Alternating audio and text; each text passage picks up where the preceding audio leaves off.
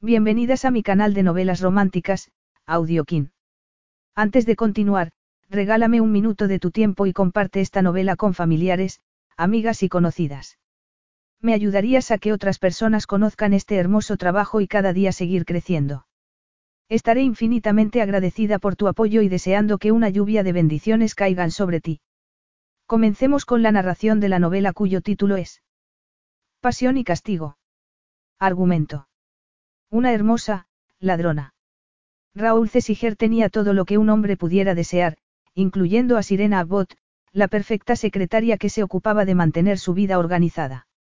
Al menos eso era lo que le parecía hasta que compartieron una tórrida y apasionada noche. Al día siguiente, la hizo arrestar por malversación. Quizás se hubiera librado de la cárcel, pero Sirena era consciente de que permanecería ligada a Cesiger por algo más que el pasado.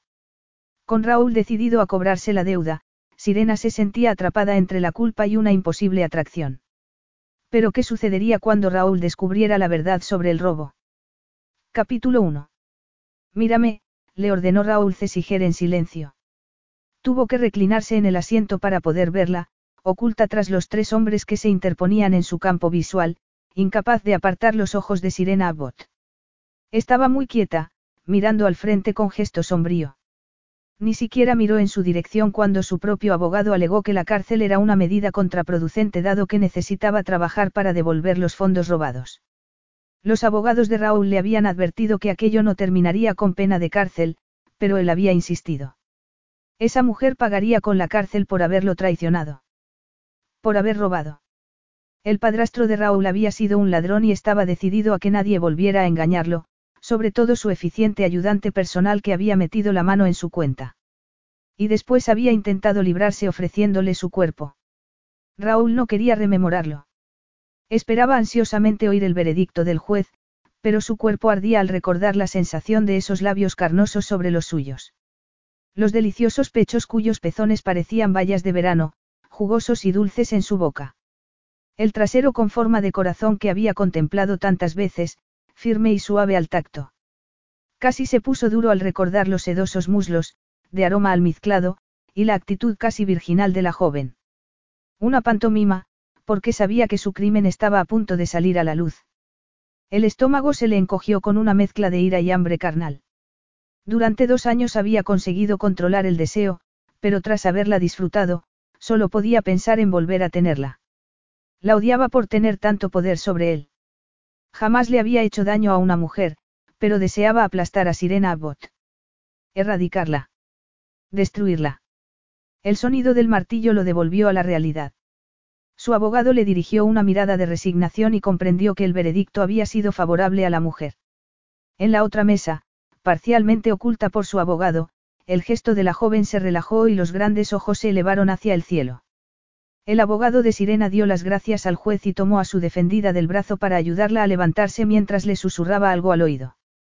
Raúl sintió una punzada de celos al observar la actitud del letrado, un hombre de mediana edad, pero se dijo que era la ira que lo dominaba. No soportaba saberse de nuevo una víctima. Esa mujer no debería librarse solo con devolver el dinero en cuotas de 600 libras al mes. ¿Por qué no lo miraba? Era lo menos que podía hacer, mirarlo a los ojos y admitir que ella también era consciente de que se estaba yendo de rositas. Sirena murmuró algo a su abogado y se apartó de él. Mírame, volvió a ordenarle Raúl en silencio mientras contenía la respiración. Los labios de Sirena perdieron todo el color y las manos le temblaron mientras intentaba alcanzar la salida. Mirando al frente, pestañeó repetidas veces. Se va a desmayar. Raúl saltó por encima de varias sillas al mismo tiempo que los abogados reaccionaban. Entre todos la agarraron, tumbándola en el suelo. Alguien apareció con oxígeno y Raúl se apartó, aunque no podía desviar la mirada de las mejillas hundidas y la piel grisácea. Todo se detuvo, respiración, sangre, pensamiento. A su mente regresó el recuerdo de su padre. La falta de respuesta, el alocado pánico que había crecido en su interior mientras luchaba desesperadamente contra la brutal realidad. Respiraba. Podría estar muerta. Abre los ojos, Sirena. Le pareció oír al enfermero preguntar por algún problema anterior y Raúl repasó todo lo que sabía de ella, pero el abogado de la joven se le adelantó. Está embarazada. Las palabras estallaron como vidrio roto en sus oídos. Sirena era consciente de tener algo contra el rostro.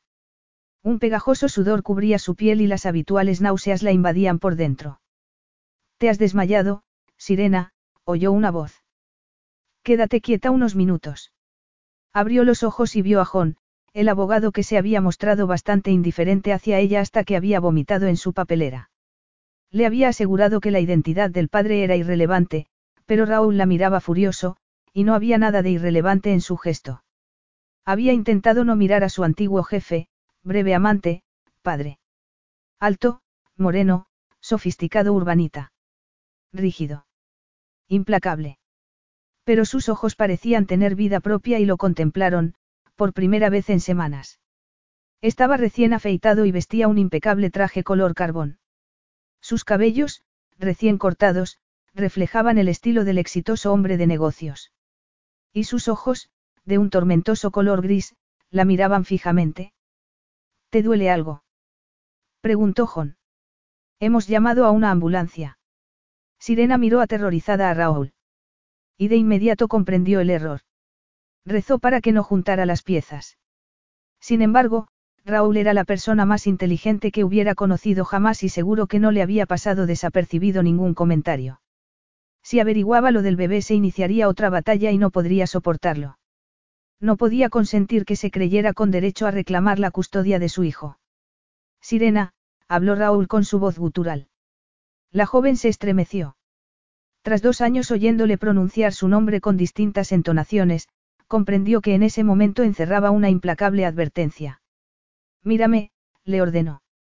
Bajo la mascarilla de oxígeno, la voz de Sirena al dirigirse a su abogado sonó hueca y débil. Dile que si no me deja en paz pediré una orden de alejamiento. Capítulo 2. La primera señal de la segunda batalla le aguardaba al regreso del hospital. Le habían hecho varias pruebas y, por el momento, el desmayo se atribuía al estrés. No había situación más estresante que el temor a la cárcel mientras hacía frente a un embarazo no deseado. Leyó el correo electrónico que su abogado le había reenviado.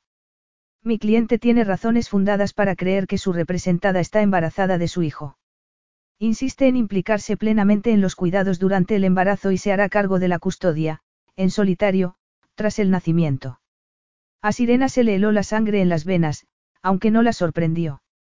Raúl era un hombre posesivo y su reacción era previsible, pero jamás iba a permitir que le quitara a su bebé. Con las lágrimas enturbiándole la visión, contestó a su abogado, no es suyo. Ni por un instante pensó que Raúl quisiera a ese bebé, pues necesitaba seguir viéndolo como un monstruo, a pesar de los dos años que había vivido hechizada no solo por el dinámico magnate, sino también por el solícito hijo y protector hermanastro mayor.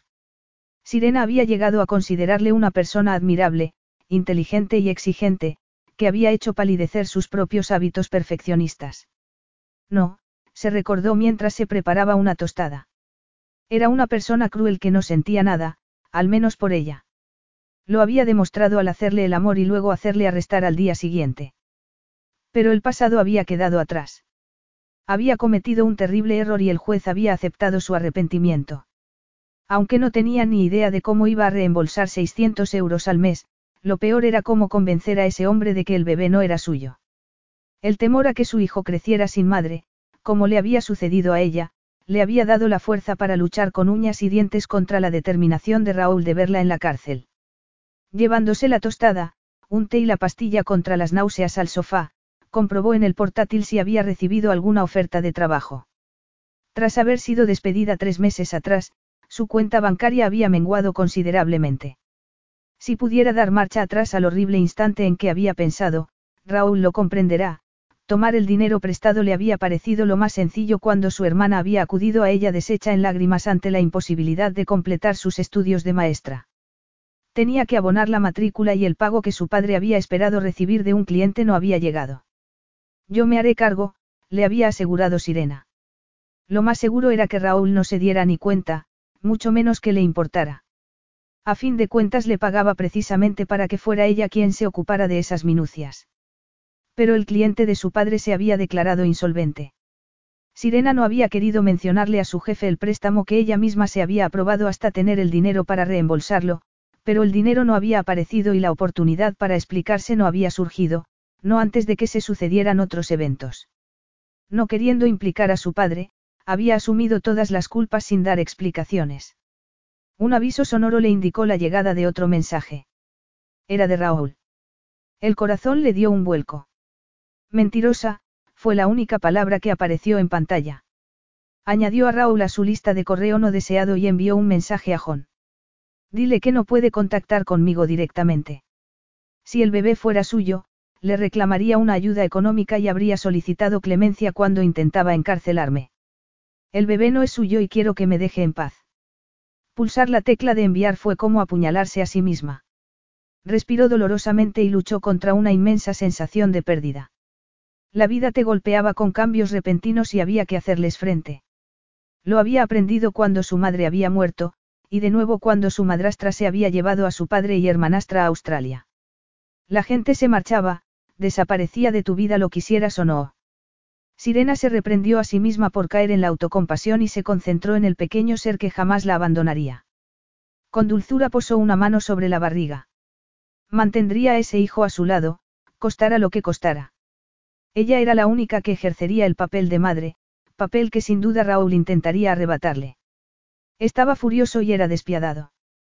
Se estremeció al recordar esa faceta suya tras haber pagado la fianza. Lo único que le había permitido soportar la humillación de ser arrestada y que le tomaran las huellas había sido la convicción de que Raúl no sabía lo que le sucedía. La consideraba la mejor ayudante personal que hubiera tenido jamás. Iba a enfurecerse al descubrir cómo la habían tratado. Pero Raúl le había hecho esperar bajo la lluvia frente a su mansión a las afueras de Londres, apareciendo al fin con una expresión gélida reflejada en el rostro. He intentado localizarte, le había explicado Sirena. Me han arrestado hoy. Lo sé, había contestado él. Fui yo quien te denunció. El espanto debía haber sido evidente, pero el gesto de Raúl apenas había cambiado. Un gesto de cruel desprecio. Raúl la despreciaba, y eso había dolido más que cualquier otra cosa. Quiso morir, pero no podía. Se negaba a creer que su carrera y la incipiente relación con el hombre de sus sueños hubieran quedado arruinadas por un pequeño paso en falso. Pero, ninguna palabra más surgió de su garganta. Durante los dos años que habían trabajado juntos se había forjado entre ellos una amistad, una confianza y un respeto que les había llevado el día anterior a otro nivel. ¿Pero qué? Le había desafiado él. Pensaste que acostándote conmigo cambiaría mi reacción al saber que me habías robado. Me aburría y tú estabas ahí, eso fue lo que pasó ayer. Deberías saber que yo no me hablando ante quienes me engañan. Búscate un abogado. Lo necesitarás. Sirena tragó la tostada con dificultad. Raúl era el pasado. El futuro era suyo y de su bebé. Sin embargo, durante las semanas que siguieron, los ataques de Raúl arreciaron. Los acuerdos económicos aumentaban en cuantía, acompañados de solicitudes de pruebas de paternidad. Paseando nerviosa en el despacho de John, evitó recriminarle por anunciar el embarazo en la sala de juicios. No había admitido que Raúl fuera el padre, y estaba decidida a seguir así. John, porque tengo que pagarte una minuta que no me puedo permitir si ni siquiera quiero hablar sobre este tema. Puede que tus deseos se hagan realidad, Sirena. Él ha dejado muy claro que es su última oferta, y que si no la aceptas de aquí al lunes, te quedarás sin nada. Sirena se quedó paralizada. Era como contemplar un reloj de arena. Escucha, Sirena, ya te he explicado varias veces que no soy abogado de familia. Hasta ahora no ha importado por qué te has negado a admitir que el bebé es suyo, pero... Es que no lo es, interrumpió ella, dándole la espalda. Ese bebé era solo de ella. Punto final. Es evidente que él cree que sí. Alguna relación debéis haber mantenido para que piense así. Una relación puede producirse a distintos niveles, no. Espetó ella. De modo que lo estás castigando por haber aportado menos que tú a esa relación. Sus amantes se gastan más en un vestido de noche y él pretende que me lleven a la cárcel. Exclamó Sirena. ¿Qué clase de relación es esa? Entonces le estás castigando por denunciarte o por no comprarte un vestido. No le estoy castigando, murmuró Sirena. No, a quien estás castigando es al bebé al que estás privando de un padre, sea Raúl Cesiger o no.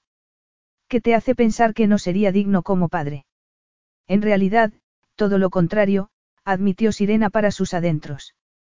Había sido testigo de la adoración que profesaba la hermanastra de Raúl por él. Sería un padre protector y excepcional.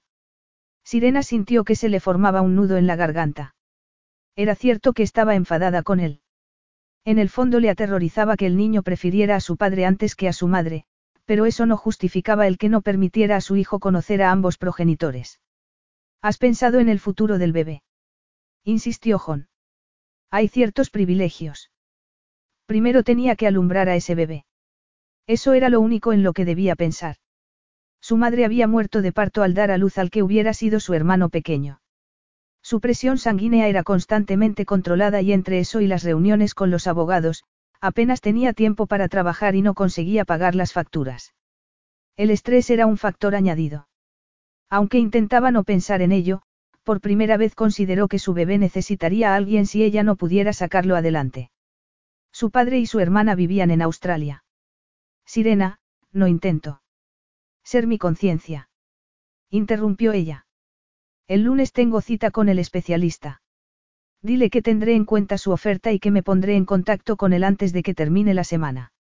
De modo que es el padre, John cambió de postura.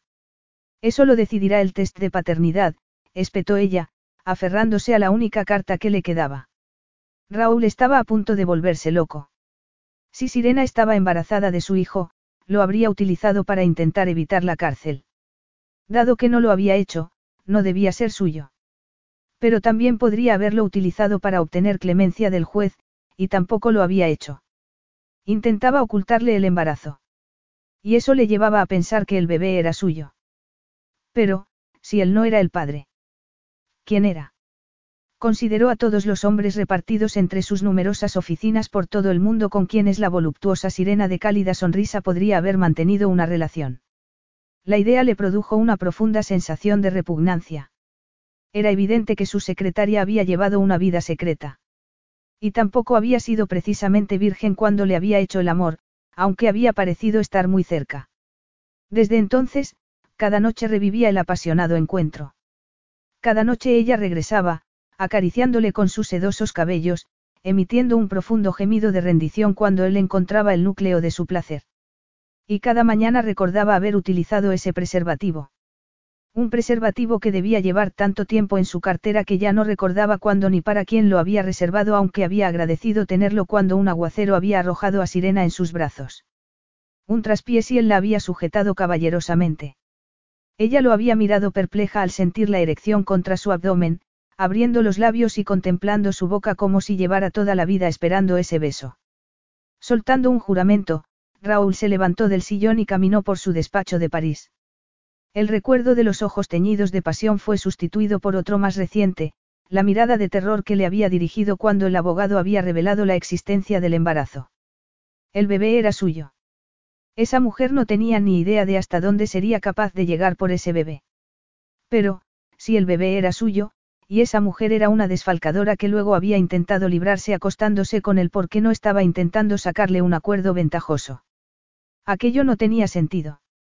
Si al menos quisiera hablar con él. Solían comunicarse con mucha facilidad, terminando el uno la frase del otro, llenando los silencios con una mirada. Mentiras, recordó. No había sido más que una pantomima para conseguir que confiara en ella, y había funcionado. A pesar de su vasta experiencia no había visto lo falsa que era esa mujer. Y cómo se había convertido en su padre. Encapricharse de la secretaria era un rasgo genético que se heredaba. Su padre se había suicidado por un asunto de faldas. Sin embargo, el interés por Sirena se había despertado en él desde el principio y, a pesar de ello, la había contratado porque estaba convencido de ser más fuerte que su padre. Y no solo se había convertido en su padre, también es su madre, testigo de cómo había menguado la cuenta corriente mientras recibía una excusa tras otra, dulces mentiras. Iba a devolvértelo antes de que lo descubrieras. Intentó bloquear el recuerdo de las palabras de Sirena, diciéndole lo que cualquier imbécil esperaría oír de alguien pillado con las manos en la masa. El que la hubiera considerado como una persona honrada le hacía dudar de su capacidad de juicio, un duro golpe para su autoconfianza. Su debilidad le hacía sentirse poco digno y el reembolso de la cantidad sustraída no bastaría para recompensarle. A la gente como ella había que darle una lección. Se recriminó el tiempo perdido por ese asunto, tiempo que debería haber dedicado al trabajo. Pero la mayor pérdida de tiempo era el dedicado a intentar sustituir a la mejor ayudante personal que hubiera tenido jamás. La mejor, aparentemente. Su único consuelo era que no la había ascendido a un puesto ejecutivo, tal y como tenía pensado. El daño que podría haber causado desde un puesto como ese sería incalculable. No podía continuar así. Al final le había enviado un ultimátum bastante serio y le sudaban las manos ante la perspectiva de que pudiera rechazarlo también. Sirena lo conocía lo bastante bien como para saber que cuando decía su última palabra era la última de verdad. Además, era la primera vez que estaba en juego algo tan valioso como la sangre de su sangre. No podía rechazarlo. Sirena Abbott era más avariciosa de lo que había aparentado, pero también era muy práctica y sin duda se daría cuenta de que había llegado al límite. Y como si le estuviera leyendo la mente, recibió un mensaje del abogado. Sirena Abbott tenía una cita el lunes y solicitaba el resto de la semana para pensárselo. Raúl apretó los puños. ¡Qué mujer más estúpida! Cuando decía lunes, quería decir lunes. Sirena entró en el portal de su casa, preocupada por la prescripción de reposo que le había dado el obstetra. También le preocupaban los efectos del medicamento que le había recetado. Distraída, no se dio cuenta de que había alguien más allí hasta que un hombre apareció de entre las sombras. El pulso se le aceleró al reconocerlo de inmediato. Las llaves se le cayeron al suelo y, apretándose contra la puerta de cristal, se llevó una mano al cuello. El sol del atardecer arrancaba reflejos del anguloso rostro. Hola, Sirena. ¿Qué haces aquí? Sirena apretó los puños. Ladeando la cabeza decidió que no la intimidaría, a pesar de que estaba a punto de romper la puerta de cristal de tanto apretarse contra ella. Supongo que no pensarías que iba a esperar hasta el viernes, continuó él. No te quiero ante mi puerta, protestó ella con calma. Mañana revisaré los documentos. Hoy, Sirena, Raúl sacudió la cabeza. Ha sido un día muy largo, no lo empeores, la voz de Sirena estaba cargada de cansancio. ¿Qué clase de cita tenías hoy? Raúl entornó los ojos. Médica. Ella sintió un escalofrío premonitorio. Algo le decía que no debía comunicar las inquietantes noticias, pero lo cierto era que las pruebas y el historial médico empezaba a pesar demasiado. Si alguna vez había pensado que podría evitar firmar un acuerdo de custodia compartida con Raúl, empezaba a darse cuenta de que iba a ser imposible no hacerlo. ¿El bebé está bien? preguntó él bruscamente. El bebé está bien, contestó ella, conmovida por la inquietud que reflejaba la voz de Raúl. Si conseguía llegar a dar a luz, y asegurarse de que al menos uno de los progenitores pudiera ocuparse de criarlo, el bebé, en efecto, estaría bien y se enfrentaría a una larga y próspera vida. ¿Y tú? insistió Raúl.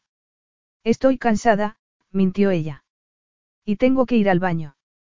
Son las cinco de la tarde, aún quedan siete horas para que acabe el día. Puedes volver a las once y cincuenta y nueve. No, Raúl apretó la mandíbula con fuerza mientras se agachaba para recoger las llaves del suelo. Basta ya de juegos y de abogados. Tú y yo vamos a solucionar esto. Ahora. Sirena intentó recuperar las llaves, pero él cerró la mano con fuerza y el contacto con sus nudillos hizo que ella se estremeciera violentamente. Durante los últimos meses se había sentido demasiado agotada, y con demasiadas náuseas, para sentir ninguna clase de impulso sexual que, de repente, revivió ante el contacto con ese hombre. Dejemos clara una cosa, anunció con voz temblorosa. Sea cual sea el acuerdo que alcancemos, todo quedará sujeto a los resultados de la prueba de paternidad. Raúl se echó hacia atrás. Sirena sentía su mirada, como una lanza que la tenía clavada en el sitio. Aunque nerviosa, se sentía orgullosa por haberlo sorprendido. ¿Quién más está en la lista? Tengo una vida más allá de tu imponente presencia, las mentiras surgieron espontáneas. No te rajes, Sirena. Lo único de lo que debía preocuparse era de su bebé. Terminemos con esto, sentenció. Capítulo 3. Raúl nunca había estado en el apartamento de Sirena y al entrar le sorprendió sentirse invadido por una sensación de familiaridad. Había tanto de ella. Era una mujer muy aseada y de gustos sencillos, pero su sensualidad innata se reflejaba en las texturas y exquisitas mezclas de colores. La cocina americana era pequeña, pero con cada cosa en su sitio. Las plantas resplandecían bien cuidadas. Mientras Sirena se aseaba, echó una ojeada al minúsculo dormitorio, tan pulcro y limpio como lo demás. La cama era pequeña. Sirena salió del aseo y lo miró con gesto de preocupación mientras colgaba el abrigo. A su voluptuosa figura se había sumado una nueva curva que lo dejó sin aliento. Hasta ese momento, la palabra, embarazada, solo era algo presente en mensajes hostiles y documentos legales. Pero al contemplar las ajustadas mallas y el top que marcaban la redondeada barriga, sintió una extraña opresión. Sirena llevaba un hijo suyo en su seno. Raúl se obligó a mirarla a la cara y vio desconfianza y algo más.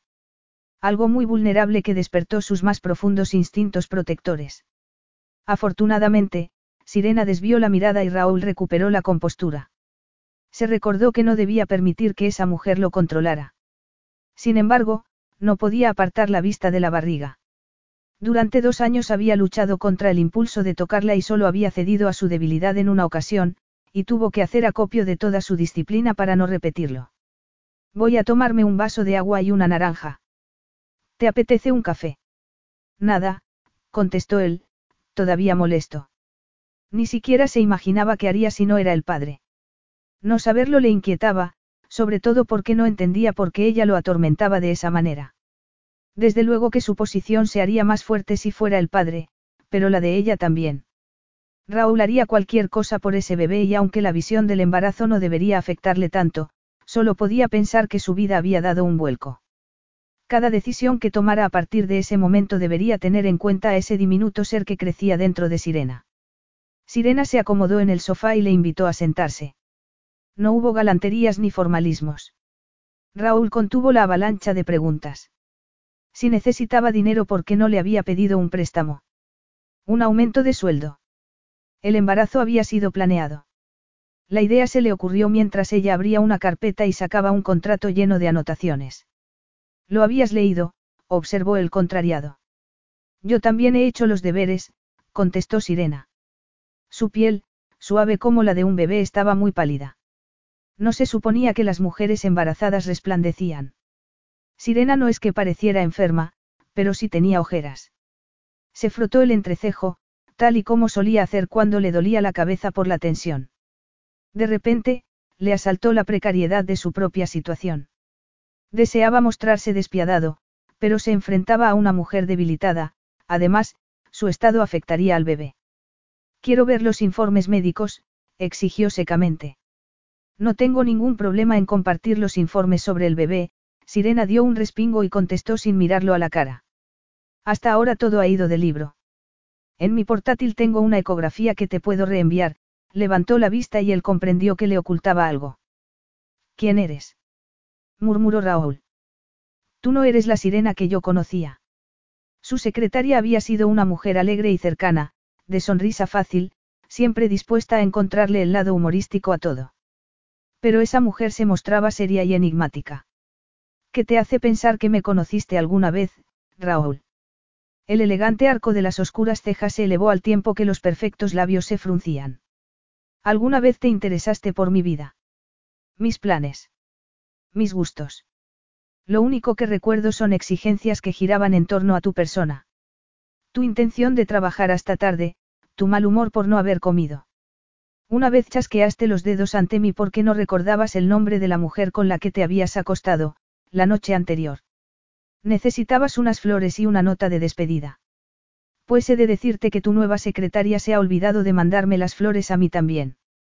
La audacia de Sirena ponía a prueba el ya de por sí mal humor de Raúl que pasó de sentir desdén a repugnancia, aunque, en efecto, no se había molestado en conocerla a nivel personal. Sin embargo, no tenía la menor intención de darle una explicación. El agua helada que estás bebiendo parece haberte llegado directamente a la sangre, observó con cinismo. Sí, por dentro estoy hirviendo, Sirena le acercó la carpeta. Si te parece, lee mis notas y empezaremos a partir de ahí. Fría. Distante. Inalcanzable. No había sido su intención convertirla en su amante. Cuando se acostaba con una mujer, lo hacía sin ninguna expectativa más allá del revolcón que le proporcionaría un alivio sexual. Sirena había estado demasiado presente en su vida laboral para cruzar la línea. Y, sin embargo, lo había hecho. Y al parecer ella le recriminaba su mezquino comportamiento cuando se había acostado con él para sacar un beneficio. Empezó a hojear las anotaciones. La primera era la negativa a acceder a las pruebas de paternidad antes de que naciera el bebé, momento en que el contrato entraría en vigor, si era el padre. A Raúl no le gustó, pero accedió para poder continuar. A medida que leía, la cosa se complicaba. ¿Por qué tiene que ir todo a nombre del bebé? Yo no quiero tu dinero, contestó ella con tal seriedad que Raúl casi la creyó. Que no te engañe, se advirtió a sí mismo. Era evidente que quería su dinero, de lo contrario no le habría robado. Todas las notas exigían cambios que favorecían exclusivamente al futuro económico del bebé y la dejaban a ella sin nada. La miró con recelo. Nadie renunciaba a tanto. Ah. exclamó al llegar al codicilio. Esto no. Tú no puedes amamantar al bebé.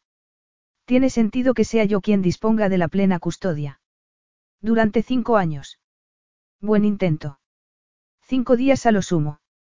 Cinco días, masculló ella con tal odio que Raúl sintió un profundo escozor en la piel. Eso era miedo. Los generosos labios se apretaron antes de continuar con voz temblorosa. Si no vas a mostrarte razonable, será mejor que te marches. De todos modos, no eres el padre.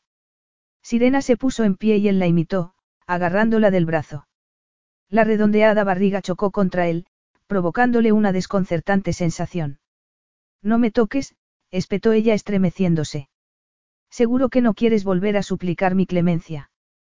Preguntó él, consciente de que seguía sintiendo una gran atracción por ella. Si se le ofrecía, se mostraría receptivo. No te demandé por acoso sexual, pero hubiera tenido todo el derecho a hacerlo. Tú me deseabas tanto como yo a ti, Raúl dejó caer la mano y reculó, ofendido. Recordó la expresión en el rostro de la mujer, el modo en que se había acoplado contra su cuerpo y gritado exultante ante las oleadas de liberación que les invadieron a ambos. No, tú estabas aburrido, le recordó ella con rabia no exenta de dolor. Raúl no debería sentirse culpable, pero así se sentía. Lo había dicho para salvar la cara, furioso por la traición y tras haber bebido mucho. Márchate, Raúl, le pidió ella con frialdad, derrotada. Lamento haberte conocido. La respuesta de que el sentimiento era mutuo, quedó colgando de la lengua de Raúl, sin embargo, se contuvo, asaltado por un repentino, remordimiento. Contrataremos a un equipo de expertos para que elaboren la agenda del bebé durante sus primeros cinco años, Raúl se volvió a sentar, recordándose que la mujer que creía conocer no había existido jamás. Cuando cumpla cuatro, empezaremos a negociar su educación escolar. Un equipo de expertos, repitió ella ahogando una carcajada. Adelante. Me sobra el dinero. Si te preocupa el dinero, ¿por qué estás rechazando el acuerdo? ¿Por qué no quiero dinero? respondió Sirena con calma. Quiero a mi bebé. Raúl apartó la mirada de su cuerpo, irritado por lo mucho que le afectaba. Sentía un irrefrenable impulso de consolarla, y no solo con palabras. Deseaba tanto abrazarla que dolía. Él no era así. Tenía sus momentos de ternura, con su madre o hermanastra, a las que quería mucho y de quien se sentía responsable. Aún se sentía culpable al recordar la vida disoluta que había llevado en su primer año de universidad, sin saber el drama que se vivía en su casa. Por brutal e insensible que hubiera sido la adicción al juego de su padrastro, la muerte de ese hombre había destrozado el corazón de las dos mujeres que más amaba en el mundo. Enfrentado a la pobreza, Raúl no había podido soportar contemplar el dolor de su madre y de Miranda. Y, sin embargo, nunca había caído en la tentación de abrazarlas o mimarlas para mitigar el dolor. Entonces, ¿por qué se moría por hacerlo con Sirena? Siguió consultando el documento y, de repente, se le ocurrió que solo había tenido en cuenta su punto de vista y cómo el bebé afectaría a su vida. Y allí estaba, leyendo la versión de Sirena. Una versión que insistía más en su deseo de quedarse con el bebé que en apartarlo de su padre. ¿Alguna vez consideraste interrumpir el embarazo? Preguntó él con repentina curiosidad. Sí. La respuesta fue como un balazo, inesperada y letal, hasta que recapacitó. Si no hubiera decidido quedarse con el bebé, no estarían allí en esos momentos. Lo descubrí cuando estaba de pocas semanas, continuó ella aunque Raúl apenas parecía oír sus palabras. Me pareció tener buenos motivos para no seguir adelante con el embarazo. Razones como el peligro de ir a la cárcel o que un hombre que ella no deseaba en su vida le exigiera acceso al bebé. La agudamente de Raúl lo comprendió enseguida y la sangre se le heló en las venas al pensar en lo cerca que había estado de no conocer la existencia del bebé. Pero no me sentía capaz de, expulsarlo de mi vida. Quiero a este bebé, Raúl, se volvió hacia él y lo miró con rabia. Sé que es un error hacerte comprender cuánto lo quiero, porque sin duda lo utilizarás contra mí, pero debes saber que jamás permitiré que nadie me lo arrebate. Raúl sintió una punzada de recelo, mezclado con orgullo y admiración. Sirena le estaba mostrando el instinto maternal que sus antecesores cavernícolas habrían buscado en una compañera. El macho alfa que llevaba dentro apreció esa cualidad en la madre de su hijo. Intentas convencerme de que no puedo sobornarte, concluyó en un intento de no dejarse llevar por los sentimientos. Esa mujer ya lo había engañado una vez. No podrías hacerlo. Si hablo contigo es solo para proporcionarle a mi bebé las mismas ventajas que su padre pueda otorgarle a sus futuros hermanos, ya sea apoyo económico o estatus social. Futuros hermanos. La mente de Raúl se había quedado en blanco y evitó responder que ese hijo había sido totalmente inesperado y que no contemplaba que hubiera ninguno más. Nunca. Tres meses después, Raúl daba los pasos necesarios para prepararse para el parto. Su agenda debía estar vacía en seis semanas y sentía expectación ante esas vacaciones que se avecinaban. No sabía muy bien si era por el reto que representaba, o por la perspectiva de ver a Sirena. No, se aseguró, el bebé era lo único que le interesaba. Se moría de ganas de conocer el sexo, tras saber que estaba sano y confirmar que era suyo, algo sobre lo que no había tenido dudas. Fiel al acuerdo, Sirena le había mantenido informado de los progresos del bebé, si bien no se le había escapado el detalle de que no había mencionado nada sobre su propio estado. La segunda ecografía no había podido determinar con claridad que fuera un varón y Raúl había asumido que se trataba de una niña. Una niña de oscuros cabellos rizados y hermosos ojos verdes. En cuanto a la paternidad, el hecho de que Sirena hubiera firmado el acuerdo lo convertía en el padre. La prueba programada para después del parto no sería más que un formalismo. Aún faltaban mes y medio y tenía que organizar a sus empleados, revolucionados ante la noticia de que su jefe, director de una multinacional informática, iba a tomarse unas largas vacaciones. Únicamente un puñado de sus subordinados más cercanos conocían el motivo, pero ni siquiera ellos sabían quién era la madre. Las escandalosas circunstancias de la infidelidad y suicidio de su padre habían convertido a Raúl en un hombre circunspecto. Nada relacionado con Sirena era del dominio público. Si alguien preguntaba, y lo hacían frecuentemente, se limitaba a contestar que Sirena ya no trabajaba en la empresa. Una parte de él seguía echándola de menos, sobre todo cuando comparaba a sus sustitutas con ella. La muy recomendada señora Pole entró en su despacho con gesto de preocupación. Dije solo en caso de vida o muerte, señora Pole, le recordó él. Es muy insistente, contestó la mujer mientras le entregaba un teléfono móvil. ¿Quién? Molly. Es sobre el acuerdo con la señorita Abbott. Raúl no conocía a ninguna Molly, pero su instinto se puso en alerta. Sí. Contestó, excitado y curioso a la vez. El señor Cesiger. Soy la matrona de Sirena Abbott. Me ha pedido que le informe de que el bebé está en camino. Es demasiado pronto, protestó él. Sí, ha habido que inducirlo, la mujer se interrumpió. Se oyeron voces camufladas al fondo, pero Raúl no consiguió descifrar lo que se decía. Me acaban de informar que hay que hacerle una cesárea de emergencia. ¿Dónde está? Exigió saber Raúl invadido por una profunda sensación de aprensión. Tenía entendido de que solo había que avisarle y pedir una prueba de paternidad. Ahorreme unas cuantas llamadas, la interrumpió él, y dígame dónde está. Pero los resultados tardarán unos días en conocerse, protestó la mujer. Dígale que voy en camino, insistió él. Pero la comadrona ya había colgado. Capítulo 4. Una mujer salió a su encuentro a la entrada del hospital. Su expresión era grave. Raúl. Soy Molly, la mujer le estrechó la mano y sonrió débilmente. Es una niña. Ya le han tomado muestras y debería tener los resultados en unos pocos días. El bebé había nacido. Y Raúl sentía una irrefrenable necesidad de ver a la niña. Una niña. No se había dado cuenta de lo mucho que deseaba tener una. Y estaba sana y salva. La brusquedad de la llamada y la falta de detalles le había inquietado, pero todo estaba bien. Estupendo, se oyó decir a sí mismo, al fin capaz de respirar. Me alegra saber que están bien, hizo un gesto con la mano, asumiendo que Molly le iba a llevar hasta la habitación. Pero Molly no se movió. Los bebés prematuros siempre tienen más problemas, pero el pediatra confía en que saldrá adelante, la mujer parecía dudar si decir más o no. ¿Y Sirena? preguntó él. Una extraña sensación mientras las palabras salían de su boca le hizo prepararse para lo peor.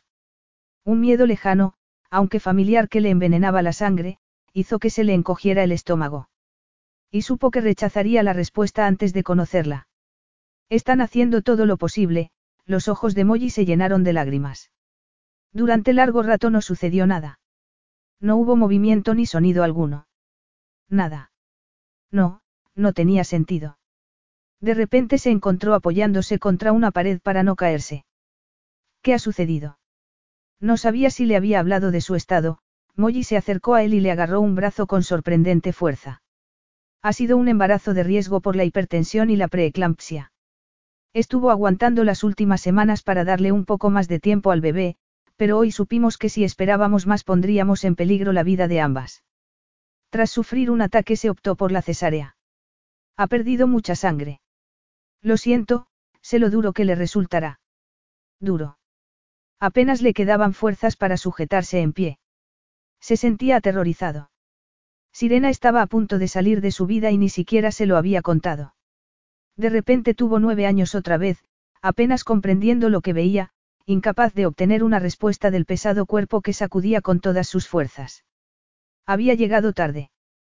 ¿Por qué no me contó nada? Balbuceó furioso. Sirena nunca habló del acuerdo de custodia, Molly sacudió la cabeza, pero tengo la impresión de que la relación ha sido algo hostil. Tanto que le había ocultado que su vida corría peligro. No quiero que muera. exclamó, las palabras surgiendo de sus entrañas. Nadie lo quiere, Molly habló en el tono de quien está acostumbrada a tratar con la tragedia. El mismo tono en el que le había hablado la asistente social mientras apartaba al pequeño del cuerpo de su padre. Quiero verla, masculló entre dientes. Aquello no estaba sucediendo. No era real. No puedo. Pero, la mujer pareció reflexionar. Quizás nos permitan entrar en el nido. Raúl se obligó a caminar tras Molly mientras su mente se debatía entre dos pensamientos. ¿Era suya la culpa de que Sirena corriera el riesgo de morir o era la de otro hombre? La idea de que una vida llegara a costa de la pérdida de otra le resultaba insoportable. Se acercó a la diminuta criatura que yacía desnuda en la incubadora, el trasero cubierto por un enorme pañal y los cabellos ocultos bajo un gorrito. De su frágil cuerpecillo surgían muchos cables. La boquita, los labios de sirena en miniatura, estaban fruncidos en un mohín. Raúl no encontró nada de sí mismo en esa niña, pero en su interior nació una profunda necesidad de cuidarla. Pegando las manos al cristal, suplicó en silencio al bebé que aguantara. Quizás no quedaría nada más de sirena. Violentamente se resistió a aceptar esa idea y trasladó la súplica a través de las paredes del hospital hasta donde estuviera la madre del bebé. Aguanta, sirena. Aguanta. Era la peor resaca de su vida. Le dolía el cuerpo y tenía la boca seca. Aturdida, posó una mano sobre la barriga. La prominente curva había desaparecido. Un gemido escapó de sus labios. Lucy está bien, Sirena, la voz era tranquila y reconfortante a pesar del tono de amargura. Lucy. Apenas conseguía abrir los ojos. La mirada gris de Raúl entró en su campo de visión. No fue lo que le dijiste a Molly. Que querías que tu hija se llamara como tu madre, Lucille. No te importa, estuvo a punto de preguntar. Aún no tenían los resultados de la prueba de paternidad y se preguntó si eso sería lo que le había impedido llevarse a Lucy del hospital. Pero no preguntó. Apenas era capaz de formar palabras y necesitó de toda su concentración para permanecer imperturbable. Verlo allí le había provocado tal sensación de alivio que quiso echarse a llorar. Se fijó en la sombra de barba y el gesto de cansancio, pero se dijo que no había nada que leer entre líneas. Había trabajado hasta tarde y luego se había acercado al hospital camino de su casa. Deberías haberme dicho que no estabas bien, observó él con voz ronca. El tono de acusación era tan fuerte que ella dio un respingo. Lo único en lo que podía pensar era en esos horribles momentos cuando le dijeron que tenían que sacar al bebé, no por Lucy sino por ella misma. Había sentido tanto miedo que a punto había estado de llamar a Raúl. Y sin embargo, él la odiaba. No le importaba lo que le sucediera. Como siempre, estaba sola. Había sufrido la inducción y los primeros dolores sin nadie a su lado, únicamente Molly a quien le había pedido que informara a Raúl de la situación. Y entonces algo había ido mal. ¿Y por qué tenía que contarte nada? Lo desafió desde su frágil posición. No me digas que te alegras de que haya salido de esta. Aún no lo has conseguido, espetó él con brusquedad inclinándose sobre ella y apoyando las manos a ambos lados de su cuerpo. Y no vuelvas a acusarme de algo tan horrible. ¿Me das un poco de agua? Sirena intentó tragar saliva. Por favor. Tengo tanta sed. No sé si te dejan, contestó él con un extraño brillo en la mirada. Y de repente se inclinó sobre ella cual halcón que se lanza sobre una presa y cubrió su boca con sus labios durante un instante, humedeciendo con su propia lengua los resecos labios. El alivio fue increíble y el acto sorprendente e íntimo. Le diré a la enfermera que has despertado, sin decir nada más, Raúl se marchó mientras Sirena se preguntaba si seguía inconsciente y sufriendo alucinaciones. Sirena jamás habría pensado que algo como la visión de su frágil y prematura niña pudiera hacerle derretirse de ese modo. Y de repente empezó a escuchar cómo Raúl había aprendido a cambiar pañales y a dar biberones. Raúl, que ni siquiera estaba seguro de ser el padre, se había repartido entre Sirena y Lucy, hablando sin parar cuando habían temido que entrara en coma. Únicamente, y después de que ella hubiera despertado, casi 72 horas después del parto, regresaba a su casa para ducharse y dormir. Pero no debía interpretarlo como una muestra de afecto. Si Raúl se ocupaba de Lucy era solo porque la reclamaba para sí mientras intentaba demostrar que ella era prescindible. Y, en cierto sentido, lo era. Le permitieron acunar al bebé en sus brazos, pero se sentía demasiado enferma y débil para nada más. Le sacaban la leche, pero no para dársela al bebé, sino para estimularla y que no se le cortara el suministro mientras dejaba de tomar medicamentos. Sumida en la autocompasión, se arrastró hasta la cama, agotada tras cepillarse los dientes. Raúl la pilló intentando subirse a la cama. Tenía una cadera apoyada en el borde del colchón y las piernas desnudas en jarras. Rápidamente intentó conservar algo de decencia en la postura. Aparte de las ojeras que se veían bajo los ojos, Raúl estaba estupendo y olía muy bien. Durante un instante, Sirena se sintió nuevamente transportada a la oficina, saludando a su jefe recién afeitado, compartiendo un café con él mientras discutían sobre el día que tenían por delante. ¿Qué haces aquí? Le preguntó mientras se subía trabajosamente a la cama. Raúl se acercó y la ayudó. Yo no, Sirena se puso tensa, pero él hizo caso omiso y la tomó en sus brazos con facilidad para acostarla y taparla con la sábana. Temblorosa ante el íntimo contacto físico, ella se tapó hasta el cuello y lo miró furiosa. El médico dijo que traería las pruebas de paternidad hoy cuando venga a hacer la ronda. Sirena sintió que el corazón abandonaba su cuerpo. No estaba preparada. La noche había estado llena de sobresaltos y pesadillas, la peor, que Raúl desaparecía con su hija. Que Raúl desaparecía de su vida. ¿Por qué le importaba tanto que formara parte o no de su vida? Lo único que sentía por ese hombre era odio y desconfianza. Las últimas semanas del embarazo habían sido las más desoladoras de su vida y la lógica le aconsejaba no sentir nostalgia, pero no podía evitar alegrarse cada vez que lo veía aparecer. Entonces, las oscuras sombras que habitaban en su interior se disipaban un poco. Asustada. Raúl debía haberle leído la mente. ¿Por qué? Por temor a que yo pueda ser el padre, o porque sabes que lo soy. Sirena fue consciente de que estaba arrugando las sábanas con las manos. ¿De qué serviría mentir? Se humedeció los labios. ¿Vas a quitármela si eres el padre? Preguntó con un hilillo de voz. Si soy el padre. Malvada bruja, pensó Raúl. Los últimos tres días habían sido un infierno, sintiéndose cada vez más unido a esa ranita, y al mismo tiempo recordando que quizás no fuera suya. Al igual que su madre. De haber querido, habría podido llevármela ya, espetó. Debería haberlo hecho. No era del todo cierto. El hospital le permitía visitar al bebé, pero solo porque había insistido hasta la saciedad. Sin embargo, jamás le habrían permitido marcharse con ella. Pero si a Sirena le angustiaba la posibilidad, tanto mejor. Quería castigarla. De repente la vio palidecer. Iba a desmayarse. Rápidamente la tumbó contra la almohada. Sirena intentó rechazarlo, pero solo acertaba a moverse a cámara lenta. Su expresión torturada reflejaba la maraña de emociones que la asaltaban. Frustración ante su propia debilidad, dolor físico, rechazo ante la audacia de haberla tocado, y terror. Un terror salvaje en los ojos verdes.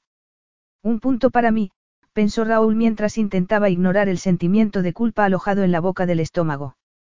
Solo podía pensar en las interminables horas que había pasado allí mismo, diciéndole a esa mujer lo injusto que era que un crío creciera sin uno de los progenitores. Hasta ese momento, los lazos de sangre no habían tenido ninguna importancia. Lucy y él se habían unido ante la perspectiva de que el bebé sufriera el dolor que sentía Raúl. Cada vez que le había suplicado a Sirena que aguantara, había repasado mentalmente todo lo que sabía de ella, por si acaso debía convertirse en la fuente de información de Lucy sobre su madre. Era evidente que Sirena quería a su hija. Al repasar los detalles de un embarazo que había estado a punto de matarla, Raúl se había preguntado qué sentiría hacia el padre de su hija. ¿Sabría ese hombre alguna vez lo que había arriesgado por ese bebé? Si ese hombre fuera él, el estómago se le encogió en torno a algo muy profundo, algo que no quería reconocer porque estaría en deuda con ella. Buenos días, el médico entró en la habitación. Sé que ha estado esperando esto, Raúl. Permítame tranquilizarle. Es usted el padre biológico de Lucy. Raúl sintió un inmenso alivio que lo llenó de confianza y orgullo hacia su hija, ese pedacito de carne que luchaba con fuerza por su vida. No hubo ninguna reacción por parte de Sirena que mantuvo el mismo gesto, como si ni el médico ni él mismo estuvieran en esa habitación. No voy a quitártela, balbuceó él. Las palabras abandonaron sus labios antes de que se diera cuenta, dejándole una sensación de irritación ante el silencio que obtuvo por respuesta. Ella le dedicó una mirada llorosa de incredulidad que le sobrecogió. La acusación que le había lanzado el día anterior de que no le hubiera importado que muriera lo enfurecía tanto que no tenía palabras. El padre de Raúl los había abandonado, a él y a su madre. Jamás sería capaz de separar a una madre de su bebé. ¿Cuándo podré llevármela a casa? Preguntó Sirena al médico. En la mente de Raúl se formó la imagen de una sirena desmayándose, sola en su casa. No te la llevarás a tu apartamento, sentenció bruscamente. Pero acabas de decir, Sirena lo miró con gesto angustiado. Acabo de decir que no soy tan ruin como para quitarte a la niña. Pero tú, en cambio, estás más que dispuesta a mantenerla alejada de mi verdad. La realidad era evidente. Esperemos primero a que tanto Lucy como la madre se hayan repuesto, interrumpió el médico, después hablaremos de dónde vivirá la niña. El médico se marchó de la habitación dejando a Sirena en un mar de dudas. El contrato acaba de entrar en vigor, le recordó ella a Raúl. Me ceñiré a él. Lo harás. ¿Por qué hasta ahora has hecho todo lo posible por ocultarme que era mía? Raúl estaba furioso. ¿Cómo has podido? Perdí a mi padre, Sirena. Y yo perdí a mi madre, exclamó ella. ¿Por qué crees que le hice frente al hombre más despiadado del mundo? Cerró los ojos e intentó recuperar el control. ¿Realmente sabes cómo hacer que la vida de una mujer sea un infierno, Raúl? Ni siquiera soy capaz de arrastrarme por el pasillo para poder verla y tú estás jugando a tus estúpidos acertijos mentales. No te la quitaré, pero no podrás tenerla. A lo mejor, si mostraras siquiera una brizna de compasión, te harías acreedor de un lugar en su vida. Sirena se cubrió los ojos con un brazo, reteniendo las lágrimas, concentrándose en la respiración. Lo peor era que se sentía horrible por apartarlo de Lucy. Raúl tenía derecho a enfadarse por ello, pero lo hecho, hecho estaba. Vamos, ordenó Raúl con voz ronca. Sirena miró perpleja la silla de ruedas que él había acercado a la cama. Te llevaré a ver a Lucy. Nos calmaremos y empezaremos a comunicarnos como adultos. No seas tan amable, gruñó ella. Hace que me sienta fatal. Y debería sentirte fatal, él la tomó en brazos y la ayudó a sentarse en la silla. No puedes imaginarte cuánto la quiero, Raúl, Sirena se cubrió el rostro con las manos. Y tú te has comportado de una manera horrible, intentando quitármela desde que descubriste que estaba embarazada. ¿Qué otra cosa podía hacer salvo mentirte sobre la paternidad? Te equivocas, Raúl empujó la silla. Soy plenamente consciente de cuánto la quieres, porque yo siento lo mismo. Por eso me he mostrado tan inflexible. No sabía lo de tu madre. Pensé que te estabas vengando de mí por llevarte a juicio. No, susurró Sirena. Estoy enfadada contigo por eso, pero, solo quiero ser su madre. ¿Qué le pasó a la tuya? Preguntó él con más calma de la que ella le había oído nunca. Lo mismo que a mí, aunque tuvo otras complicaciones. No es hereditario, pero siempre supe que tener un bebé no es tan fácil para algunas mujeres como para otras. Yo tenía seis años cuando murió y apenas la recuerdo, por eso no soporto la idea de que Lucy crezca sin su madre.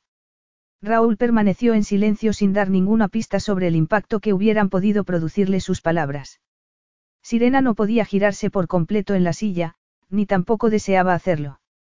Quizás estuviera interpretando su confesión como una súplica de compasión, cuando lo cierto era que se sentía tan expuesta tras abrirle su corazón que apenas podía soportarlo. Se alegró de llegar al cálido ambiente del nido y, segundos más tarde, mientras acunaba a Lucy en sus brazos, el mundo pareció casi dolorosamente perfecto, incluso con la imponente presencia de Raúl a su espalda. Quizás incluso gracias a su presencia. Por mucho resentimiento que albergara contra él, deseaba que Lucy tuviera un padre. Tras alimentarla, cambiarle el pañal y recibir un informe sobre el estado de la niña, Raúl llevó a Sirena de vuelta a la habitación. Estaba muy callada, y visiblemente agotada, pero el silencio entre ellos ya no era hostil. Gracias, murmuró ella cuando Raúl la ayudó a acostarse. Segundos más tarde dormía. Una nueva punzada de culpabilidad asaltó a Raúl por no saber realmente nada de esa mujer. No le gustaba su cambio de actitud, pues le hacía cuestionarse los motivos de Sirena para robar y no quería desarrollar un sentimiento de compasión o perdón hacia ella. Lo que no podía poner en duda era el amor de Sirena por su hija. En el nido había regresado la antigua Sirena, todo sonrisas y alegría, haciendo reír a las enfermeras. El propio Raúl había tenido que reprimir una carcajada en más de una ocasión, luchando contra el deseo de bajar la guardia y caer nuevamente en el hechizo de esa mujer. Una idea empezaba a tomar forma en su mente, una idea ridícula y escandalosa. Tenía que distanciarse de ella y, sin embargo, ambos estaban condenados a entenderse por el bien de Lucy. La tregua persistió durante las semanas que siguieron, en las que Raúl pasaba la mayor parte del día con ellas. Sirena dejó de utilizar la silla de ruedas y empezó a amamantar directamente al bebé, incluso se llevaba a Lucy con ella a la habitación para pasar la noche. La relación entre ellos era impersonal, pero tranquila. Mientras ella no le diera motivos de crítica, todo iría bien. Mientras tanto, la perspectiva de llevarse al bebé con ella al apartamento, cuando ni siquiera podía cuidarse ella misma, le carcomía. Debería haberse sentido feliz por recibir el alta médica, sin embargo, se sintió tan agobiada que apenas podía contener las lágrimas. Por supuesto, Raúl apareció en ese preciso instante, muy guapo y elegante. Y Sirena comprendió que tenía un problema mucho mayor, un problema sombrío, atractivo y vengativo. Ya te dije la semana pasada que no permitiré que te la lleves a tu apartamento. Y yo te recuerdo que firmamos un acuerdo que me permitía hacerlo, contestó ella intentando conservar la calma. Las noches con Lucy son mías. Tú podrás visitarla durante el día, igual que has estado haciendo aquí. Estamos ignorando al grupo de expertos que contrataste. Tienes tanta energía como una florecilla pisoteada. ¿Y si sucediera algo? No, os venís a casa conmigo, sentenció Raúl. Durante unos segundos, Sirena no pudo siquiera pestañear. Yo también. No solo Lucy, repetía machaconamente una vocecilla en su cabeza. El pulso inició un alocado galope y una chispeante excitación le recorrió todo el cuerpo. Contrólate, Sirena. Aún llevo las grapas, Raúl, no intentes hacerme reír, contestó ella en un intento de aclarar sus ideas. Alojarse en su casa. Vivir a su costa diezmaría su orgullo y estaría en deuda con él. Es verdad, asintió él. Grapas, tubos y una bolsa de sangre de otra persona. Tomas medicamentos que te aturden y tienes que llevar al bebé a revisión. Y no puedes hacerlo sola. Sirena tenía amigos a quien poder recurrir, pero solo puntualmente. ¿Por qué te ofreces? La frustración hacía que la voz sonara aguda. No quieres tener nada que ver conmigo, lo acusó, manifestando en voz alta sus temores. Puede que no seas mi ideal como madre de mi hija, él ladeó la cabeza, pero no puedo obviar el hecho de que lo seas, ni que la amas tanto como yo. Ambos queremos estar con ella y tú necesitas que te cuiden. Que vengáis a mi casa es la mejor opción. El arrogante, puede que no seas mi ideal, escocía salvajemente. Sirena era consciente de que su aspecto debía ser horrible, los cabellos aplastados y sin brillo, nada de maquillaje. Su cuerpo no recuperaría la figura en mucho tiempo. ¿Salía con alguien? se preguntó. Mientras trabajaba para él no había podido evitar estar al corriente de esos detalles, pero, curiosamente, después de haber sido despedida había descubierto que no estar al corriente era mucho peor que estarlo. ¿Cómo se iba a sentir si descubría que salía con otra mujer mientras ella vivía bajo su techo? Ni siquiera nos gustamos, Sirena interrumpió sus pensamientos. Sería un desastre. Vamos a tener que aguantarnos por el bien de Lucy, ¿no crees? Contestó él. Y el que yo dependa de ti favorecerá la buena voluntad. Lo dudo, protestó ella a pesar de que su mente ya barajaba la posibilidad de hacer algún trabajo de transcripción de vez en cuando mientras él se ocupaba de su hija. De ese modo podría conservar su casa. Raúl cruzó los brazos sobre el pecho y puso su agudamente a trabajar en la búsqueda de un argumento que diera por zanjada la cuestión. No es que le gustara la idea de tenerla alojada en su casa, se recordó. Lo hacía por su hija. No dijiste que esperabas que le ofreciera a Lucy el mismo trato que al resto de mis hijos. Raúl se sintió orgulloso de su buena memoria. Con ello justificaba la decisión de llevársela a su casa. Lo que menos le apetecía era desayunarse con una mezcla de traición, nostalgia y atracción, pero las necesidades de Lucy estaban por encima de las suyas. Sirena comprendía la lógica del argumento, pero no conseguía aceptarlo. El desapasionado razonamiento de ese hombre manifestaba una falta de sentimientos. Era pura frialdad. También era la salida perfecta que le permitía aceptar un descabellado acuerdo. Sin embargo, temía estar cediendo a la tentación y sabía muy bien por qué. Una estúpida parte de ella seguía confiando en poder lograr explicarse y obtener el perdón de ese hombre. La experiencia con su madrastra le indicaba que era ilusorio pensar que podía ganarse la admiración de Raúl, pero eso no alteraba el hecho de que deseara que dejara de odiarla. Raúl quería estar con su hija. Era lo único que le motivaba y estaba intentando asegurárselo con su habitual comportamiento autoritario al que se sumaban unos infinitos recursos. Y todo envuelto en un gesto casual cuando, seguramente, lo tenía todo bien atado. Nunca te he dicho lo irritante que puedes resultar cuando crees haber dicho la última palabra. Murmuró ella mientras seguía buscando una excusa para rechazar el ofrecimiento. No es que crea haber dicho la última palabra, sé que lo he hecho. El médico no te dará el alta a no ser que tengas un plan. Y yo soy ese plan. Es como si me estuviera sacando de la cárcel bajo fianza. Cuidado, Sirena, cada músculo en el cuerpo de Raúl se tensó visiblemente. En cuanto hayas recuperado las fuerzas no me mostraré tan benévolo. No he olvidado nada. Sabrás que no puedo tener sexo hasta dentro de unas cinco semanas, espetó ella. Si esperabas tener un cómodo alivio a mano, olvídalo. Raúl le dedicó una mirada que le recordó que estaba muy lejos de tener su mejor aspecto. Y en ese instante, Sirena odió a ambos.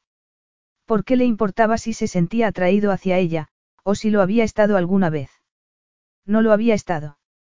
Él había estado excitado y ella, disponible. Se lo había dicho claramente. Al parecer, tenerla bajo su techo no iba a bastar para tentarlo de nuevo. Lo que debería haber supuesto un consuelo se convirtió en una puñalada en el corazón. Solo hasta que el médico me permita volver a vivir sola, accedió Sirena al fin, ruborizándose violentamente por la humillación. Cuando haya recuperado las fuerzas, me llevaré a Lucy a mi apartamento. Ya cruzaremos ese puente cuando lleguemos a él. A pesar del recibimiento de jardines en flor en la residencia de Ascot, Sirena sentía hielo en la sangre al cruzar las mismas puertas ante las que Raúl le había tenido esperando bajo la lluvia. Después de aquel encuentro sus objetos personales le habían sido devueltos y las llaves, tarjeta de identificación y tarjetas de crédito retiradas. Incapaz de mirarlo a la cara, Sirena posó una mano sobre el cálido cuerpecito de su hija, instalada en el coche entre sus padres, mientras el chofer detenía el vehículo bajo el porche. Cuando se dispuso a soltar el cinturón de seguridad de la niña, Raúl le apartó las manos. Yo la llevaré, sentenció él secamente mientras le entregaba la bolsa de los pañales al chofer. Muy a su pesar, Sirena tuvo que aceptar con mano temblorosa el brazo que le ofrecía Raúl para poder salir del coche. Sus músculos ardían por el esfuerzo de ponerse de pie sobre las debilitadas piernas y el dolor le laceraba la cintura. Mientras subían las escaleras, él la sujetó con un brazo, prácticamente llevándola en volandas. Sirena emitió una exclamación de protesta, pero no pudo evitar aceptar su ayuda. No deberían haberte dado el alta, habló él secamente. No me gusta estar tan débil, murmuró ella, apartándose de su lado mientras entraban en la casa. Incluso aquella vez, en Perú, conseguí seguir adelante. Me pondré bien. Tengo que hacerlo, agotada, se dejó caer en el mullido banco del recibidor. Cuando estuviste enferma en Perú. Aquella vez en que la mitad de los asistentes a la conferencia se intoxicaron con la comida. Tú no te pusiste mala. Sí lo hice. Pero alguien tenía que ocuparse de todo, cambiar las reservas de los vuelos. No recuerdo que te ofrecieras voluntario. Raúl se irguió y abrió la boca, pero ella agitó una mano en el aire para silenciarlo. Era mi trabajo y no me quejo. Tan solo digo que nunca me había sentido tan mal como entonces, pero esto es mucho peor. Odio estar así. Deberías habérmelo contado. Entonces y ahora. Era mi trabajo, repitió ella ignorando su reproche para recordarle la ética de que siempre había hecho gala en su trabajo. Espero que me comuniques tus necesidades, Sirena. Yo no sé leer la mente. Te llevaré a tu habitación para que puedas descansar. Podrás subir las escaleras tú sola o prefieres que te haga preparar una habitación en la planta baja. Arriba estará bien, pero Lucy necesita una toma antes de que pueda acostarme. Sirena mantuvo deliberadamente la mirada en el bebé para evitar mirar a su alrededor. Estúpida romántica, había llegado a soñar con convertirse en la señora de aquella casa. La estancia en la que se instaló para dar el pecho era una de sus preferidas, decorada en tonos mediterráneos, muebles modernos y vistas al jardín inglés. Raúl recibía influencias de todo el mundo, desde sus cálidos ancestros españoles por parte de madre hasta la precisión suiza de su padre. Había sido educado en los Estados Unidos de Norteamérica, donde había incorporado la cultura moderna. Todas sus casas eran elegantes, cómodas y eclécticas. Y todas llevaban un marcado sello, el suyo. Raúl permaneció junto a ella, navegando por la pantalla del teléfono móvil, haciendo todas esas cosas que ella solía hacer por él. Sirena sintió una punzada en el corazón. Le había encantado trabajar para él. Durante los últimos meses se había ganado la vida haciendo transcripciones, pero no era nada comparado con ese puesto que le había llevado por el mundo. ¿Vas a ir a la oficina esta tarde? Preguntó, sin estar muy segura de si quería que se marchara. Mantenerse a la defensiva resultaba agotador, pero una parte de ella necesitaba su proximidad como el cactus la escasa lluvia. Ellos me están preguntando lo mismo. Todo está hecho un lío. Cuando te pusiste de parto lo estaba organizando todo para una ausencia que creía iba a producirse dentro de un mes. Lo siento, se disculpó ella sin pensar. ¿Por qué te disculpas? No ha sido culpa tuya. Advertirme de la posibilidad de un parto prematuro podría haber sido útil. Lo último que me faltaba era una dosis añadida de estrés teniéndote todo el día al teléfono dándome órdenes, espetó ella irritada. Seguí las indicaciones del médico e intenté llevar el embarazo a término. No podía hacer nada más. El momento del parto no te convino, pues bienvenido a la paternidad. Creo que ambos tendremos que adaptarnos. Lo único que digo es que habría venido bien un poco de comunicación. Guardártelo todo para ti no deja de meterte en líos, el suave tono de voz estaba cargado de amenaza. Claro, porque tú me diste muchas facilidades para comunicarme contigo tras informarme, a través de los cargos que me leyeron tras el arresto, de que sabías que faltaba dinero. Antes de eso, espetó Raúl con la mandíbula apretada y la mirada fría, aunque sus ojos emitieron un destello de algo parecido a la culpabilidad. Podrías haberme contado que tenías problemas financieros.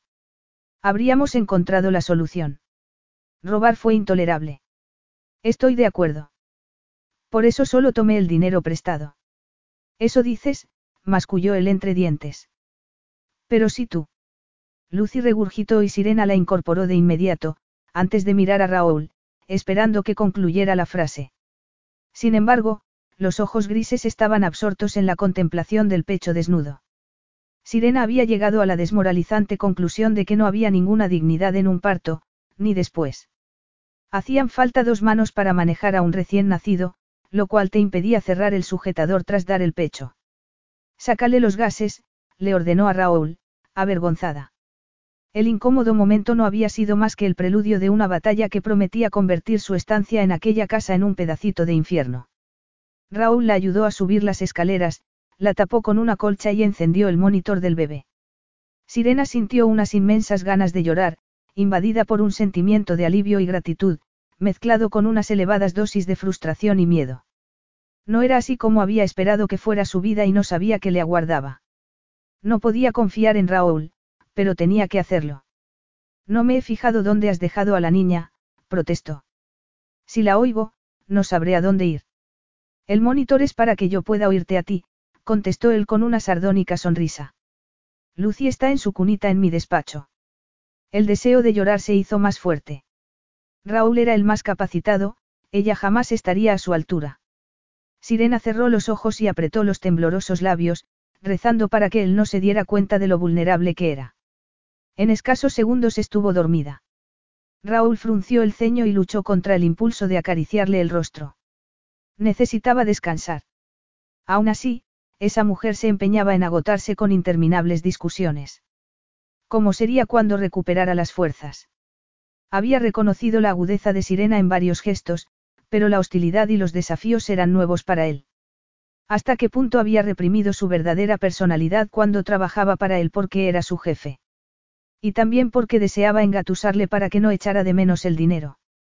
Aquello no encajaba con la mujer que se había obligado a trabajar estando enferma, la que había seguido adelante con un embarazo de riesgo para darle a su bebé el mejor comienzo posible, a pesar de que el parto podría haberla matado. El recuerdo de una pálida sirena llena de tubos y cables jamás abandonaría su mente. También le afectaba el evidente amor que profesaba por su hija y su preocupación ante las revisiones médicas. La manera en que lo miraba, buscando su interpretación y que la tranquilizara. Una parte suya, muy cínica, le advertía contra volver a encapricharse de ella, pero la conexión de esa mujer con el bebé era demasiado real para ser fingida. Por otro lado estaba la atracción física, más fuerte que nunca. No había podido evitar mirar fijamente el pecho desnudo. Y el delicioso trasero le pedía a gritos que posara sus manos sobre él. Cada vez que se acercaba lo suficiente para respirar su olor, sentía el impulso de atraerla hacia sí y besar esos carnosos y deliciosos labios. Raúl se frotó la cara, más preocupado que nunca por una mujer a la que jamás debería haber tocado. Lo que necesitaba era ponerse a trabajar. Era lo que le había servido de vía de escape ante el suicidio de su padre. Desde los 20 años, en cuando la perfidia de su padrastro se hizo evidente, se había sumergido en el objetivo de recuperar la economía familiar. A pesar de haber abandonado la universidad, había conseguido desarrollar una versión básica de un programa informático, y venderlo le había salvado de sentirse un fracasado por no haberse dado cuenta de lo que hacía su padrastro. Desde entonces no había hecho otra cosa que acumular dinero, creando un gigantesco colchón para la familia. Una familia a la que se había incorporado una indefensa niña, motivándole más que nunca. Y la madre del bebé. Sentado ante el escritorio, consultó el monitor y se preguntó si alguna vez encajaría en su vida. Capítulo 5. En cierto modo vivir con Raúl era muy sencillo. La comunicación subliminal que habían establecido había sentado las bases. Sirena conocía sus estados de ánimo y los límites a la hora de crear un espacio en el que ella tuviera cabida. Además, dedicaba tanto tiempo al trabajo que ella podía estar tranquila hasta que él se tomaba un respiro para ir a ver a su hija. Sin embargo, el que se mantuviera fuera de su vista, no significaba que lo tuviera fuera de su mente. Porque tenía ese radar interno que captaba su presencia de inmediato. Saberlo tan cerca hacía que su mente viajara de regreso a aquella tarde lluviosa. Ese era el médico. Preguntó él sobresaltándola con una sacudida de inesperada excitación. Intentando disimular la alegría que sentía por dentro solo con verlo, Sirena colgó el teléfono. Indra, mi vecina, le aclaró, sonrojándose. ¿Ha sucedido algo? Tenías el ceño fruncido. No me analices, quiso gritar Sirena. Jamás habría creído posible añorar la época en la que era una pieza más del mobiliario de la oficina de ese hombre. La altiva actitud que había mostrado entonces era mucho más llevadera que el que observara cada uno de sus movimientos. Todo va bien, contestó ella con fingida despreocupación. Quería saber cuánto tiempo iba a estar fuera de mi piso. Cuando yo viajaba, si coincidía con alguna visita de su familia, podía alojarse en mi casa. Su sobrina va a ir con su nuevo marido y les gustaría algo de intimidad. Una incómoda corriente sexual tiñó su rostro de rojo carmesí. Todavía no tenía permiso para tener sexo y Raúl le había dejado bien claro que no le interesaba. Desesperadamente deseó poder tragarse sus últimas palabras. ¿Y qué le has dicho? Raúl deslizó la mirada por el ajustado jersey y pantalones de yoga que abrazaban el redondo trasero. Su voz no revelaba ninguna emoción. Que me gustaría poder ayudarla, pero que pronto iba a necesitarlo, ya estaba trazada la línea. ¿Fue eso lo que te dijo el médico? Él la miró fijamente. Nada de piscina durante una semana, aunque sí dar paseos cortos. Y que duerma, ella lo miró con severidad.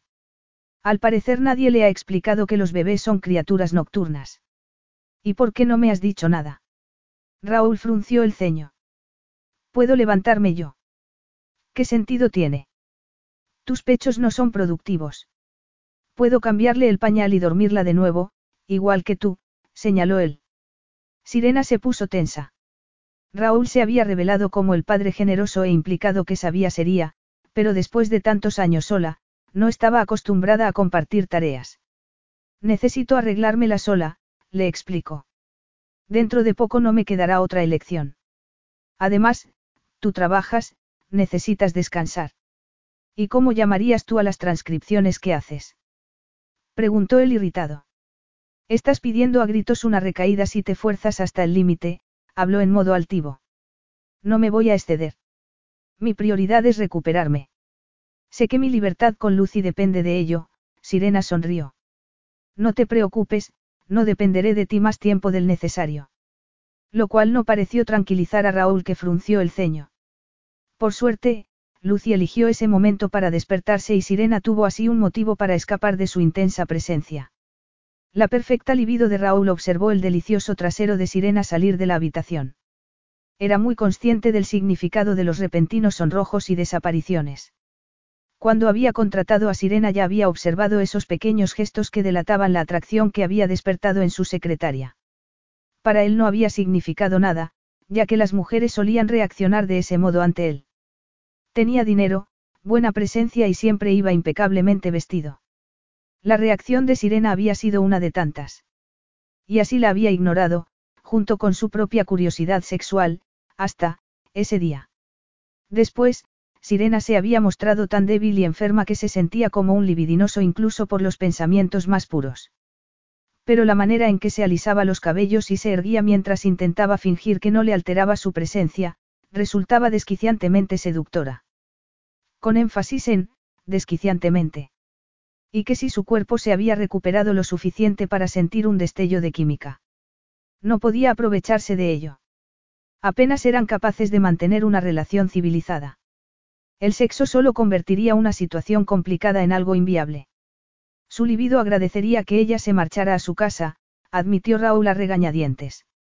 La reacción involuntaria de Sirena lo había excitado hasta el punto de que la erección presionaba fuertemente contra los pantalones, urgiéndole a ir en busca de la mujer que lo había incitado y hallar alivio en las profundidades que lo habían recibido con entusiasmo hacía un año. Un año que había dedicado a intentar olvidarlo todo. Achacó el largo periodo de abstinencia al tiempo dedicado al trabajo y los abogados.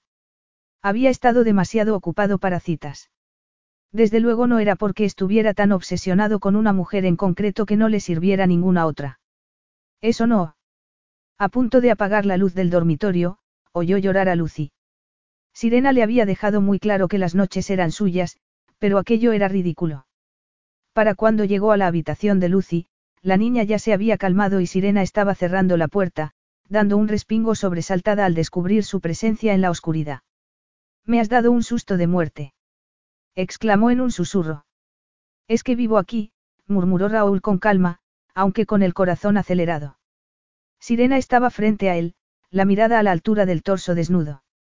No llevaba sujetador bajo la camiseta sin mangas y los pantalones cortos parecían más unos calzoncillos de hombre. Los pezones se le marcaban claramente bajo la tela de algodón. Esa no era la manera de compartir tareas nocturnas, pero Raúl no pudo evitar el bombardeo de señales eróticas que se acumularon en sus receptores sexuales. Sirena llevaba el pelo suelto y aún olía al baño de espuma que había tomado poco antes. La respiración surgía entrecortada de los deliciosos labios entreabiertos y la mirada cargada de deseo se deslizó por los pectorales. Los holgados pantalones del pijama de Raúl empezaron a bombarse bajo la cintura. Avergonzada, ella clavó su mirada en los ojos grises. Una mirada, le pareció a él, cargada de un deseo sexual reprimido tan fuerte como el suyo. No me parecía que fuera a calmarse, consiguió explicarle con voz ronca. Por eso decidí relevarte para que pudieras volver a la cama. Cama, era lo único en lo que podía pensar. La otra vez habían utilizado un sofá, y durante menos de una hora. Pero en esos momentos quería más. Horas. Días. La voz de Raúl hizo que a Sirena se le pusiera el vello de punta. Su olor corporal resultaba fuerte y agresivo. Era muy consciente de no estar depilada y de que el pantalón corto y la camiseta sin mangas no era precisamente una lencería muy sexy. Se ha quedado dormida, murmuró, moviéndose ligeramente y casi tropezando con él. Y de nuevo se encontró en la casa de Osoti, de nuevo él tenía la mirada fija en sus labios. El corazón le dio un vuelco y la mente se le quedó en blanco. Como aquella vez. Otra vez no, pensó. No podía moverse, paralizada por la atracción y el deseo. Raúl levantó una mano, pero se detuvo. Sirena aguardó expectante. Y Raúl inclinó la cabeza. No permitas que suceda, se advirtió ella en silencio. Sus instintos de conservación bombardeaban con tal intensidad que ella no sabía si echar a correr por el pasillo, intentar atravesar el cuerpo de Raúl o retirarse a la habitación de Lucy. Raúl tomó el rostro de Sirena con una mano, levantándolo hacia él antes de tomar sus labios con un profundo gemido. No lo hagas. No. Todo en ese hombre era fuerte y la manera, hambrienta y confiada, con que tomaba sus labios acabó con su fuerza de voluntad. Su boca encajaba perfectamente sobre la suya y cuando le entreabrió los labios con la lengua, ella se sintió estremecer. Sí, por favor. Sirena no pudo evitar fundirse contra él. Sabía lo bueno que iba a ser lo que le esperaba. Su cuerpo aún conservaba la memoria de la sensación de los viriles músculos y la rotundidad con que la llenó. Raúl la rodeó con un brazo en un gesto de posesión que le arrancó a Sirena un gemido. La ropa no ofrecía ninguna protección, pues lo sentía todo. Sentía la ardiente rugosidad del torso, los músculos planos del abdomen y la enhiesta forma de la extraordinaria erección. Las manos de Sirena se deslizaron sobre la suave cintura mientras los pensamientos se ocultaron tras un beso que empezaba a consumirla. Una dulce y profunda excitación, una sensación que no había sentido en meses, se enroscó deliciosamente en su interior. Era maravilloso sentirse abrazada, besada por ese hombre como si estuviera saciando una vida entera de necesidad. Raúl deslizó las manos por el curvilíneo cuerpo y ella se retorció y se apretó contra él, disfrutando al ser aplastada contra la puerta. Cuando la ardiente mano se deslizó bajo los pantalones cortos y no encontró braguitas, gimió y apretó suavemente el trasero. Sirena apretó los pechos contra el velludo torso mientras sus manos se dirigieron hasta la rígida masculinidad que estaba a punto de agujerear la tela de sus pantalones. Sí, tócame, le urgió él con voz ronca. Raúl volvió a tomar su boca y ahogó el grito de sorpresa que escapó de los labios de Sirena cuando sintió la masculina mano deslizarse por la parte anterior del muslo, encontrando el sensible núcleo. Los círculos que dibujó con el dedo alrededor del tenso botón arrancaron unas fuertes sacudidas de deseo. Raúl le descubrió los pechos e inclinó la cabeza. Estoy lactando, pensó ella. La realidad de lo que estaban haciendo estalló en su cabeza y lo apartó de un fuerte empujón. Raúl se tambaleó y, perplejo, alzó la vista. Había muchas razones para sentirse espantada. Y la expresión de terror debía estar reflejada en su rostro pues Raúl desvió la gélida mirada de plata y dio un respingo. Quizás él también se sentía espantado al comprobar que había vuelto a caer en sus brazos. En brazos de la mujer que tenía más cerca. La que estaba más a mano. Un profundo dolor laceró el vientre de Sirena. De nuevo humillada, corrió a su habitación. Durmió hasta tarde. Raúl había entrado en la habitación mientras dormía y se había llevado el monitor. Lo encontró sentado a la mesa del desayuno, a una hora a la que debería estar en la oficina. El motivo por el que no había ido a trabajar se le escapaba. Llevaba casi un mes allí. Lucy. Preguntó Sirena. Le he dado un biberón, pero no ha comido mucho. Está dormida, aunque no durará. Aprovechando la necesidad de sacarse la leche de los inflamados pechos, ella abandonó la cocina, pero cuando regresó, él seguía allí con aspecto de disponer de todo el día. No quiero hablar de ello, espetó ella de golpe, mientras evitaba admirar los fuertes músculos que llenaban la camisa azul y se sentaba para desayunar una tostada con mantequilla. Ya sé que todavía no puedes hacer el amor. No habríamos llegado tan lejos. Además, no llevaba ninguna protección y, desde luego, no quiero que vuelvas a quedar embarazada. La tostada se volvió amarga en la boca de Sirena y todo el dolor que había ignorado afloró hasta la garganta, impidiéndole tragar. Con toda la dignidad de que fue capaz, se levantó de la silla. ¿Y no crees que yo no me levanto cada mañana deseando que el padre de Lucy fuera otra persona? Sirena percibió claramente cómo Raúl dejaba de respirar, pero no obtuvo ninguna satisfacción. A punto de alcanzar la puerta, él la detuvo con su ronca voz. Lo decía porque no quiero volver a poner tu vida en peligro. Dado lo peligroso que puede resultar dar a luz, no deseo volver a poner a ninguna mujer en esa situación. La afirmación le hizo titubear. Volviéndose hacia él, se encontró con una mandíbula apretada y una tensión que confirmaba la sinceridad de cada una de sus palabras. Millones de mujeres viven el embarazo y el parto sin ningún problema, señaló ella. No sabes cómo vas a pensar en el futuro. Con otra mujer. Raúl le devolvió la mirada que ella conocía bien. La que indicaba que la discusión había terminado. Iba a desperdiciar su energía si pensaba que podría razonar con él. La rígida expresión era tan familiar, la confianza en su propio juicio tan obvia, que ella sonrió divertida. Era la última reacción que hubiera esperado de sí misma. El cuerpo aún vibraba por la excitación no aplacada que no hacía más que hundir su ya maltrecha autoestima. Había encerrado el corazón bajo una coraza, pero, por algún motivo, las palabras de Raúl lo habían descubierto ligeramente. Ese hombre estaba haciendo gala del sentido protector que ella tanto admiraba. Desde luego había sido un comentario amable y, Además, una parte de ella se regocijaba al pensar que no tenía intención de llenar su vida con hijos de otras mujeres. ¿Qué te hace tanta gracia? murmuró él. Nada, le aseguró Sirena, sujetándose el rugiente estómago con una mano. Siéntate y come, le ordenó Raúl mientras le ofrecía una silla. Necesitas calorías. Sirena volvió a sentarse y la asistenta apareció con un plato de huevos y tomate. Para su consternación, Raúl también se sentó de nuevo. El recuerdo de la noche anterior escocía como una llaga. Había estado dando vueltas en la cama intentando explicarse cómo había podido suceder. En el fondo era muy sencillo, seguía reaccionando ante su presencia. Para él sería más bien una cuestión de comodidad. Ruborizándose, miró fijamente el plato y se dispuso a comer. El loco instante iba a interponerse entre ellos igual que el muro de resentimiento por el dinero sustraído. Necesitaba marcharse.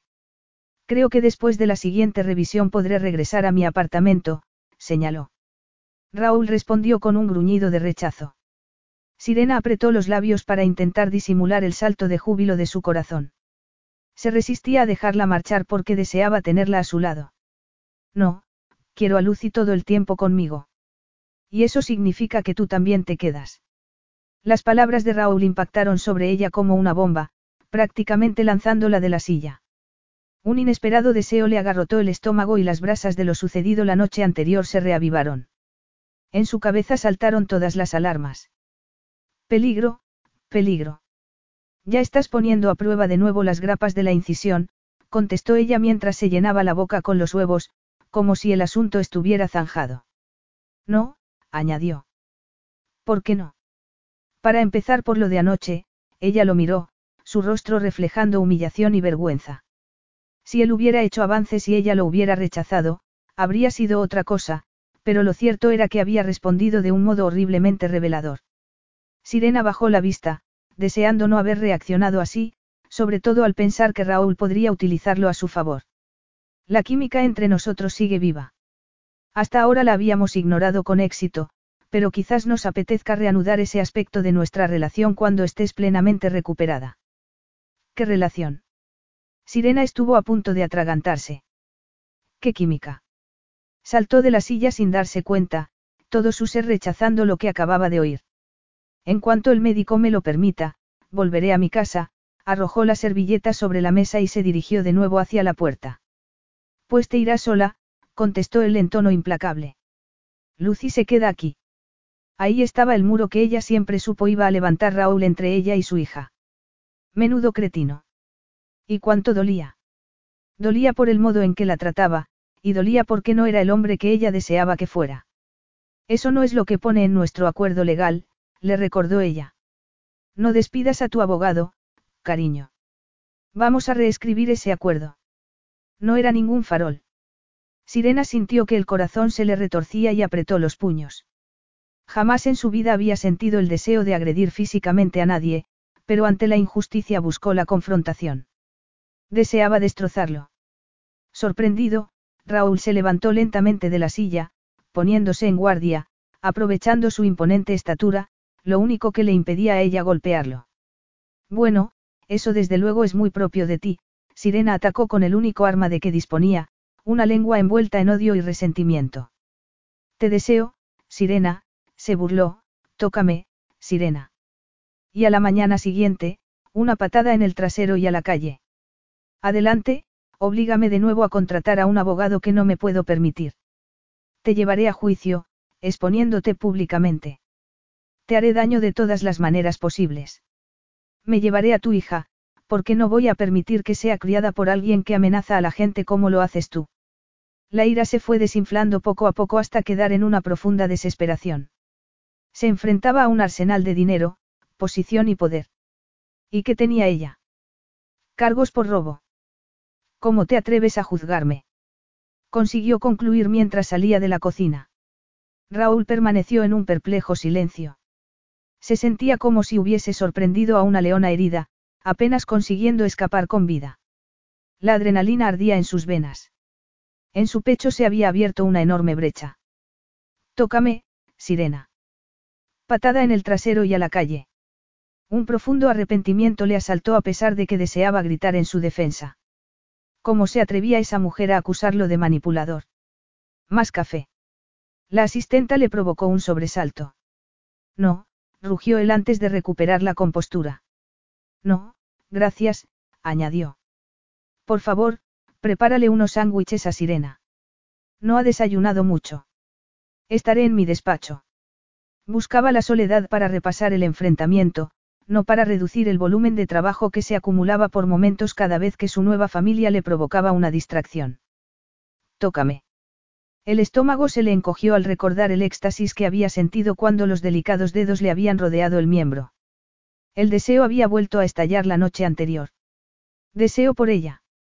A pesar de todas las excusas que había podido inventar, lo cierto era que no se sentía atraído por ninguna otra mujer, solo por ella. No le gustaba que Sirena fuera la única por la que sintiera deseo.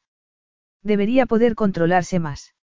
Aquella mañana había despertado temprano y elaborado una serie de argumentos que obligaran a Sirena y a Lucy a seguir viviendo con él, llegando a convencerse de que era una solución conveniente para la custodia, nada que ver con la atracción sexual.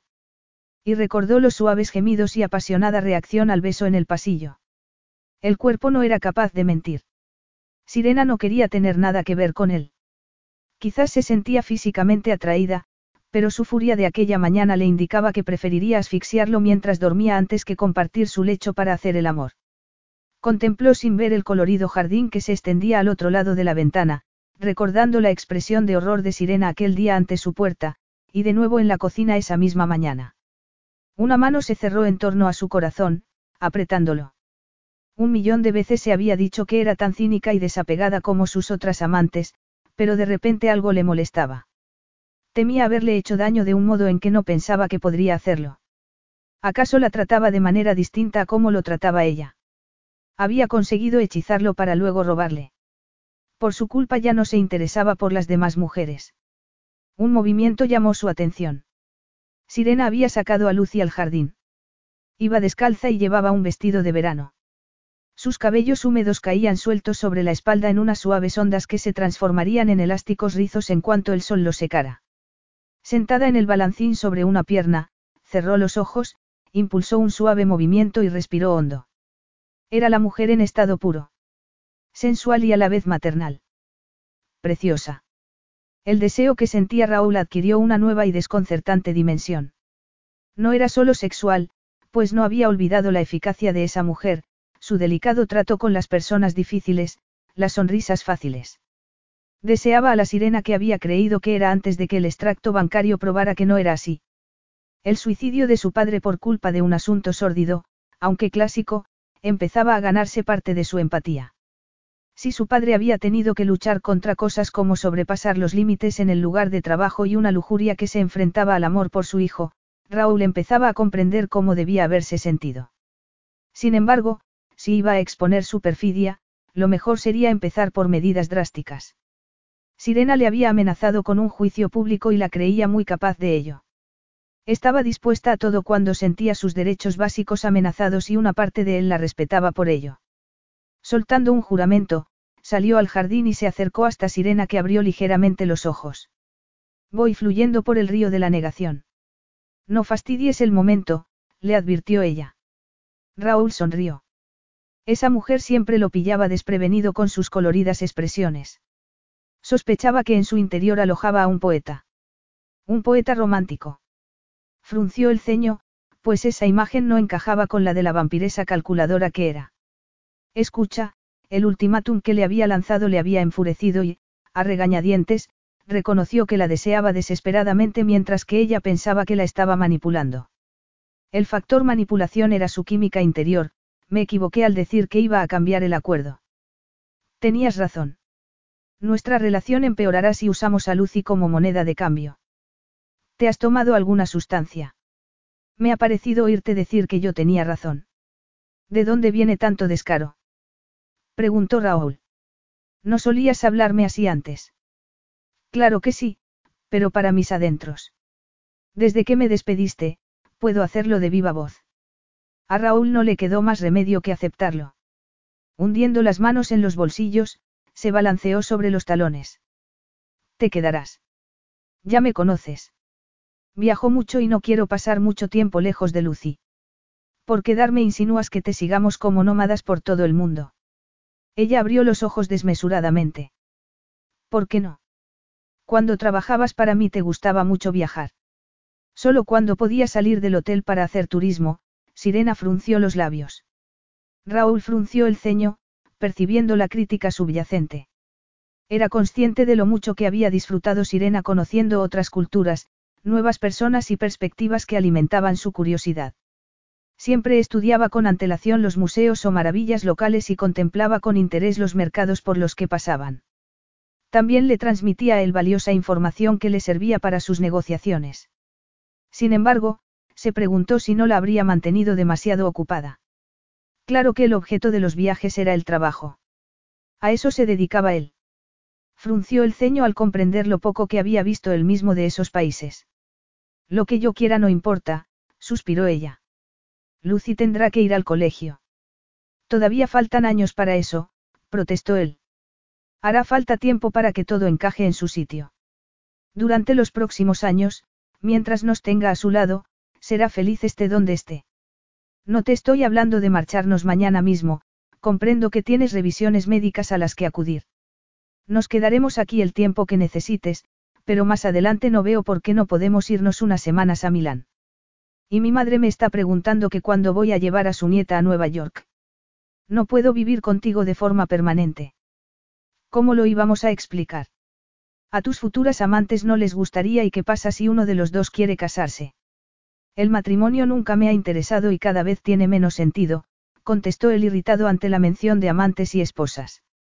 En cuanto a las amantes, y por el bien de Lucy, lo mantendremos de puertas hacia adentro. Vaya. Por el bien de Lucy yo debería practicar el sexo contigo. Incluso alguien con mi bajo sentido de la moral tendría dificultades para asimilar ese razonamiento. Si nos acostamos juntos, será porque ambos lo deseemos, espetó él, consciente de lo mal que estaba manejando el asunto. Esa mujer lo sacaba de quicio. Lo de anoche fue un choque frontal. Tú me deseas y, cuando el médico te dé el alta, podremos tener sexo. Piénsatelo. Capítulo 6. A Sirena no le quedaban muchas opciones para pensárselo. Su cuerpo estaba loco por acostarse con su antiguo jefe y su mente vagaba en esa dirección ante la más mínima oportunidad, estuviera despierta o dormida. Raúl siempre andaba cerca, oliendo a loción para después del afeitado, o a polvos de talco para bebés, cuchicheando a Lucy, o hablando por teléfono. De manera que se esforzó en elaborar una lista de razones para no confiar en él con el fin de contrarrestar la atracción que sentía. El matrimonio nunca me ha interesado y cada vez tiene menos sentido. Eso dejaba muy claro dónde empezaba y dónde acababa su interés por ella. Con los días se hacían más frecuentes las conversaciones breves salpicadas de miradas significativas y obstinadas evitaciones. Tenía que regresar a su apartamento.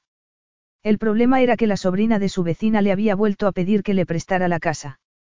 Sirena había pensado buscar trabajo en una zona menos cara de Londres y así alquilar su piso mientras se instalaba ella misma en otro sitio más pequeño. No quería perder su casa, pero sin ingresos no podría conservarla. Tampoco sabía cómo iba a pagar a una niñera si trabajaba. Y esa preocupación le llevaba invariablemente de vuelta al ofrecimiento de Raúl. Sería un error. La había ofendido, y él se sentía ofendido por ella. De no ser por el bebé, podría haberse dado a la bebida, pero una copita con una amiga no podía hacerle daño. Raúl se quedó perplejo cuando le comunicó que iba a salir por la noche. Amber es una amiga que se trasladó a Canadá hace años. Esta noche llega a Londres y será el único rato que tenga libre.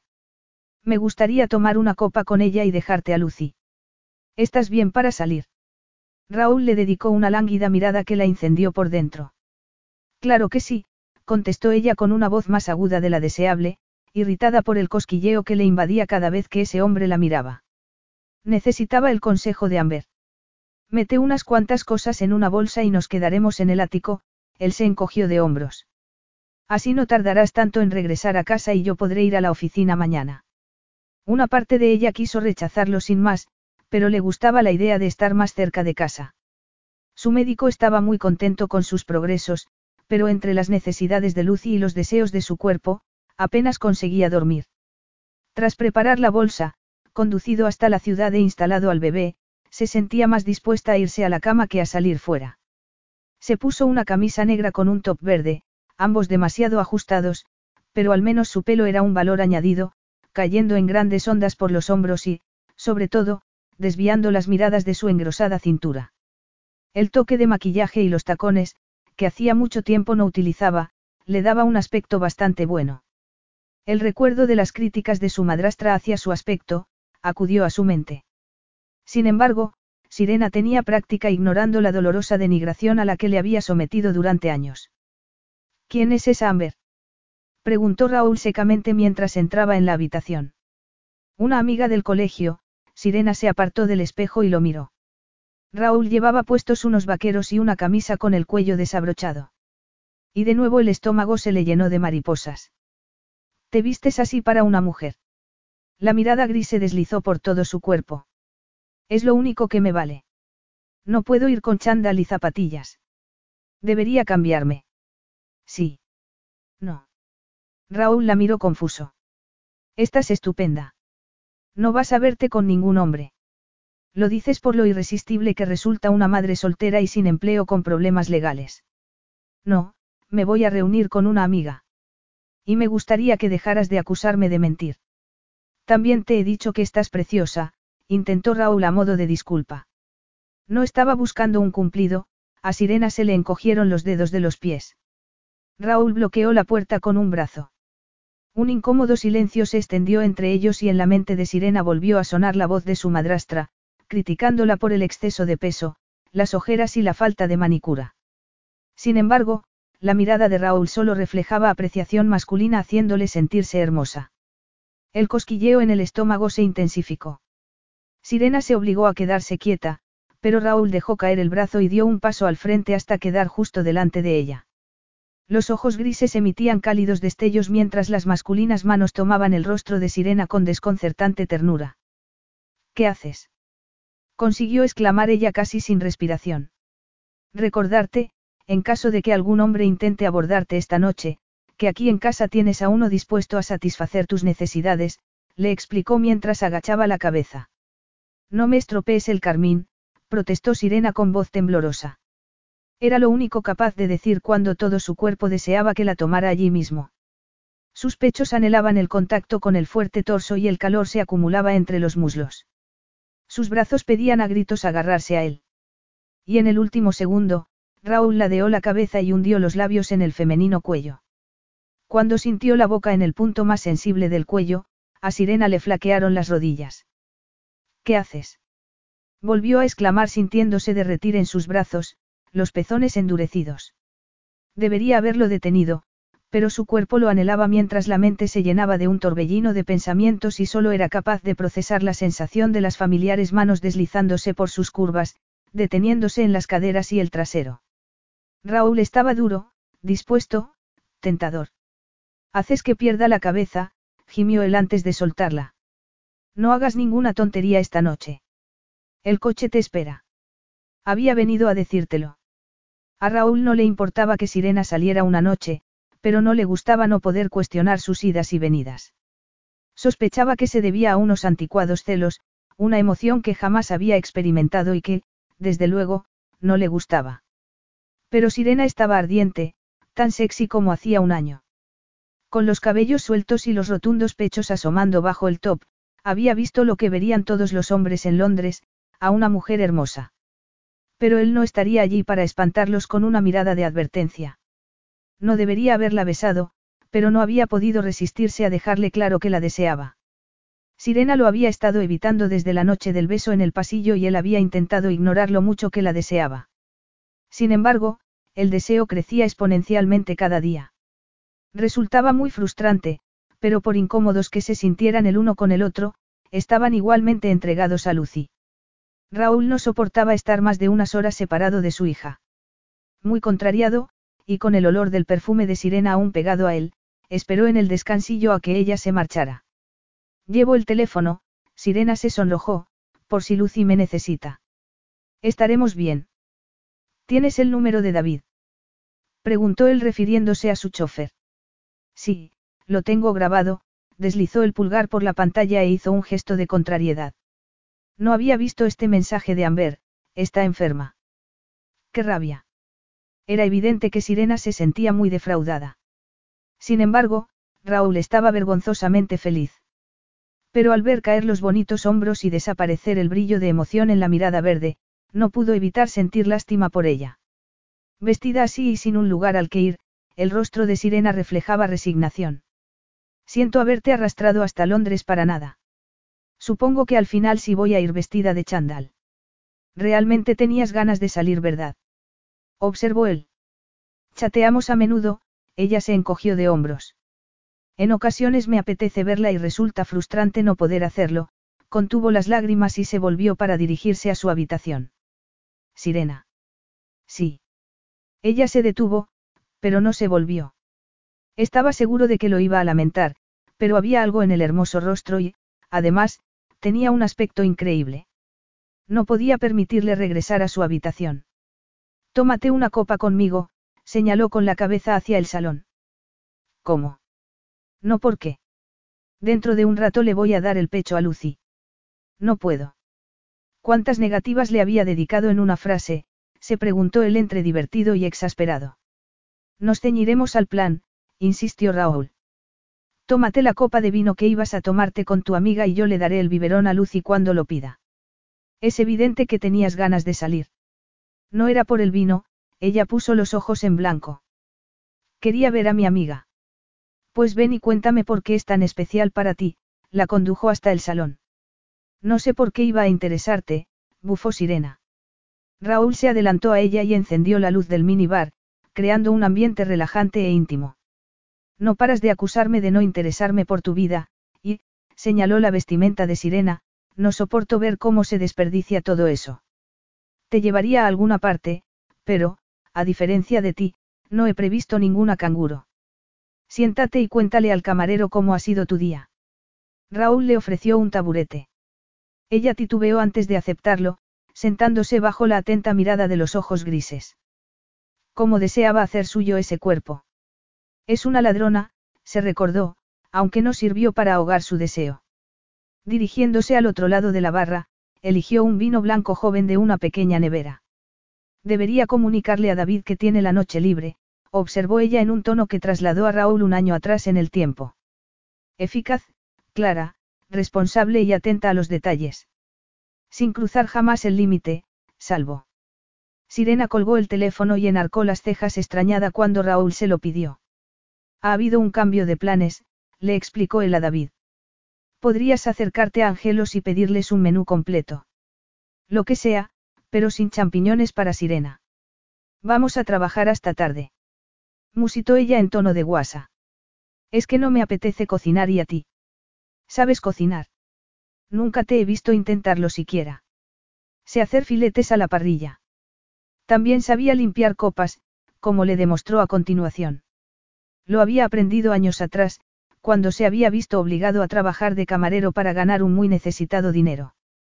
Pero a un hombre en tu posición no le hace falta hacer nada, Sirena sonrió provocativa.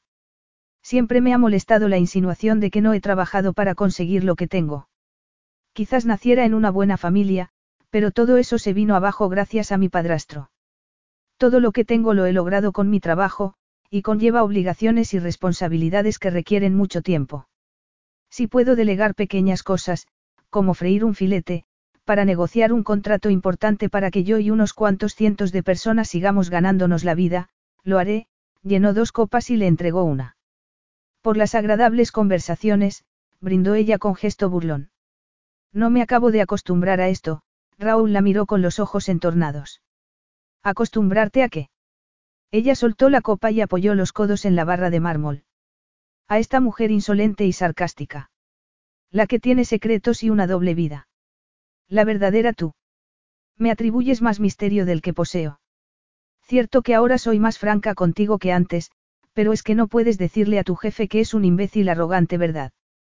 Lo miró fijamente a los ojos. No si necesitas el dinero para pagar las facturas. Jamás te habría despedido por decir algo así, Raúl consideró la posibilidad de permitir que la conversación derivara en algo más serio, pero optó por mantener el tono amistoso. Sirena hizo una mueca antes de soltar una carcajada.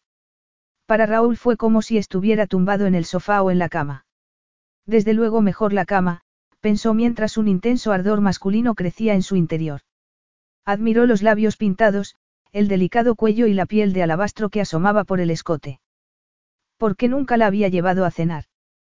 ¿Por qué entonces era su secretaria? Resultaba liberador que ya no hubiera ningún obstáculo entre ellos. Para el carro, se recordó. Quizás hubieran admitido al fin la existencia de la atracción sexual, pero solo porque deseara llevársela a la cama no significaba que podía hacerlo. Sirena no soportaba la intensidad con la que Raúl la miraba. Cada día que había trabajado para él había soñado con alguna muestra de interés hacia ella. Y cuando por fin la obtenía, le producía un intenso pánico. No podía fiarse de que su interés por ella fuera sincero. Acosada por amargos recuerdos, se deslizó del taburete llevándose la copa de vino y se dirigió al ventanal que dominaba la silueta de Londres. Así es como empiezas tus espectaculares días, o es aquí donde los terminas. Espectaculares. El reflejo de Raúl, parcialmente visible en la ventana, apareció a su espalda.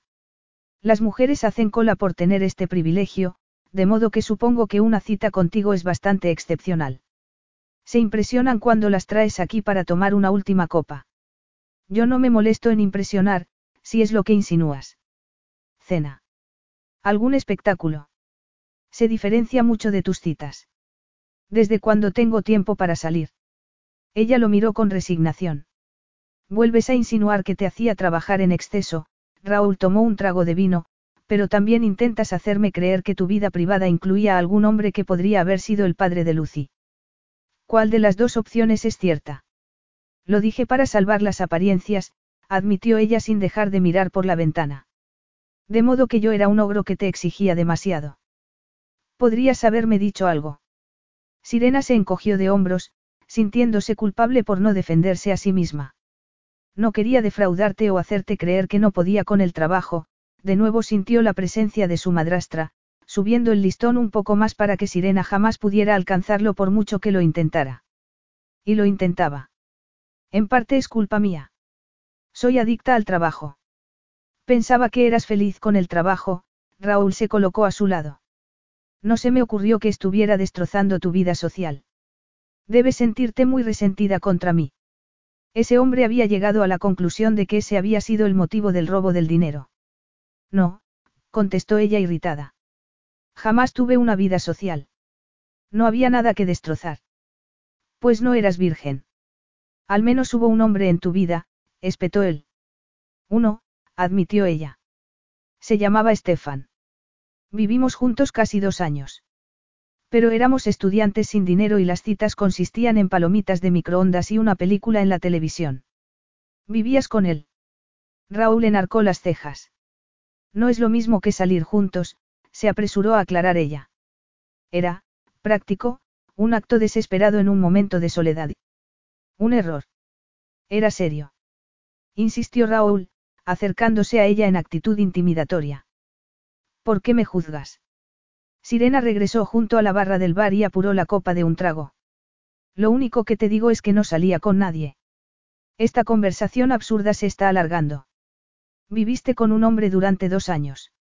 No es cualquier cosa, Sirena. Hablasteis de casaros. Yo, Sirena no tenía ganas de hablar de ello, pues aún dolía. Al fin asintió. Me lo propuso. No funcionó, contestó con ambigüedad. Estuviste prometida. Vas a despertar a Lucy. Siseó ella. ¿Por qué gritas? Siento habértelo contado. David debe estar a punto de llegar con la cena, no. Raúl apenas era capaz de asimilar lo que estaba oyendo.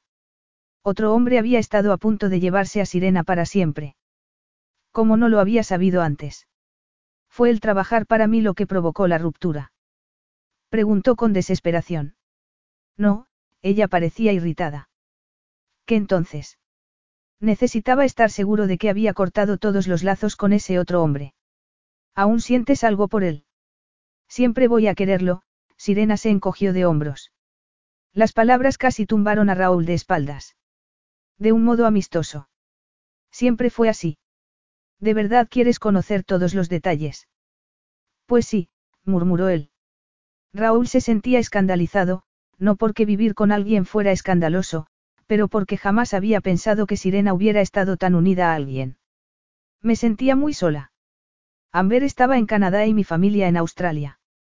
Estefan fue el primer chico que se fijó en mí. Me cuesta creerlo, intervino Raúl. El primer chico del que me di cuenta que se fijaba en mí. Por aquel entonces no se me permitía salir, ni siquiera pasar la noche en casa de Amber. Mi madrastra no estaba dispuesta a acoger a una adolescente embarazada en su casa. Ya en la universidad, Estefan fue el primer chico que conocí. Era agradable y yo lo bastante romántica como para imaginarme más de lo que había. Es evidente que sí había más, dado que te propuso matrimonio. Eso fue un impulso. Decidí abandonar la carrera y sacarme un diploma para empezar a ganar dinero. Él temió que fuera a conocer a alguien, y yo comprendí que eso era precisamente lo que me apetecía. Por tanto, nos separamos. Un amor juvenil no es algo de lo que avergonzarse. ¿Por qué te sientes culpable? Preguntó. ¿Por qué le hice daño?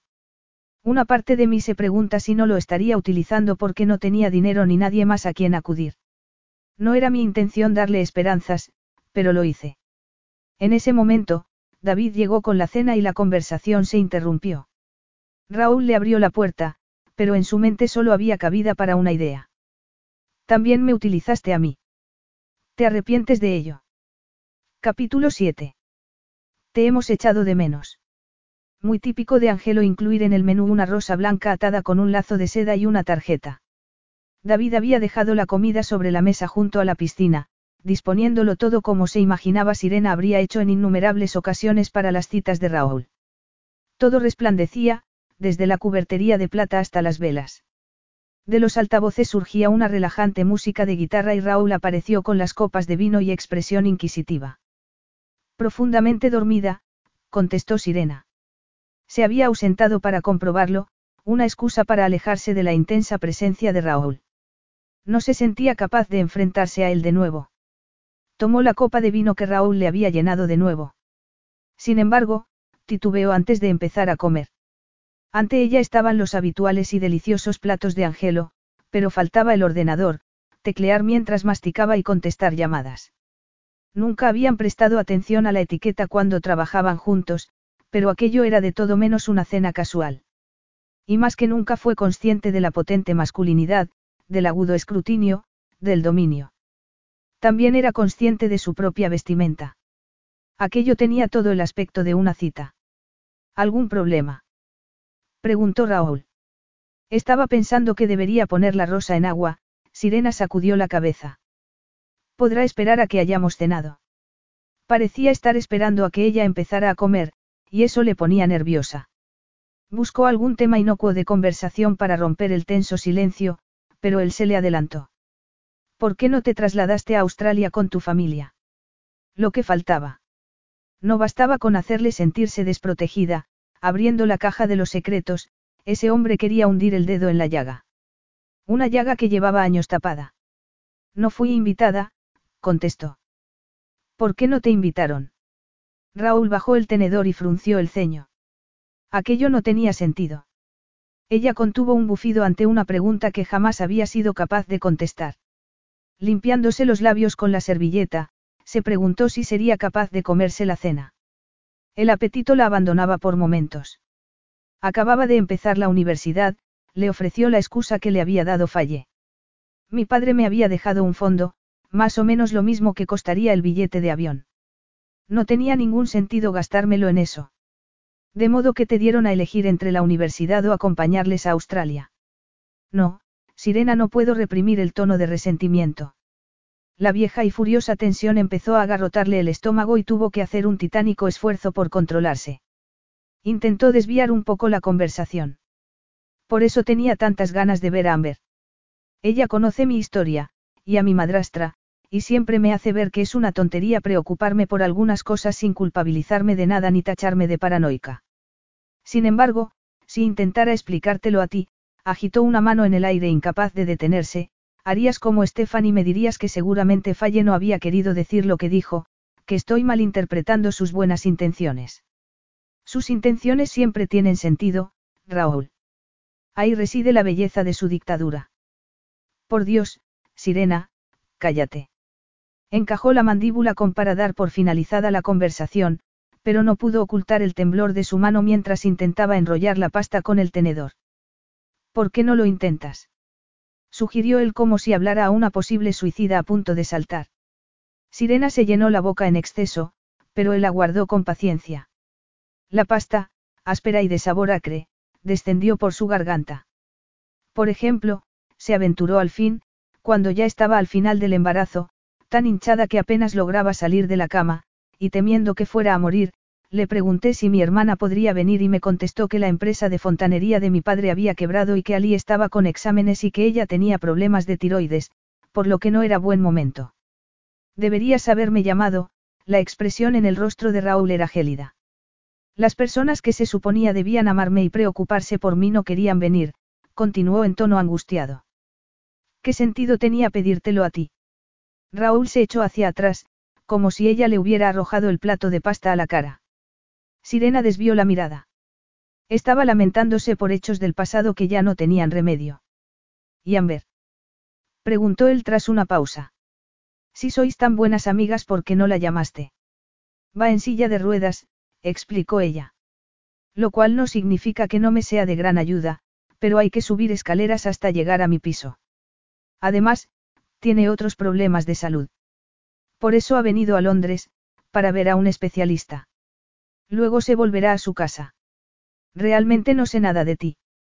Comieron en silencio durante unos minutos hasta que él volvió a intervenir. Tu padre no está preocupado por ti. Por supuesto. Es más, se volvió a casar porque no sabía qué hacer con su hija pequeña. ¿Y tu hermana? No tiene edad para tomar sus propias decisiones. Sirena suspiró, vociferando para sus adentros. Si no lograba hacerle entender lo vulnerable que era Ali, Jamás comprendería los motivos por los que le había tomado prestado el dinero. Ali es muy inmadura para su edad. Tiene que esforzarse mucho en los estudios y los exámenes son un verdadero problema. Enfrentarla a su madre nunca fue una solución, por mucho que me hubiera gustado hacerlo. La adoro, y no te imaginas cuánto la echo de menos. Prácticamente la crié yo. Fallé no cambiaba un pañal si estaba yo en casa y los deberes también me correspondían a mí. Fui yo quien respondió sus preguntas sobre el sexo y la que le acompañó a comprar su primer sujetador. Pero hace casi ocho años que se marcharon y no he vuelto a verla. Falle lo estuvo planeando todo mientras yo me matriculaba en la universidad, y no mencionó nada hasta asegurarse de que mi decisión estuviera tomada. Podrías haber ido a visitarlos. Te refieres en mis ratos libres, entre los estudios y los dos empleos. O quizás después de que me contrataras. Me hubieras permitido ausentarme un par de semanas para ir a Australia. Cada vez que te pedía más de cinco días libres ponías una cara como si te estuviera dando un cólico de riñón. Intenté ir después de aquella feria en Tokio, pero la base de datos se vino abajo en Bruselas, recuerdas, y tuve que cancelarlo. Podrías haberme explicado la situación, Raúl apretó la mandíbula. ¿Para qué, Raúl? Jamás mostraste el menor interés por mi vida privada.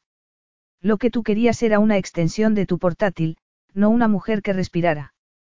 ¿Por qué eras mi empleada? espetó él apartándose de la mesa. No era la primera vez que Sirena lo veía rebasar los límites de su paciencia, pero normalmente sucedía en el contexto de alguna negociación que iba mal. Ser el blanco de la ira de ese hombre le asustaba. Raúl se acercó hasta la piscina con las manos hundidas en los bolsillos. No tienes ni idea de lo que es desear a tu compañera de trabajo, sabiéndola fuera de los límites. Permíteme discrepar, pensó ella tragando nerviosamente, ¿por qué? ¿Cómo puedes decir algo así cuando dejaste bien claro? Ya sé lo que dije ese día. Deja de echármelo en cara, rugió Raúl. ¿Por qué te crees que llegamos tan lejos en Osot? Llevaba dos años pensando en ello, y al día siguiente, hizo un gesto de frustración con las manos, descubrí que me habías robado. Traicionaste mi confianza y me utilizaste. ¿Qué podía decir? Admitir que me habías herido. Era demasiado humillante. Ella le había herido. No, no se lo creía. No tras meses eliminando la alegría y la ternura de sus recuerdos, para luego resumirlo todo como un revolcón casual. Ella quizás conservara la sensación de que aquel día en Osot había sido especial, pero él solo había admitido sentir deseo sexual mientras había sido su empleada. Era poco más que estar a mano. Lo que había sufrido era su ego, no su corazón. Intentaba ser profesional, protestó ella tímidamente. No arrastrar mi vida privada hasta la oficina. Y no le veo ningún sentido a compartirlo ahora contigo, dejó la servilleta junto al plato. Sigo sin importarte, y sigo sin poder ver a mi familia. ¿Por qué dices que no me importas? Él se volvió desafiante. La expresión en su rostro le llegó a Sirena directamente al corazón. Desvió la mirada, tentada a analizar los sentimientos que subyacían tras la pregunta, pero se negó a ello. Ese era el camino hacia la locura. No lo hagas, le ordenó con voz ronca. Tú me odias, y no me importa porque yo también te odio, mentirosa, susurró una vocecilla en su cabeza. Dejémoslo como está, por Lucy. No era fácil mirarlo a la cara, pero se obligó a ello. Se obligó a mirarlo a los ojos y enfrentarse al odio con calma. Ojalá fuera tan sencillo, Raúl se agarró al respaldo de la silla. Quiero odiarte, pero ahora comprendo por qué no te sentiste capaz de acudir a mí. No podía saber que fingía desinterés para ocultar la atracción que sentía hacia ti. El corazón de Sirena pasó de la incredulidad a una intensa excitación, y de ahí a un profundo dolor por cómo la había tratado, independientemente de que sintiera algo por ella. La lujuria no es afecto, Raúl, Sirena manifestó en voz alta lo obvio. Raúl se irguió arrogante. No, espera, ella se apresuró a continuar, temerosa de que él creyera que le estaba suplicando su afecto. Jamás pensé que por un revolcón fuéramos a casarnos y vivir felices para siempre. Lo único que digo es que creía que sentías respeto y consideración por mí. Incluso una carta de despedida habría sido mejor que hacerme arrestar sin hablar conmigo. Eso fue. Sirena se interrumpió ante la gélida mirada de Raúl, pero se obligó a continuar. Descubrir que estaba embarazada, saber que en la cárcel me quitarían al bebé, temió echarse a llorar al recordar esos momentos. Ni siquiera mi madrastra me hubiera hecho tanto daño. Yo no sabía que estabas embarazada, le recordó el furioso. Exactamente. Y de haberlo sabido, habría sido más delicado, pero por el bebé, no por mí. Yo nunca te importé lo más mínimo. Capítulo 8. Raúl se sentía como si estuviera envuelto en la famosa niebla de Londres y, sin embargo, las paredes de su ático se veían nítidas y el cielo estaba despejado. Su mente era incapaz de asimilar un concepto lúcido. Una y otra vez repasaba las palabras de Sirena de la noche anterior. Lucy se retorció en sus brazos. El bebé seguramente había notado su tensión y por eso estaba tan inquieta. Caminando arriba y abajo de un extremo a otro de la casa, no conseguía calmarla de ninguna manera. ¿Cómo habría caminado Sirena entre las paredes de su celda? El estómago se le encogió. Mientras había intentado hacerle encerrar, no se le había ocurrido pensar en ello. La vibrante sirena que miraba con curiosidad e impaciencia a su alrededor cada vez que aterrizaban en una nueva ciudad, encerrada en una jaula de ladrillo y fríos barrotes. Tú me odias, y no me importa porque yo también te odio. ¿Qué haces aquí? La voz le sobresaltó, causándole un escalofrío de dolor y placer a partes iguales. Parpadeó, consciente de que había entrado en el pequeño apartamento que incluía la casa. Destinado a la niñera o a la asistenta, estaba desocupado. Enseñándole la casa, Raúl dejó de frotar la espalda de Lucy. Está inquieta. Sirena frunció el ceño al verlo aún vestido con las ropas, ya arrugadas, de la noche anterior. La expresión de Raúl era sombría, pero aún así consiguió ocultar las emociones más complejas que se debatían en su interior. Incertidumbre y deseo que iban más allá de lo puramente sexual. Dolor. Sentía una desgarradora palpitación que era incapaz de identificar o calmar. Llevas toda la noche levantado. Sirena se acercó al bebé. Deberías habérmela traído. Lucy se deshizo en gorjeantes pedorretas al ver a su madre que rió, sorprendida ante el sonido. Un sonido que su furioso intento de encarcelarla habría silenciado para siempre. Se ha olvidado papi de darte el biberón. Murmuró dirigiéndose hacia el sofá. Lo intenté hace un rato, pero no parecía interesada, se defendió él con voz ronca. Se lo estás poniendo difícil, ¿eh? Tras mirar a Raúl con recelo, ella se descubrió un pecho. Raúl había presenciado la escena tantas veces que ella ya no le dio ninguna importancia. No tenía ningún matiz sexual, pero verla amamantar a su hija le afectaba igualmente. Quizás era por la dulzura que teñía la expresión de Sirena mientras acariciaba los oscuros cabellos de Lucy que, poco a poco, se relajaba emitiendo sonidos de glotonería. El amor maternal que reflejaba su mirada era tal que a Raúl le provocaba casi dolor físico en el corazón. Al intentar hacerle encarcelar, no había sabido que estaba embarazada. Debió haberse sentido aterrorizada mientras que él, la primera persona en la que debería haber podido confiar, había sido la última a la que hubiera considerado acudir. Ya me ocupo yo, Sirena levantó la vista y la sonrisa se apagó y bajó la mirada. Puedes echarte a dormir un rato, o ir a trabajar, tal y como tenías previsto. No, no puedo. Raúl se mesó los cabellos, consciente de un persistente dolor de cabeza. Respiraba entrecortadamente y habló con una voz que apenas verbalizaba lo que tenía que decir. Sirena, sabes que perdí a mi padre. Lo que nunca he contado a nadie es que, fui yo quien lo encontró. Llegué a casa del colegio y allí estaba, se había tragado varios frascos de pastillas. A propósito. Tenía una aventura con su secretaria, hizo una pausa. Avisé a una ambulancia e intenté reanimarlo, pero solo tenía nueve años. Y llegué demasiado tarde. No tenía ni idea, Sirena lo miró espantada. No soporto hablar de ello. Mi madre tampoco lo hace. Es verdad, las escasas ocasiones en que mencionó a tu padre era como si lo amara. Y lo amaba. Sé lo de la aventura porque descubrí la nota en la caja fuerte cuando nos mudamos. Estaba llena de afirmaciones de amor hacia nosotros, pero eligió la muerte porque no podía vivir sin esa mujer. No puedo evitar culparla. No era lógico, pero nada relacionado con la muerte de su padre tenía sentido para él. La nota era lo único que había en la caja fuerte, continuó. Mi padrastro la había vaciado. Mi madre también lo amaba, y él parecía corresponderle. Pensé que había hallado consuelo en él tras nuestra pérdida, pero no hizo más que utilizarla. Dejé la universidad porque había sufrido un infarto y descubrí que estaban a punto de cortarnos el teléfono y la luz. Lo perdimos a él y la casa el mismo mes. Mi madre estaba destrozada, pero también se sentía culpable por haber confiado en ese hombre y no haberme contado que la cosa estaba tan mal. Raúl hundió las manos en los bolsillos, recordando las palabras de su madre. Dijo que lo arreglaría. Desarrollé una profunda animosidad hacia cualquiera que intentara robarme, admitió. Sirena palideció y su mirada se volvió turbia.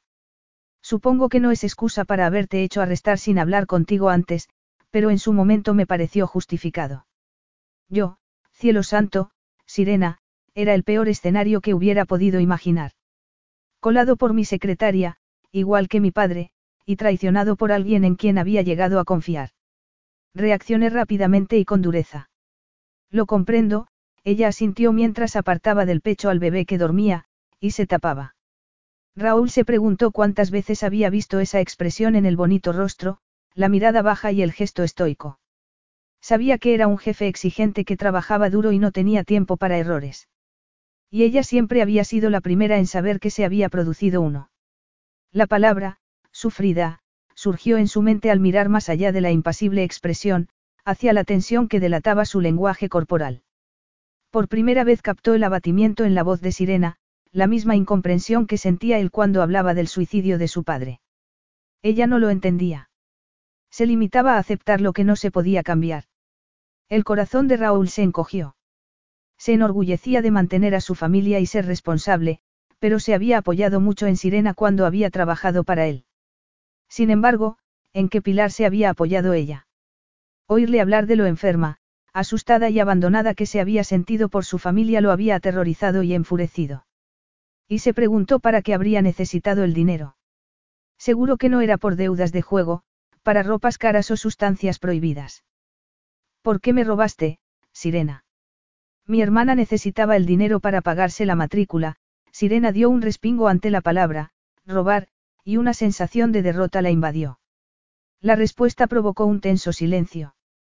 Raúl no se había esperado oír algo así. Estaba tan disgustada después de lo mucho que le había costado ser admitida, había una enorme lista de espera y no podía esperar todo un semestre para volver a solicitar su ingreso. Va a ser una profesora fantástica porque sabe lo que cuesta conseguir las cosas. Sinceramente, pensé que solo sería durante unos pocos días, hasta que papá consiguiera cobrar de su cliente. Por favor no le exijas el pago de la deuda. Se apresuró a añadir. Tuvo problemas en su negocio. Ha tenido que cerrar y ha sido muy duro. Se moriría si supiera el lío en el que me metí. La desolación no era fingida, y el arrepentimiento tan palpable que Raúl casi podía saborearlo. La explicación encajaba perfectamente con las revelaciones de la noche anterior sobre el amor que le profesaba a su hermana. Siempre la había considerado una persona leal, y por eso le había enfurecido tanto su traición. Pero nada de eso excusaba su comportamiento, aunque al menos la comprendía. Creo que dormirá un rato, Sirena se levantó del sofá, pálida y sin mirarlo a los ojos. Raúl debería haberla dejado tranquila, pero su mano la detuvo. Sirena se paró, la mirada baja, la tensión palpable. Era evidente que deseaba alejarse de él, pero ni siquiera quería tocarlo para apartar el brazo y poder marcharse de la habitación. Su rechazo a tocarlo alteró profundamente a Raúl. Habían desnudado sus almas, exponiendo sus motivos para tratar al otro como lo habían hecho, pero eso no cambiaba el que Sirena había robado, ni que deseara verla en la cárcel. Esa clase de heridas tardaba mucho en curar. Lo más sencillo, y mejor para Lucy sería que viviésemos juntos permanentemente, señaló él. Lo sé, Sirena dejó caer los hombros. Pero no funcionaría. No confiamos el uno en el otro. Parecía muy compungida, y él sentía lo mismo. Sin embargo, no podía rendirse. Él no era así. Podemos empezar de nuevo. Hemos ventilado el pasado. Cielo santo, Sirena, se apresuró cuando ella sacudió la cabeza. Quiero estar con mi hija, y tú también. No irás a decirme que prefieres dejarla con una cuidadora la mayor parte del día. ¿Y cuando la tenga yo qué voy a hacer? Contratar a una niñera para poder trabajar. No tiene sentido. Pero. Dejemos atrás el pasado, insistió él. A partir de ahora tendrás que ser sincera conmigo. Júrame que no volverás a robarme. Prométemelo, sentenció a modo de ultimátum. A Sirena se le llenaron los ojos de lágrimas. Raúl la atacaba desde varios frentes y ella se sentía confusa por la falta de sueño. La noche anterior se había sentido muy ofendida y había dado vueltas en la cama convencida de que sería un error hacerle ver el daño que le había hecho. ¿Qué le importaba? Encontraría el modo de utilizarlo contra ella. Y aquella mañana se había levantado decidida a regresar a su apartamento. Y entonces se lo había encontrado, con la ropa arrugada, incipiente barba y signos evidentes de no haber dormido nada. El corazón le había dado un vuelco. Todo lo que Raúl le había dicho había desbaratado su determinación de regresar a su casa. Colado por mi secretaria. El comentario no debería acelerarle el pulso, pero lo hacía. Hasta ahora nos las hemos arreglado, y eso que estábamos enfadados, bromeó él. Sigo furiosa, intervino Sirena exasperada, aunque parte de su amargura empezaba a disolverse. Las confesiones de Raúl explicaban muchas cosas, como la firme determinación de triunfar. Y no había hecho nada por disminuir la atracción que sentía hacia él, si acaso la había aumentado. Los gruesos muros que había levantado contra él empezaban a quebrarse al tiempo que surgían pequeñas fantasías sobre un futuro común, ganarse su confianza y, quizás, su amor. ¡Qué estupidez! Dado lo que acababa de confesarle, ya era hora de aceptar que jamás la amaría. Lo más a lo que podía aspirar era a una tregua y a empezar de nuevo. La injusticia se clavaba en su pecho como un cuchillo. Lucy empezó a moverse y Raúl la tomó amorosamente en brazos.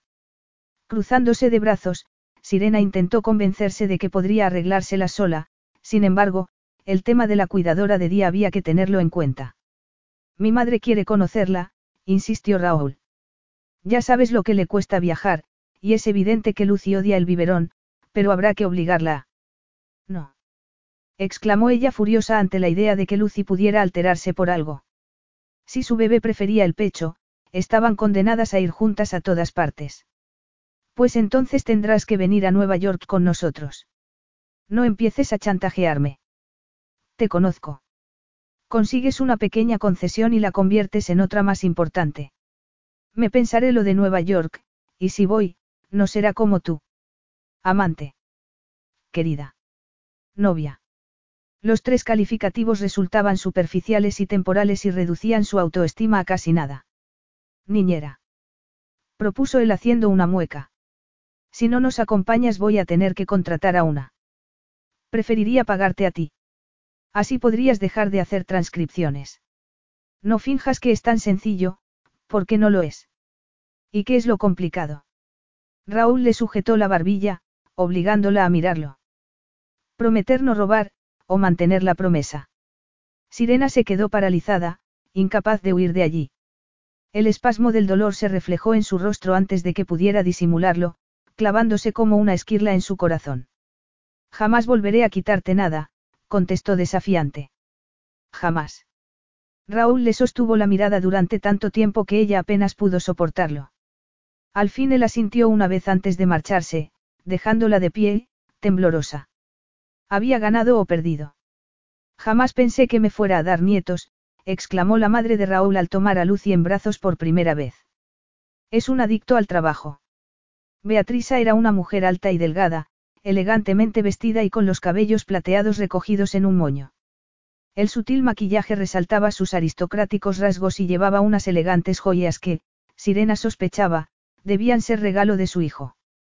A Beatriza siempre le había parecido faltar ciertas ganas de vivir y Sirena al fin comprendía el motivo.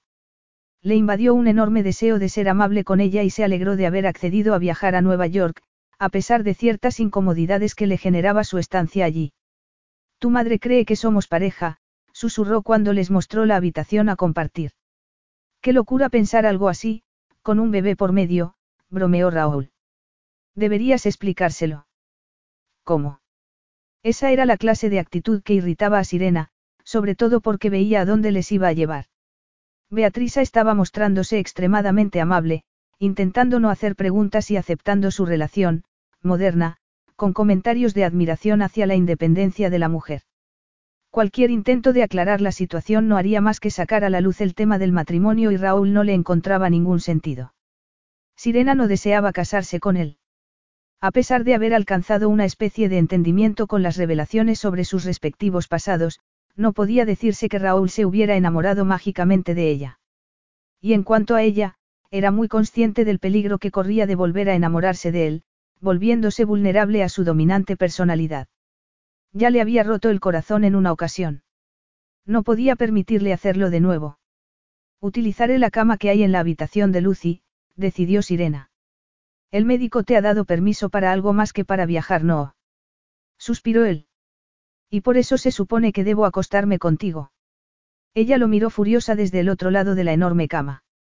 Supongo que pensaste que me acosté contigo para ocultar mi crimen, pero el sexo no es algo tan trivial para mí.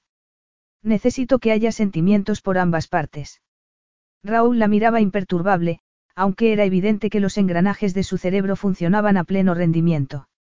Intentando adelantársele, Sirena sacó el cepillo de dientes y el pijama de la maleta. Por supuesto, tiendo a engañarme a mí misma, balbuceó.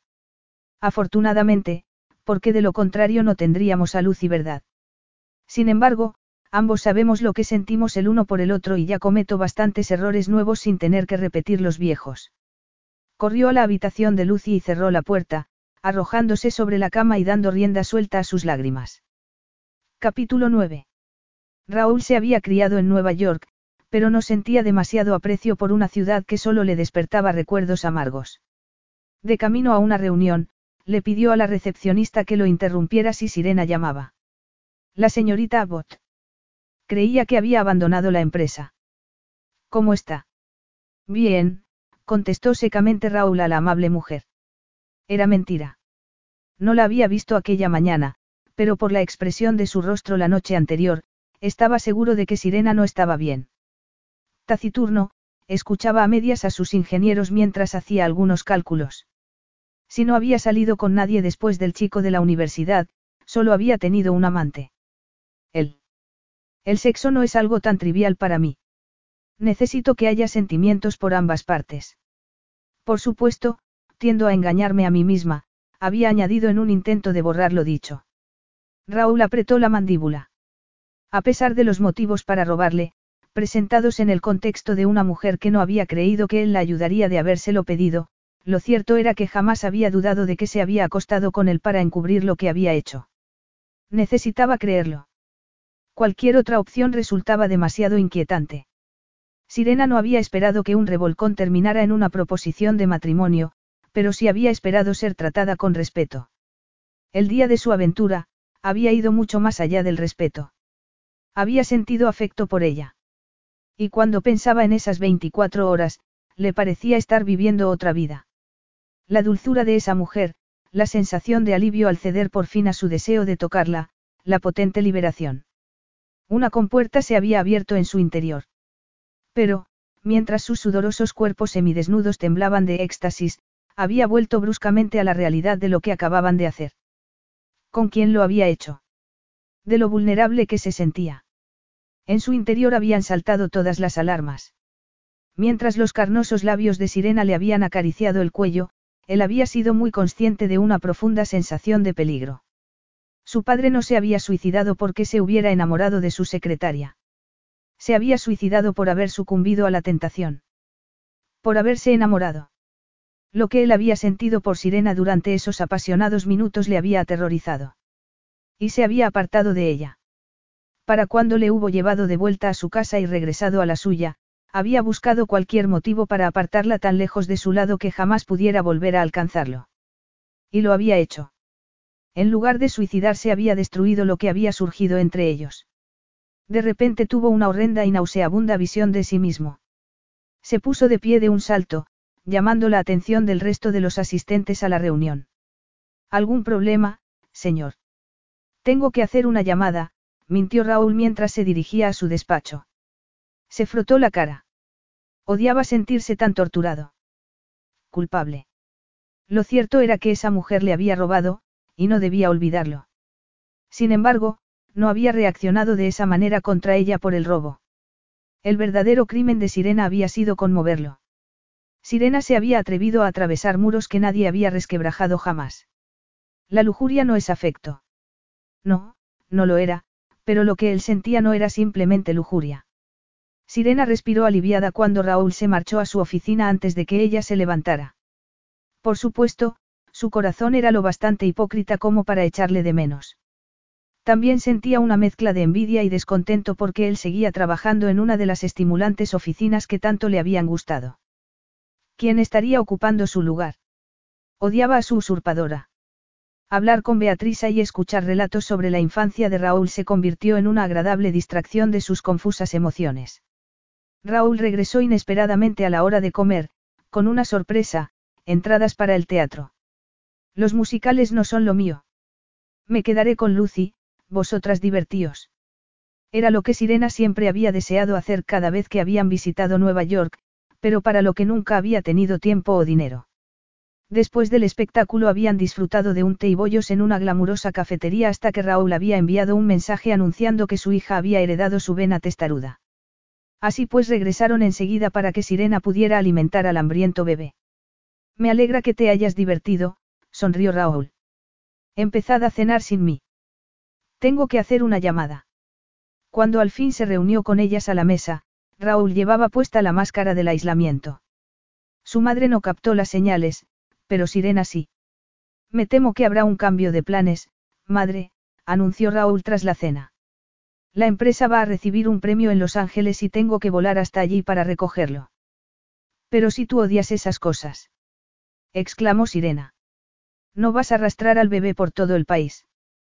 Pueden quedarse aquí conmigo, protestó su madre. Han insistido en que Sirena acuda también, Raúl giró la taza de café en la mano. Es esa gente con la que trabajamos para el programa informático de efectos especiales, le informó. Siempre les has causado una buena impresión y te han echado de menos. Nunca he asistido a uno de esos eventos contigo, pensó en todas las mujeres hermosas que lo habían acompañado en el pasado y se sintió del todo inadecuada para ser su pareja. Pero las cosas han cambiado, ¿verdad? ¿En qué sentido? Ella levantó la vista y su mirada gris colisionó con los ojos de Raúl. No habrá nadie para ocuparse de Lucy. Miranda ha accedido a tomar un avión y quedarse con ella. Pretendes que tu hermanastra vuele a Los Ángeles para hacer de canguro. El modo en que Raúl desvió la mirada delataba que no estaba siendo sincero con ella. Se pasa la vida volando.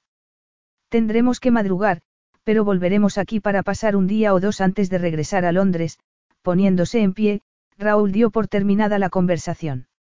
Raúl, la vieja costumbre de acomodarse a las necesidades de su jefe chocaron con las más recientes de atender las de su hija y las suyas propias. Esto es importante para mí, Sirena. Por favor, no discutas.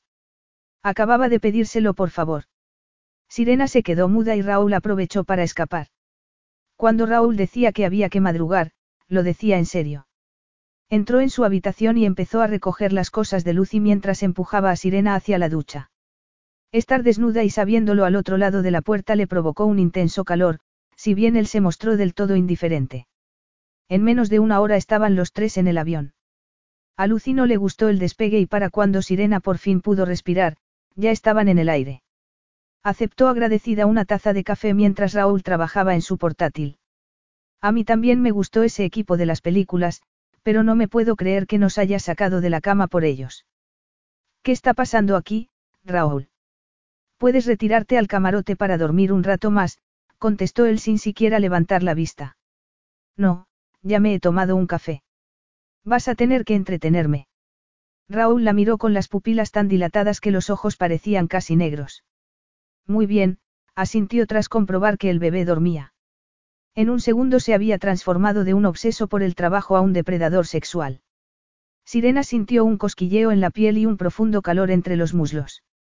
Raúl sonrió seductoramente mientras deslizaba la mirada hasta los pechos de Sirena, cuyos pezones se marcaban erectos, y ella lo sintió de repente muy cerca.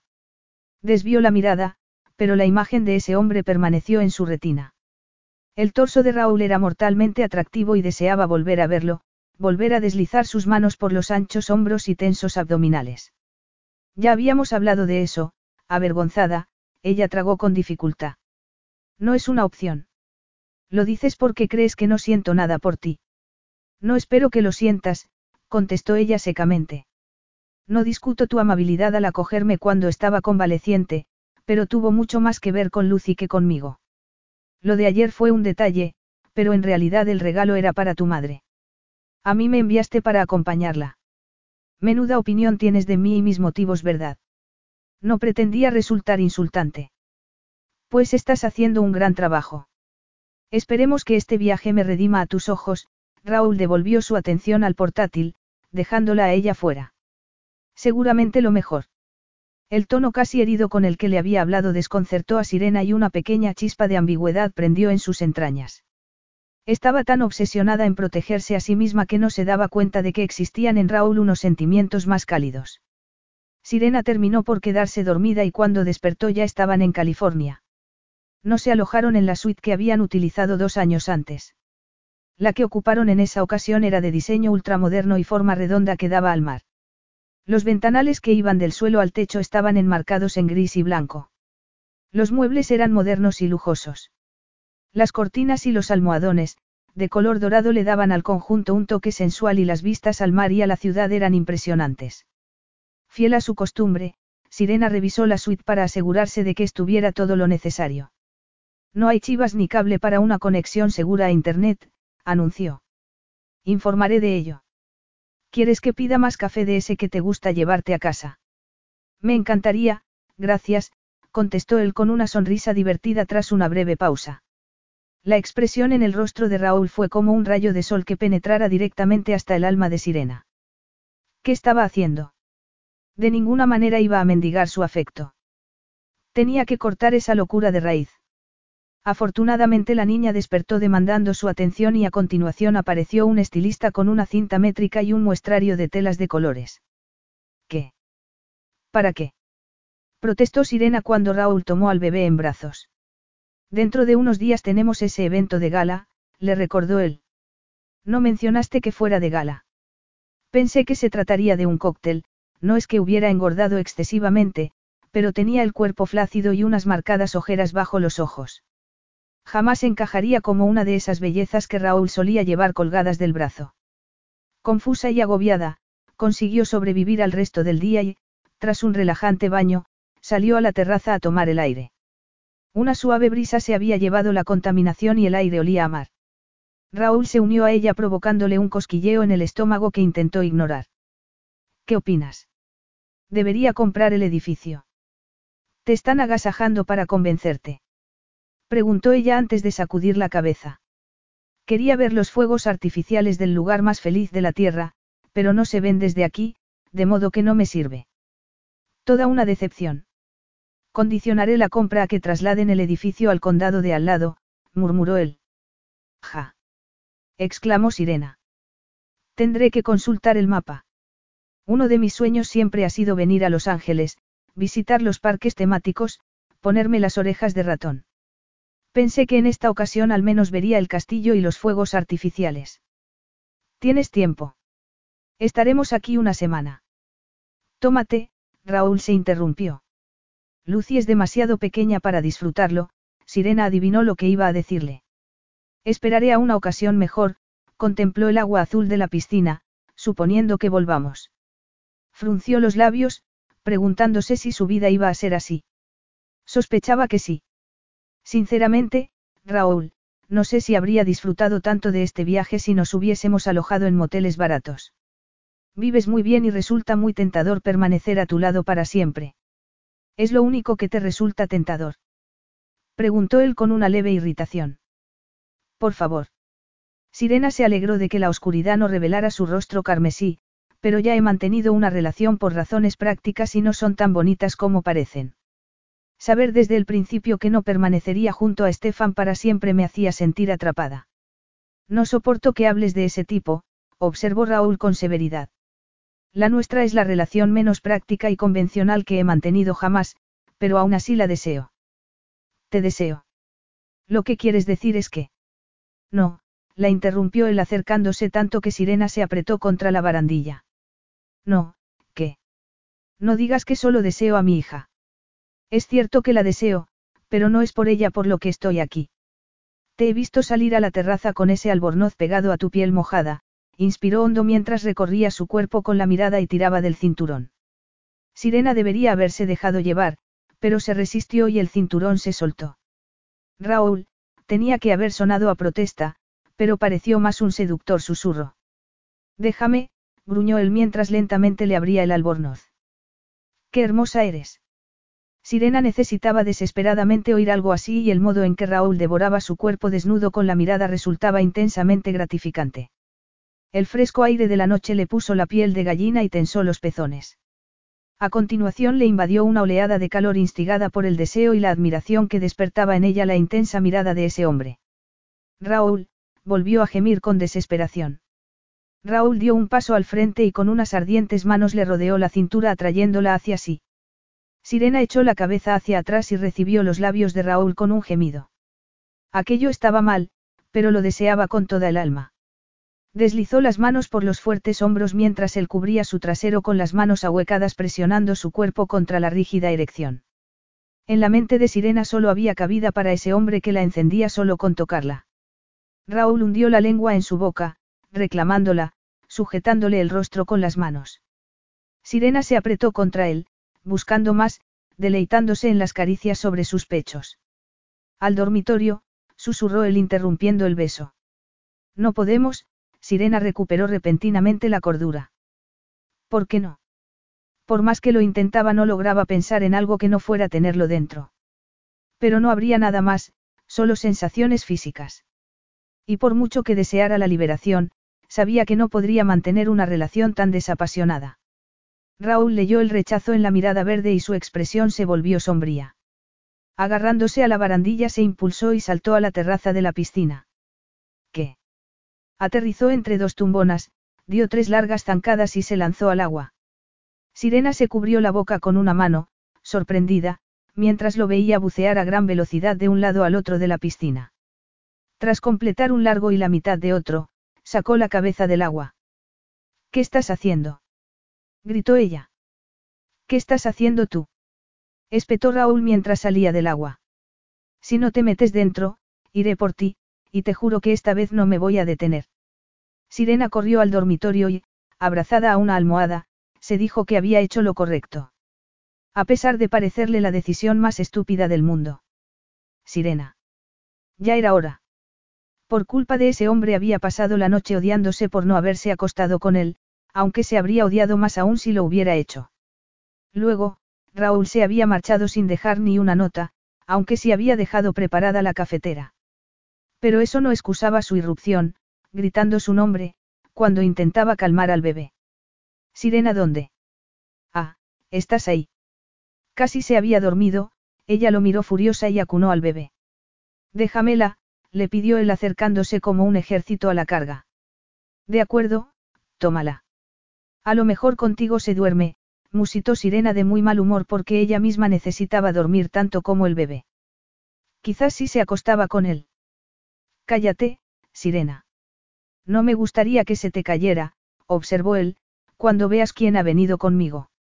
Sirena descubrió a una joven. Rubia, delgada de rostro dulce e inocente, y a la vez alta y bien proporcionada sin rastro de la preadolescente que había sido la última vez que la había visto. Los cálidos ojos marrones de Allison estaban anegados en lágrimas mientras que una traviesa sonrisa se dibujaba en su rostro. Soy yo. Extendió los brazos. Sorpresa. Un grito escapó de labios de Sirena, cerrándole la garganta. Ahogándose, empezó a agitarse, quería moverse, pero las rodillas no le obedecían. Debería habértelo advertido, Raúl la sujetó justo a tiempo, pero no quería que te hicieras ilusiones por si algo salía mal. Estoy bien, estoy bien, balbuceó ella obligando a sus piernas a sujetar el peso de su cuerpo. Al llegar junto a la familiar, aunque crecida, hermana pequeña a la que no había visto en años, se dio cuenta de que le dolían las mejillas porque jamás había sonreído tanto en su vida. No pareces tan alta cuando hablamos por el ordenador, consiguió bromear. El abrazo resultó profundamente emotivo y Sirena creyó que iba a romperse en pedazos. Raúl se emocionó al presenciar el prolongado abrazo entre ambas mujeres. Ali, como le gustaba que la llamaran, no había parado de hablar en la limusina, gesticulando de un modo que le había recordado a Sirena, a pesar del distinto acento y color de pelo. También compartía con su hermana una voluntad férrea. Raúl tenía la impresión de que ese viaje, sin sus padres, representaba una pequeña rebelión y se preguntó si tendría alguna consecuencia para Sirena. Falle le había parecido extrañamente obstructiva, considerando que los gastos del viaje corrían todos de su cuenta. Lo que más le había costado había sido impedirle hablar con Sirena algo que, sospechaba, habría dado al traste con la visita de Ali. Los posibles altercados con la familia de Sirena tendrían que esperar a una mejor ocasión, decidió. En esos momentos, viendo lo feliz que era ella, sintió que todo había merecido la pena. ¿Puedo conocer a Lucy?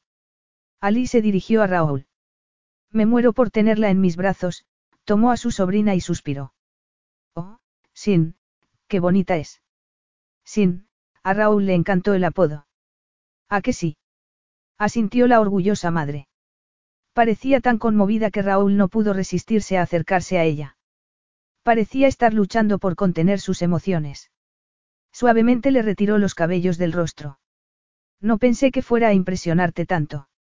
¿Estás bien? Ella lo miró resplandeciente antes de arrojarse en sus brazos. Raúl soltó una exclamación de sorpresa y la abrazó con ternura.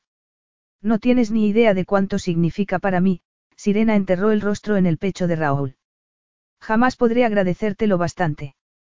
Toda la tensión sexual de la noche anterior regresó con ese abrazo. Raúl era muy consciente de los pechos que se apretaban contra él, así como del aroma que desprendía a té verde y piña. Una increíble sensación de ternura lo invadió. Había pretendido hacer algo bonito, pero jamás había sospechado que algo tan sencillo tuviera ese impacto. Dominado por sus instintos, la abrazó y acarició los cabellos con la barbilla, tragándose la emoción que le obstruía la garganta. Había olvidado los beneficios de permitirse sentir algo por los demás. Cuando la otra persona era feliz, él era feliz. Debería haberlo hecho antes. Había curado la herida del corazón de Sirena, llenándolo de felicidad, y no le había costado nada. Un par de llamadas y un billete de avión. Vosotros dos, observó Ali, qué bonita pareja hacéis. Después de lo de la noche anterior, Sirena no sabía dónde se situaban en la relación. Siempre se había sentido atraída hacia él y, en esos momentos, estaba anclada a él, corazón con corazón. Apartándose, se secó las lágrimas e intentó recomponerse. La abrumadora emoción no se debía únicamente a la impresión y alegría de ver a su hermana. Una gran parte se debía a que aquello lo había hecho Raúl. Para él el dinero no era nada, pero tener la idea y llevarla a la práctica. Significaba eso que sentía algo por ella. Sirena tenía miedo de mirarlo, temerosa de no ver nada. Le aterrorizaba haber dejado caer las barreras hasta dejar expuesta su alma y el lugar especial que le tenía reservado en ella. Es como si fuera Navidad, sonrió Sirena. Y ni siquiera te he comprado una corbata, Raúl. Todos estallaron en carcajadas. Después, Raúl pidió la comida al servicio de habitaciones y comieron junto a la piscina. A la mañana siguiente, Sirena se encontró con él en la cocina. ¿No puedes dormir? Preguntó muy nerviosa, sintiéndose expuesta sin Lucy o Ali para acallar la energía sexual que estalló inmediatamente entre ellos. Yo tampoco. Tengo una mañana muy ocupada antes de que Europa se vaya a dormir, pero quería darte esto, le mostró unas entradas. Casi te solté lo de Ali cuando hablaste de ello la otra noche. Estuve a punto de sugerirte que fueras con ella. Raúl. exclamó Sirena al ver impresa la silueta del castillo rodeado de polvo de hadas. Y para que quede claro, las entradas no son para tu hermana, aunque espero que disfrute tanto como tú. Tampoco son para Lucy. Son para ti, porque siempre lo has querido. Raúl la besó. El gesto fue tan dulce que ella no pudo resistirse a corresponderle. Su delicioso sabor le puso la piel de gallina. Sirena tragó nerviosamente mientras intentaba ocultar lo conmovida que se sentía. En serio, no sé qué pensar de todo esto, bromeó con el corazón acelerado. Te estás molestando mucho para mantenerlo todo puertas adentro. Sirena.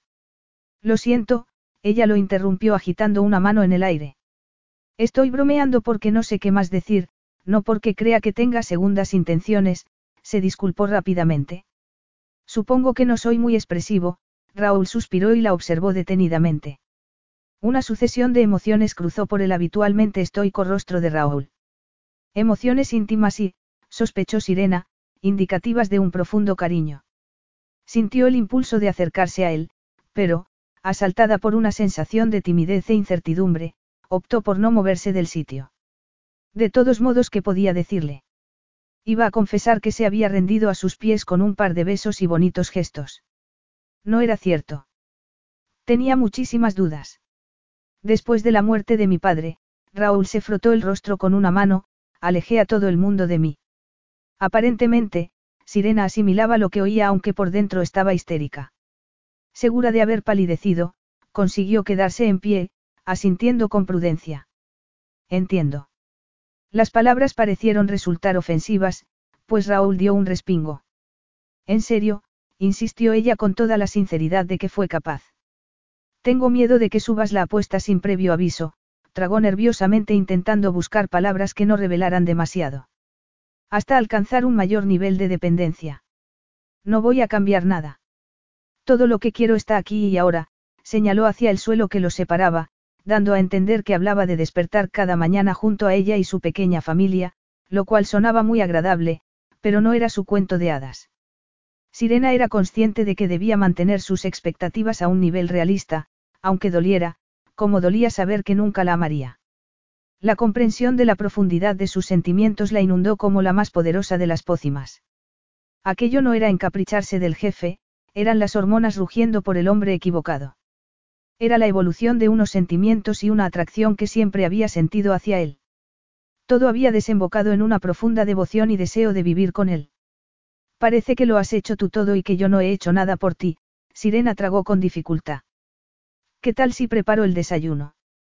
Se dirigió a la nevera para inspeccionar su contenido. Raúl continuó mimándola. Tras pasar el día en el parque, dejó boquiabiertos a los selectos clientes de un restaurante de lujo al llevar al bebé. Por supuesto, presenciaron los fuegos artificiales desde la mesa. Al día siguiente fueron a la playa y tomaron marisco y vinos locales. Y llegó el momento de los preparativos de la gala de los premios de tecnología. Raúl las llevó a una casa de modas de Rodeo Drive donde le entregó la tarjeta de crédito a una estilista. Ali, busca algo para ti, y si encuentras alguna cosa que pudiera gustarle a tu madre, llévatelo también. Estoy preparándole a tu padre un prototipo de mi nuevo dispositivo para que se lo lleves tú, pero si ves algo aquí para él, se inclinó para besar a Sirena en la mejilla. Los gustos de papá son muy sencillos, contestó ella perpleja ante tanta demostración de afecto. Aún no se había acostumbrado al comportamiento tan solícito que mostraba desde hacía días. Lo que tú digas. Estaré en Armani probándome el nuevo smoking, cuando termine volveré por Lucy. Esto es como Pretty Woman, observó Ali, sentada en un mullido sillón. Te vas a casar con él, ¿verdad? Cariño, ya te he explicado que no es lo que parece. Nos metimos en este lío por culpa de una locura pasajera y ahora intentamos llevarlo lo mejor posible. Sirena no se atrevía a revelar nada más por miedo a entrar en detalles que distaban mucho de ser románticos. Había ocultado el arresto a su familia. Aunque no había sido culpa de su padre, sabía que se sentiría responsable y desde luego no quería que su hermana se sintiera culpable por perseguir su sueño de convertirse en maestra. Pero tampoco quería contárselo todo, para que no tuviera mala opinión de Raúl. Lo que le había revelado era muy personal y daría la imagen de ser un monstruo frío e inclemente. Lo cual distaba mucho de ser cierto. Sirena suspiró. Tenía que admitir que sentía admiración por sus rasgos. Era un hombre fuerte y ambicioso con un elevado sentido de la responsabilidad y lealtad hacia su familia. Habiéndose criado rodeado de mujeres, era muy galante y poseía un instinto innato que le llevaba a desear proteger a los suyos y mantenerlos económicamente. Pero aunque hubiera sido viejo, desdentado y obeso, ella lo seguiría amando. Sin, estás preciosa. exclamó Ali.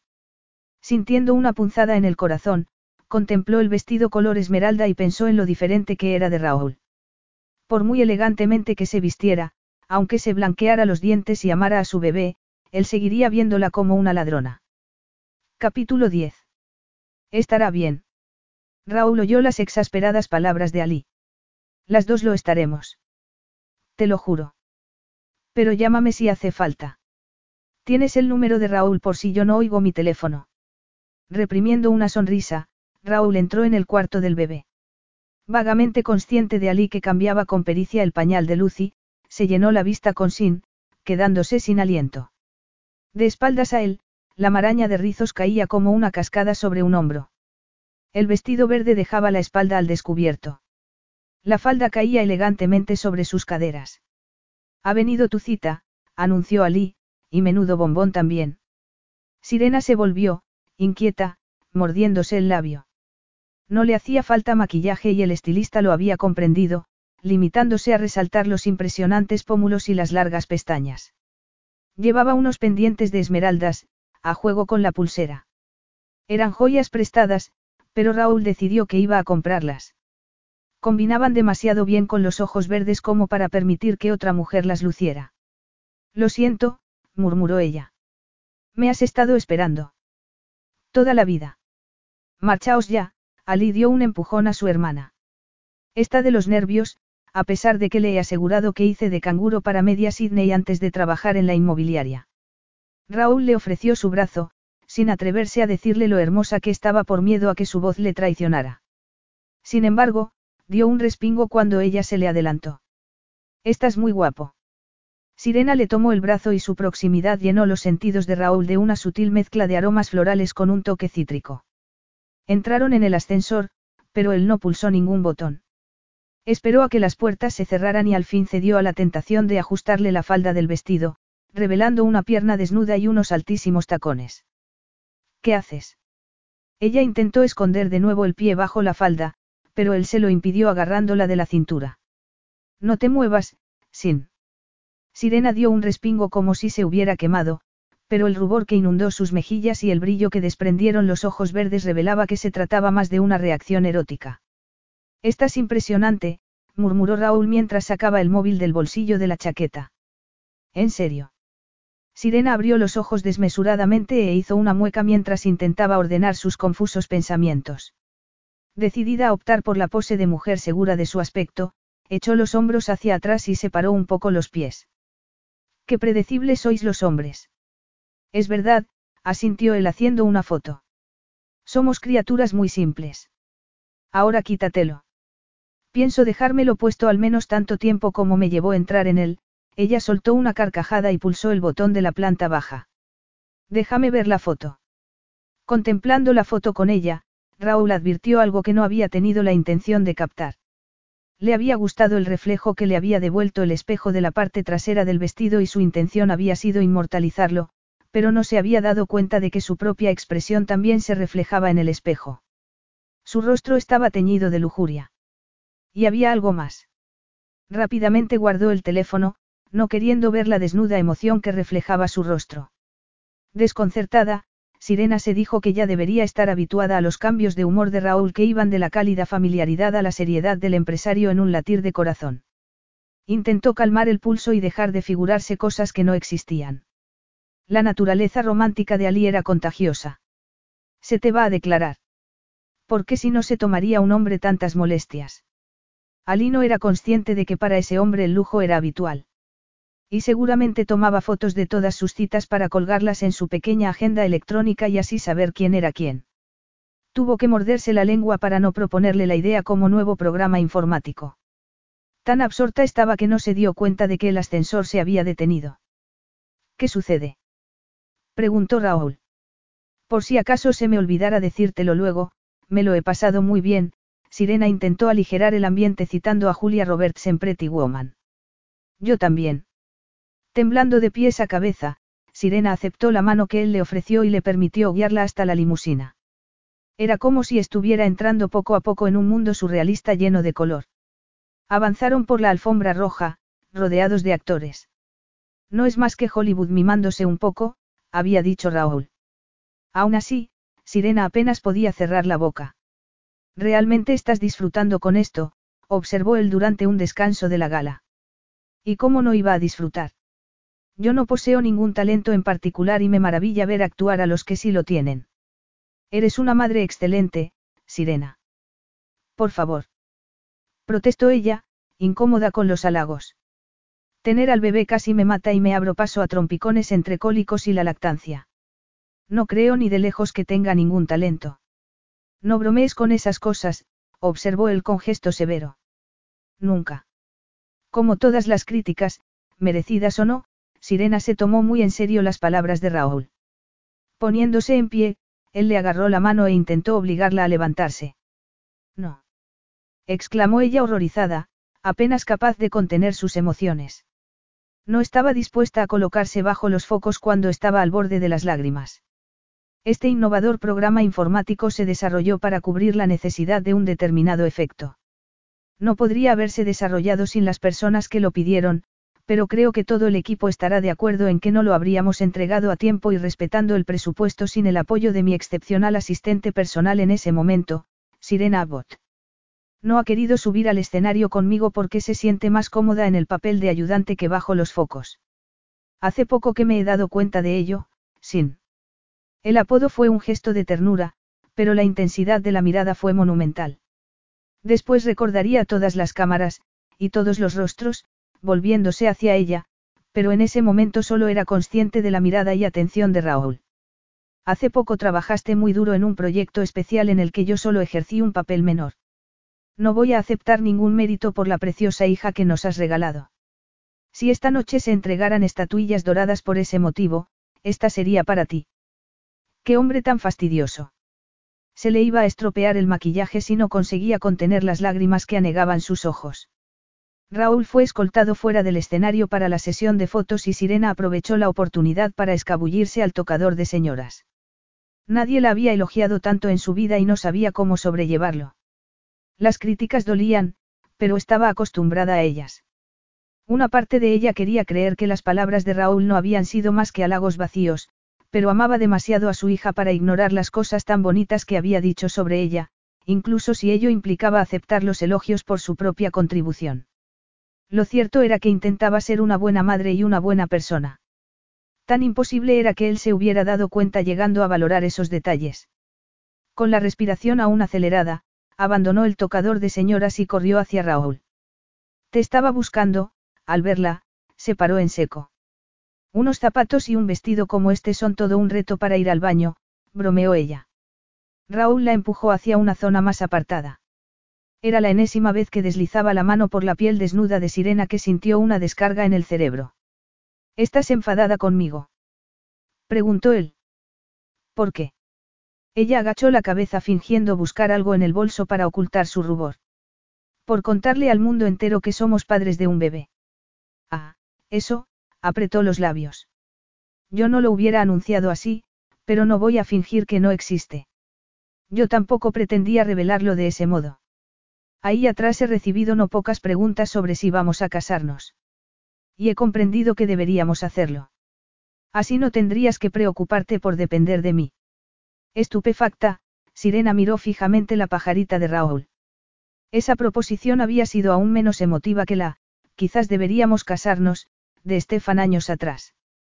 Y antes de que me acuses de proponértelo solo por cuestiones prácticas, Raúl la acorraló en un rincón, te recuerdo que hay un motivo para que acabásemos metidos en un embarazo no planeado, la atrajo hacia sí.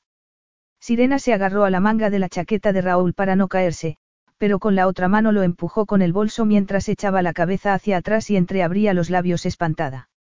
Me acabo de retocar el carmín, se excusó cuando él inclinó la cabeza para besarla.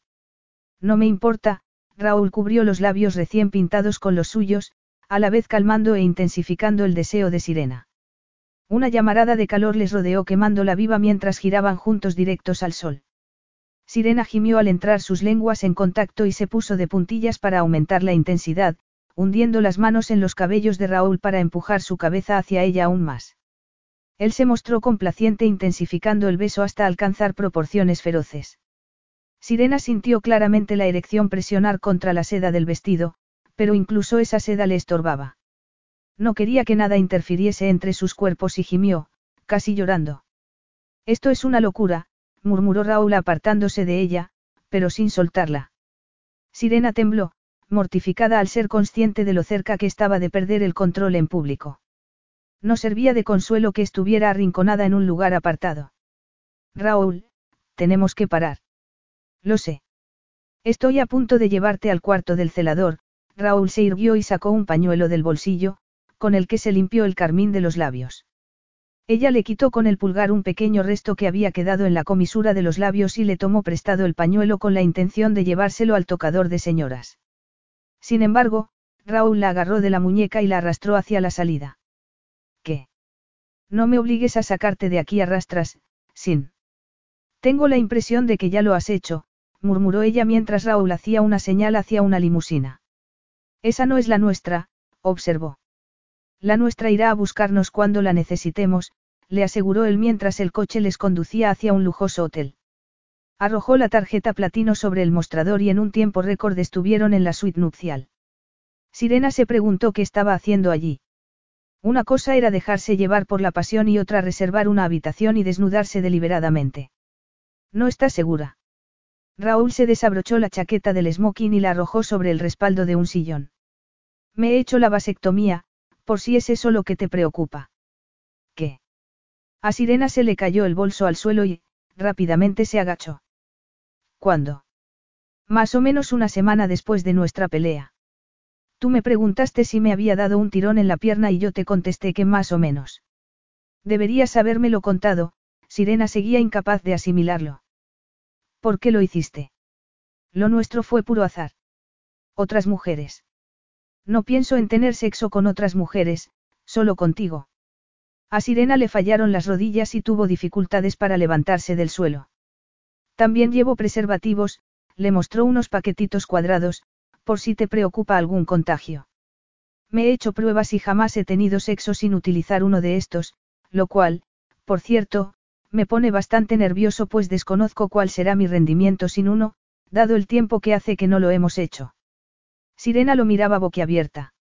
No había estado con ninguna otra mujer. Somos buenos juntos, sin, Raúl se acercó a ella. Incluso sin dormitorio. Siempre lo fuimos. Porque yo hice lo que me ordenaron, consiguió responder ella. Raúl le tomó la barbilla y la obligó a mirarlo a los ojos. No soporto a los idiotas, a los psicópatas o a las mujeres que fingen ser desvalidas. Tú eres brillante y divertida, y muy competente. Siempre me han atraído esos rasgos, además de tu físico. Sigo teniendo la sensación de que puede suceder algo y que vuelvas a odiarme. ¿Sabes lo que odio? Raúl dio un respingo. No tenerte en mi vida. Cielo santo, no llores. Tenemos mucho por lo que luchar, sin. Lo sé, murmuró ella, por no mencionar lo mucho que significaría para mí que Lucy no acabe con una madrastra como la mía. Pero ese no es mi único motivo. Llevo años loca por ti. Me gusta oír eso, murmuró él. Oírlo, verlo, sentirlo. De nuevo sus labios se fundieron con una pasión igualada solo por un cataclismo. Sirena se aferró a Raúl y se sintió arrastrada hacia la cama. Pero una vez tumbada allí, una extraña quietud pareció sobrecogerlo y todo se hizo más lento. Raúl deslizó los dedos desde el desnudo hombro hasta la muñeca, llevándose la mano hasta los labios. Unos labios ardientes presionaron la parte interior del brazo hasta el codo. Sirena hundió compulsivamente los dedos en los cabellos de Raúl disfrutando la sensación. La inmaculada camisa era un estorbo. Sirena necesitaba sentir el calor del masculino cuerpo. Quiero sentirte, se quejó arrugando la tela de fina seda. Raúl la miró con un gesto parecido a la arrogancia, aunque sus movimientos eran urgentes. Necesita que se lo digan, pensó ella mientras intentaba ayudarlo a desabrochar los botones. Cuando al fin la prenda desapareció, le acarició los firmes músculos del torso, arañándolo ligeramente con las uñas desde el cuello hasta los abdominales. Estás muy caliente, susurró Sirena, figurada y literalmente, pensó.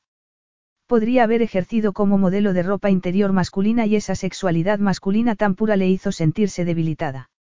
Sirena se alegró de estar tumbada, aunque una parte de ella oía alarmas por todas partes. Ya se había encontrado en esa situación una vez, satisfaciendo su curiosidad y su libido, y al día siguiente su vida se había venido abajo. Cada vez que te recoges el pelo siento ganas de soltártelo, susurró él con un sensual murmullo. Me imagino un montón de cosas eróticas que me podrías hacer con este pelo. Las palabras y los labios de Raúl la llevaron a un nuevo nivel de excitación, a punto de gritar cuando le empezó a mordisquear delicadamente el lóbulo de la oreja. Pero no se detuvo ahí. Los pequeños mordiscos en el cuello le hicieron gemir y arquear la espalda, ofreciéndose. ¿Qué me estás haciendo? Preguntó con la voz entrecortada, aunque sin protestar cuando él le sujetó las muñecas por encima de la cabeza con una sola mano. Aún no te he quitado el vestido, susurró Raúl mientras bajaba la cremallera. Sirena presenciaba la escena inmóvil, jadeando, deseando únicamente pertenecer a ese hombre. Eres como una diosa, una fantasía hecha realidad. Me vuelves loco y solo puedo pensar en tenerte, Raúl deslizó el vestido por el cuerpo de Sirena, dejando los pechos al descubierto. Raúl, ella intentó taparse con los brazos, aunque una parte de ella deseaba agradarle y, si la visión de sus pechos lo excitaba, deseaba ofrecérsela. Preciosos, él tomó los pechos con las manos ahuecadas y los cubrió de besos. Perfectos. Deslizó el vestido más abajo y ella levantó las caderas para facilitarle la labor. Estaba completamente desnuda, salvo por los zapatos y el tanga que no tapaba nada. A pesar de haber sido depilada, esfoliada e hidratada por todo el cuerpo, contuvo la respiración, temerosa de que descubriera sus imperfecciones. Pero Raúl emitió un sonido de satisfacción y deslizó un dedo sobre la fina tela que cubría el sensible núcleo. De repente, Sirena fue plenamente consciente de estar sobre una cama, calzada con zapatos de tacón, retorciéndose excitada delante de un hombre a medio desnudar. Raúl. Calla, le ordenó él. Sujetándole la cadera con una mano la inmovilizó mientras que con la otra mano acarició la cicatriz de la cesárea. Era la marca de su maternidad, más pronunciada que las estrías. No lo hagas, Sirena se retorció en un intento de apartar la mano de Raúl de su cuerpo. ¿Te duele? La cicatriz estaba a la vez sensible y entumecida, pero, sobre todo, la caricia le había resultado excesivamente personal. Raúl se inclinó para besarla y ella dio un respingo, asombrada y conmovida, e invadida por una vergonzosa excitación. Él continuó la lenta tortura, soplando suavemente sobre el centro del placer. Sirena contrajo los muslos, pero Raúl lo separó, haciendo sitio para sus anchos hombros y agachándose para besarle el interior de las piernas. No tienes que. Mi dulce y ardiente sin. Si tengo que hacerlo. Sirena cerró los ojos. Era la clase de intimidad ante la que nunca se había sentido capaz de relajarse, sabiendo que la estaba mirando. Por Dios. Los músculos se volvieron a tensar cuando él hundió un dedo en las sensibles profundidades. Dime cuándo estés lista. Raúl la mordisqueó suavemente antes de sacar el dedo de su interior y llenarla de nuevo, en esa ocasión con dos dedos.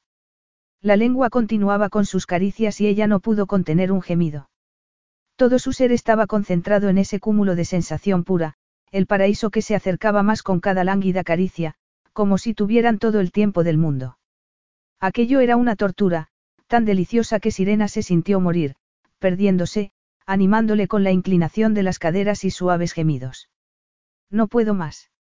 exclamó ella hundiendo los dedos en sus cabellos y tirando de ellos. Raúl se arrodilló y la contempló, provocándole una instantánea sensación de pérdida, a pesar de haber sido ella quien había provocado ese momento. Tironeando de los pantalones, se quedó desnudo y se acomodó sobre ella. Instintivamente, Sirena le abrazó la cintura con las piernas y lo empujó hacia abajo mientras él la besaba con pasión. Raúl se irguió levemente para que ella pudiera tomar su miembro y conducirlo hacia la abertura, a su interior. Y él se deslizó hacia el hogar con una deliciosa embestida. Durante unos segundos permaneció inmóvil, salvo por el latido del corazón que chocaba con fuerza contra las costillas. Sirena sintió una inconmensurable dicha al saberlo dentro de ella, llenando el doloroso vacío que había pensado permanecería el resto de su vida. Raúl se retiró levemente antes de volver a hundirse con fuerza, arrancándole una profunda sensación de felicidad. La tensión fue en aumento. Ambos buscaban mayor intensidad, mayor contacto. No era solo ella, comprendió Sirena. Raúl también estaba perdido en el deseo, buscando la satisfacción como si su vida dependiera de ello. Y en efecto así era. Era lo que ella necesitaba, el salvaje deseo y dulce combate, el intento de aguantar, de prolongar la sensación, de no permitir que terminara nunca. De dar y tomar. El clímax llegó, balanceándoles sobre la cima, la respiración entrecortada, basculándoles entre la angustia y la felicidad. Y triunfó la euforia, lanzándoles al vacío. Raúl la aplastó, derrumbándose tras la última embestida, arrancándole fuertes contracciones. Sorda, muda y ciega, Sirena solo podía sentir. Había alcanzado el Edén. Capítulo 11. Raúl jamás había temido por su vida mientras tenía sexo, pero aquella noche se acercó bastante. Un buen rato después, el corazón le seguía latiendo como si fuera a estallar. Sentado a los pies de la cama, se le ocurrió que debería acudir al cardiólogo. Pero esa no era la solución. La mujer que evitaba mirarlo a los ojos mientras se ponía de nuevo el vestido verde era el puñal que le atravesaba el pecho. ¿Estás bien? Le preguntó. Por supuesto, contestó ella mientras se terminaba de vestir. Ella había sido la que había escuchado el sonido del móvil que indicaba la recepción de un mensaje de su hermana, mientras que él había estado fuera de juego tras el orgasmo más fuerte de la historia. Las piernas se negaban a sujetarle y su libido aullaba, más. Era una dependencia que le aterrorizaba, impulsándolo a huir, a dedicar unas horas a trabajar.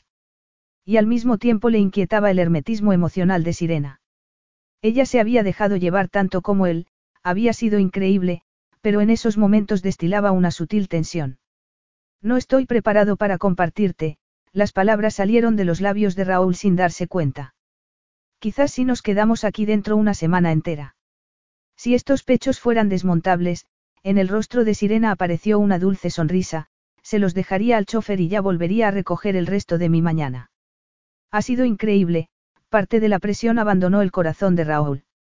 Gracias. A mí también me lo ha parecido, contestó ella en un susurro. Sin embargo, el modo en que agachó tímidamente la cabeza hizo que todo resultara muy furtivo. Vamos a casarnos, afirmó él con rotundidad. Sirena había estado luchando en silencio contra el temor a que el paraíso volviera a transformarse en un infierno, pero la arrogante aseveración de ese hombre le indicó que no iba a dejarla tirada con la misma rapidez con la que la había seducido. Aún así, no oyó ni una sola palabra de amor y eso tensó las cuerdas de su corazón hasta casi hacer que se rompieran. No me lo digas, contestó ella, tengo dos opciones, contestar que sí ahora, o contestar que sí más tarde. Raúl parpadeó sin revelar lo que estaba sucediendo en el interior de su cabeza. ¿Quieres decir que no? No, Sirena jamás había pensado casarse con un hombre que no la amara, pero si Raúl no se imaginaba haciendo el amor con otra mujer, tampoco se imaginaría casándose con otra. Había bastantes puntos positivos para compensar las limitaciones, decidió. Entonces, asunto zanjado, concluyó él. Sirena se mordió unos labios que no dejaban de temblar. Llegaron al ático donde les esperaba Ali que casi saltó al verlos entrar. ¿Y bien? preguntó la joven.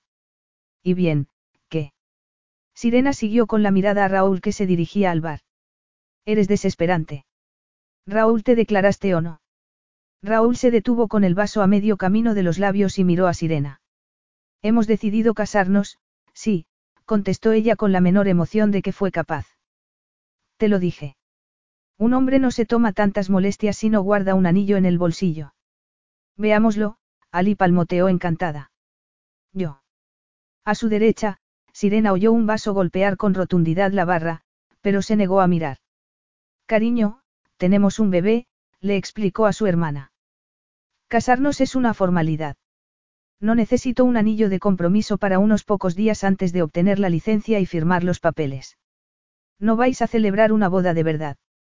Pero si siempre soñaste con el vestido de novia, una bonita tarta y papá llevándote del brazo por el pasillo de la iglesia. Era una cría, Sirena se apresuró a aplacar a su hermana. Papá y Falle han dejado bien claro que no quieren viajar y Raúl ha perdido demasiado tiempo con la llegada prematura de Lucy.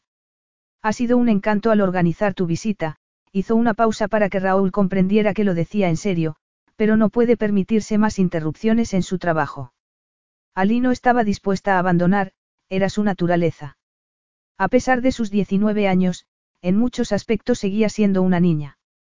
Pero Sirena había vivido lo suficiente para comprender que había que dejar atrás los sueños de juventud y ser más realista.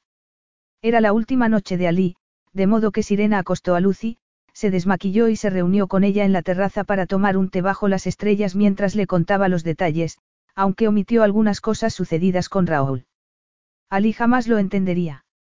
Ninguna reluciente piedra o bonito vestido significaría para ella tanto como el modo en que la había abrazado.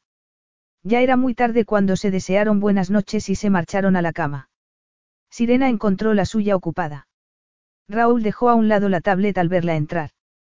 Las lámparas emitían una luz dorada sobre el torso desnudo, poniendo de relieve los musculosos hombros y abdomen. Sirena no lograba descifrar todo lo que reflejaba la austera expresión, pero no había duda de la intención en la posesiva mirada que se deslizó de pies a cabeza. No sabía que me estuvieras esperando, Sirena fingió indiferencia. Intentaba solucionar lo de Milán, Raúl frunció el ceño.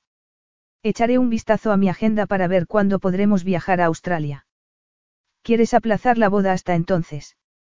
No, le aseguró ella con firmeza mientras corría al cuarto de baño para cepillarse los dientes con la esperanza de que interpretara el gesto como el fin de la conversación. Sin embargo, al regresar al dormitorio, él continuó como si tal cosa. He llamado a un joyero para que venga a mostrarnos algunos anillos de compromiso. No pienso ponerme uno, las palabras surgieron con excesiva rotundidad. La boda con la que siempre había soñado era una celebración de amor, y su relación con Raúl no era una unión entre almas gemelas. Cierto que lo amaba y que él se había tomado muchas molestias para demostrarle que sentía algo más que lujuria, pero pasar por todo el ceremonial sería mentir. Era absolutamente esencial mantener la mayor honestidad posible. ¿Y tienes intención de llevar alianza? Preguntó Raúl malhumorado. A Sirena le sorprendió lo indefensa y a la vez maravillosamente bien que le hacía sentir la idea de llevar alianza. Una alianza simbolizaba el compromiso para toda una vida. Por supuesto, contestó emocionada. ¿Y por qué no llevar anillo de compromiso? insistió él. Una joya con piedras no es lo más práctico con un bebé, Sirena se abrazó a sí misma. Además, no tengo especial interés en ser una novia, solo en que seamos una familia. Raúl sujetó la sábana e hizo un gesto para que Sirena se metiera en la cama.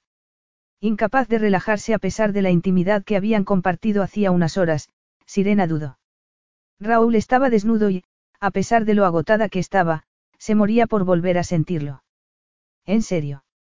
Él sonrió divertido y se giró para apagar la luz. No te rías, protestó ella antes de quitarse la bata, amparada por la oscuridad. Tengo mejores cosas que hacer que reír, sin, Raúl la atrajo hacia sí. La boda tuvo lugar en Las Vegas, camino de vuelta a Nueva York. Sirena lo organizó todo por Internet. A pesar de lo superficial de la ceremonia, estar casada le resultaba sorprendentemente natural y cuando la madre de Raúl le ofreció compartir la habitación con su hijo, no lo dudó. Enseguida recuperaron las viejas costumbres.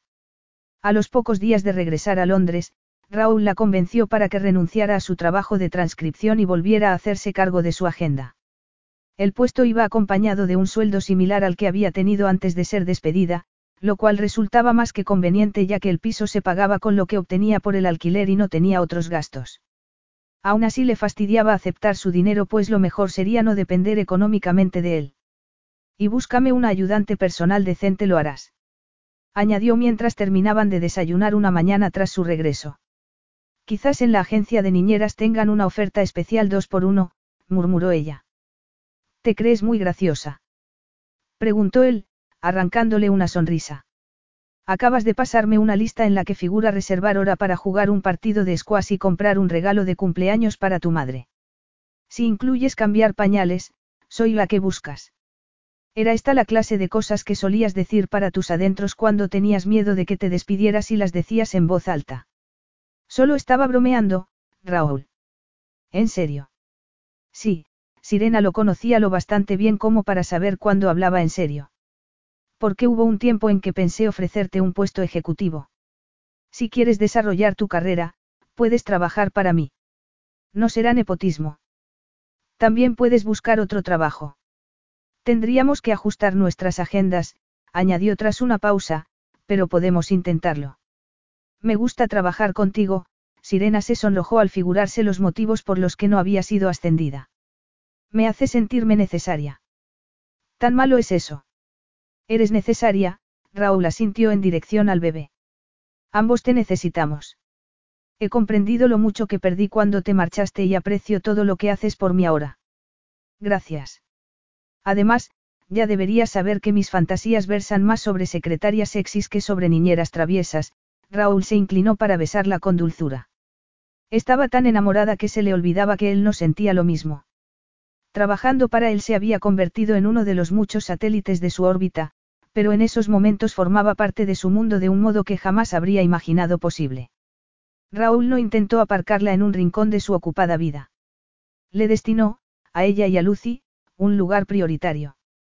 Cuando el trabajo le obligaba a viajar, se esforzaba por incluirla.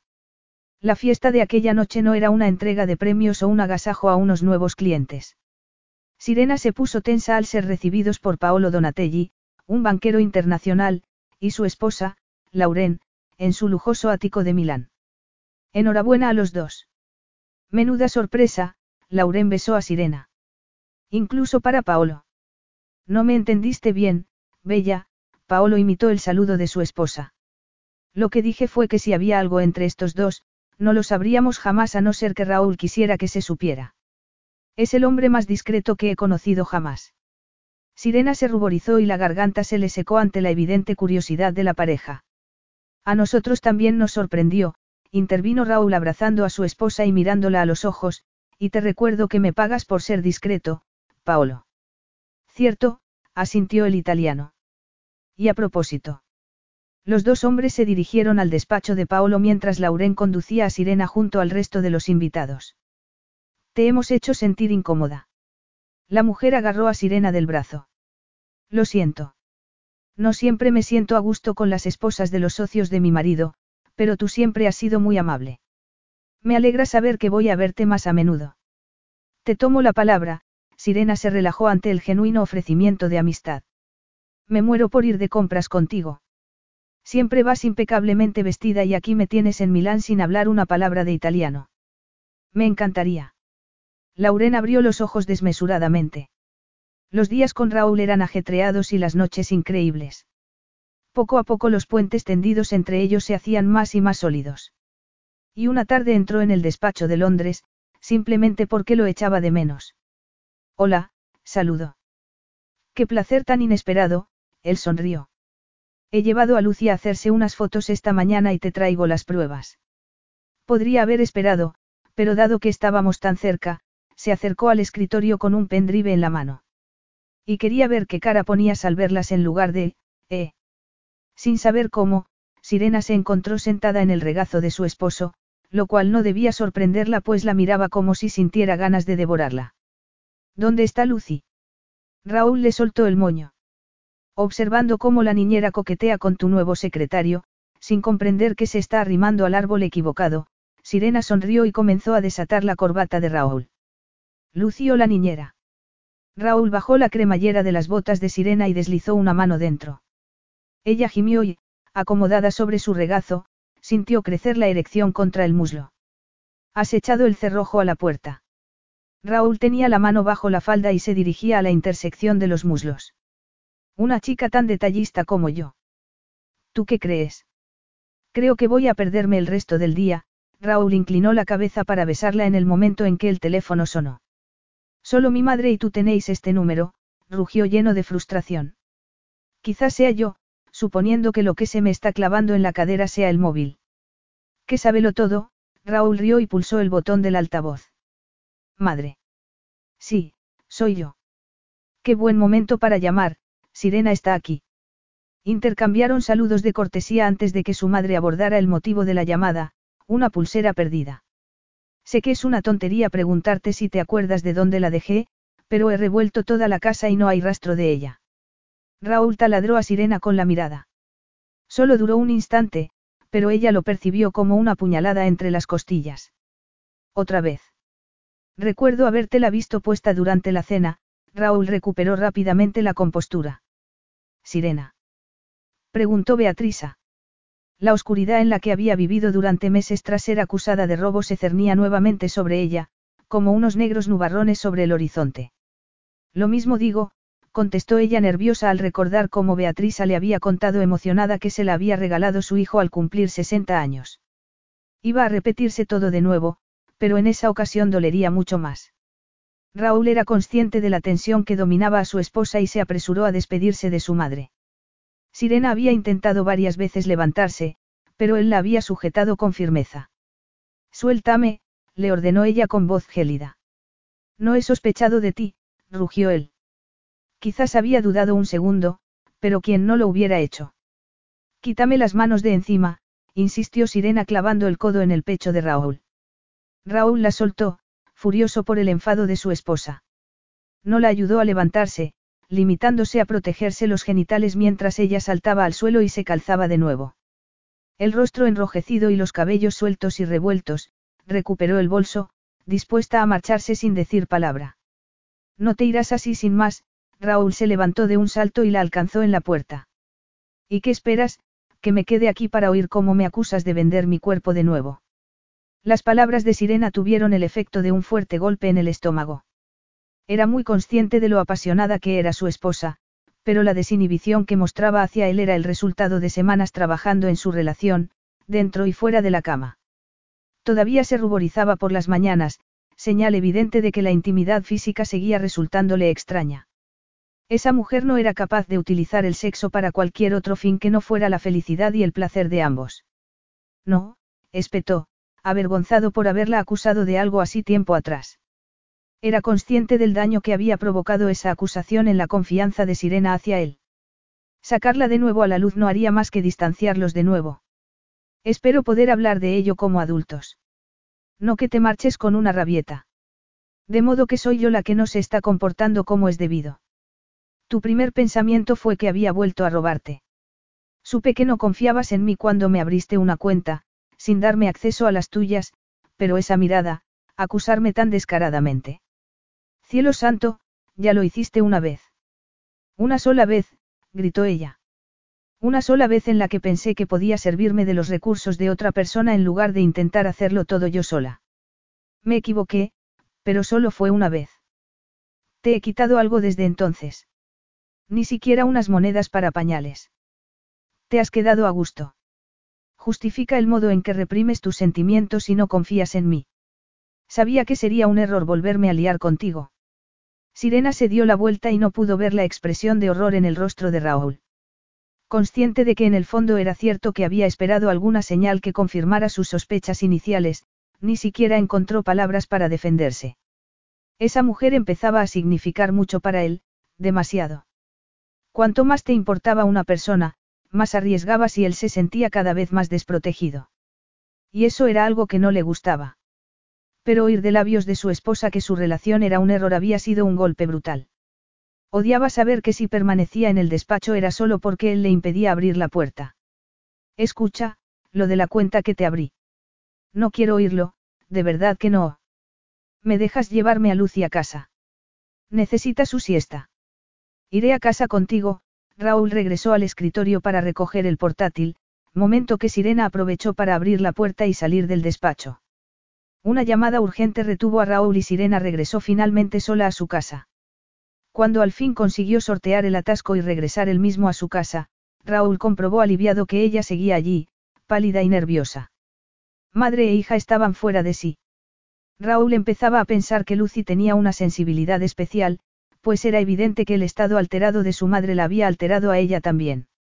A pesar de la urgente necesidad que sentía de aclarar las cosas con su esposa, optó por intentar calmar a su hija y le sugirió a Sirena que se diera un baño. Para cuando se sentaron a cenar ya era tarde. Sin. No quiero hablar de ello. Volví a llamar a mi madre, Raúl hizo caso omiso de la evidente hostilidad. La asistenta está segura de haber visto la pulsera sobre la cómoda después de que nos hubiésemos marchado. Seguramente se habrá caído detrás de un mueble. O sea que no es que me creas a mí, crees a la asistenta. Apenas te pones las joyas que te regalo, él hizo acopio de toda la paciencia de que fue capaz, y casi no te gastas el dinero de la cuenta que te he abierto. No tengo motivo para pensar que puedas necesitar o desear esa pulsera. Sirena revolvió la comida en el plato sin decir palabra. Para mí lo sucedido ha quedado atrás. Hoy he metido la pata, nada más. De acuerdo. Sirena contestó en el tono que las mujeres utilizaban para decir, y una basura, pero Raúl aceptó su palabra, decidido a recuperar el agradable ambiente que habían estado disfrutando. Al acostarse, la buscó como hacía cada noche. Pero ella no se derritió contra su cuerpo como era su costumbre. La deseaba desesperadamente y sentía la urgente necesidad de restablecer la conexión rota entre ellos por medio de la unión física que le generaba una clase de placer y sentido de corrección que ni siquiera era capaz de expresar con palabras. Pero, si bien no lo había rechazado, tampoco se abrió a sus besos y caricias como solía hacer. Sintiendo cada vez mayor urgencia, suavizó las caricias en un intento de hacerle comprender que nada había cambiado. Conocía todos sus puntos sensibles y los estimuló suavemente. Sirena gimió y hundió los dedos en los cabellos de Raúl que suspiró aliviado, aunque no dejó de acariciarla, para que supiera lo mucho que valoraba su unión. Era la única manera que conocía de expresar sus sentimientos. Unos sentimientos tan profundos e inquietantes que no se atrevía a verbalizarlos. Estaba seguro de que ella lo sentía y comprendía. Sirena deslizó una mano por el hombro de Raúl que le besó la parte interna del brazo. Tenía una muñeca dulce y femenina en la que latía frenético el pulso y los dedos temblaban ante el contacto con su boca. Lentamente besó y mordisqueó cada uno de esos dedos. Ella arqueó la espalda, la señal que bastaba para que Raúl perdiera el control. Sin embargo, estaba decidido a disfrutar cada centímetro de ella antes de permitir que Sirena disfrutara de él. Tumbando la boca abajo, le sujetó las piernas con las suyas y le acarició todo el cuerpo. Tenía la piel suave y desprendía un aroma a cítricos. Raúl le besó toda la columna hasta llegar al trasero mientras ella jadeaba y gemía su nombre. Apartándole los cabellos de la nuca, se acomodó sobre ella para que pudiera notar lo excitado que estaba. El corazón le latía con fuerza contra su espalda, como un pistón que intentara atravesarla. Deslizando una mano bajo su cuerpo, tomó un pecho y se agachó más sobre ella. No logro saciarme de ti, admitió él en un ardiente susurro. No hago otra cosa que pensar en esto, en darte placer, en sentir cómo te derrites para mí. Raúl se incorporó y giró a Sirena para verla de frente. Ella temblaba de excitación y separó las piernas, aunque él se limitó a besarla desde el pecho hasta el ombligo. Raúl, me estoy muriendo, gimió mientras tiraba de él. El control de Raúl pendía de un hilo, pero se tomó su tiempo para acomodarse sobre ella. Introducirse en su interior fue como sumergirse en el paraíso y saboreó cada latido mientras intentaba controlar el estallido. Entrelazó las manos con las suyas y las sujetó permitiéndole sentirlo mientras la poseía por completo. Siempre seré considerado contigo, le aseguró él profundamente consciente del efecto que ejercía sobre ella, del temblor de los muslos que le abrazaban la cintura, de la respiración entrecortada. Esto es demasiado importante para mí. Raúl cubrió los temblorosos labios con los suyos deseando aplastarla con toda su pasión, pero venerándola y haciendo todo lo posible para transmitirle que era pura dulzura y felicidad para él. Sin embargo, no era ningún superhombre. La conexión que le resultaba tan vital era también su sustento y debía alimentarla. La embestida lanzó una oleada de intenso placer por su espalda, haciendo casi insoportable la necesidad de hundirse en su interior. La lucha fue larga, lenta y profunda. Imposible rendirse e imposible prolongarla. Cuando el grito del éxtasis ascendió por la garganta de Sirena, cuando el clímax estuvo a tan solo un latido, Raúl se dejó ir mientras su esposa se abrazaba a él con fuerza. Capítulo 12. Raúl se hizo el nudo de la corbata mientras en el espejo veía el reflejo de Sirena. La noche había sido intensa. Incluso después de haber llevado a Lucy a su madre para una toma dos horas antes, y tras devolverla a la cuna pensando que iban a poder dormir unas horas, Sirena lo había buscado de nuevo. El último orgasmo casi les había llevado a la muerte. Al fin se habían dormido, pero Raúl se había despertado, como era su costumbre, a las seis.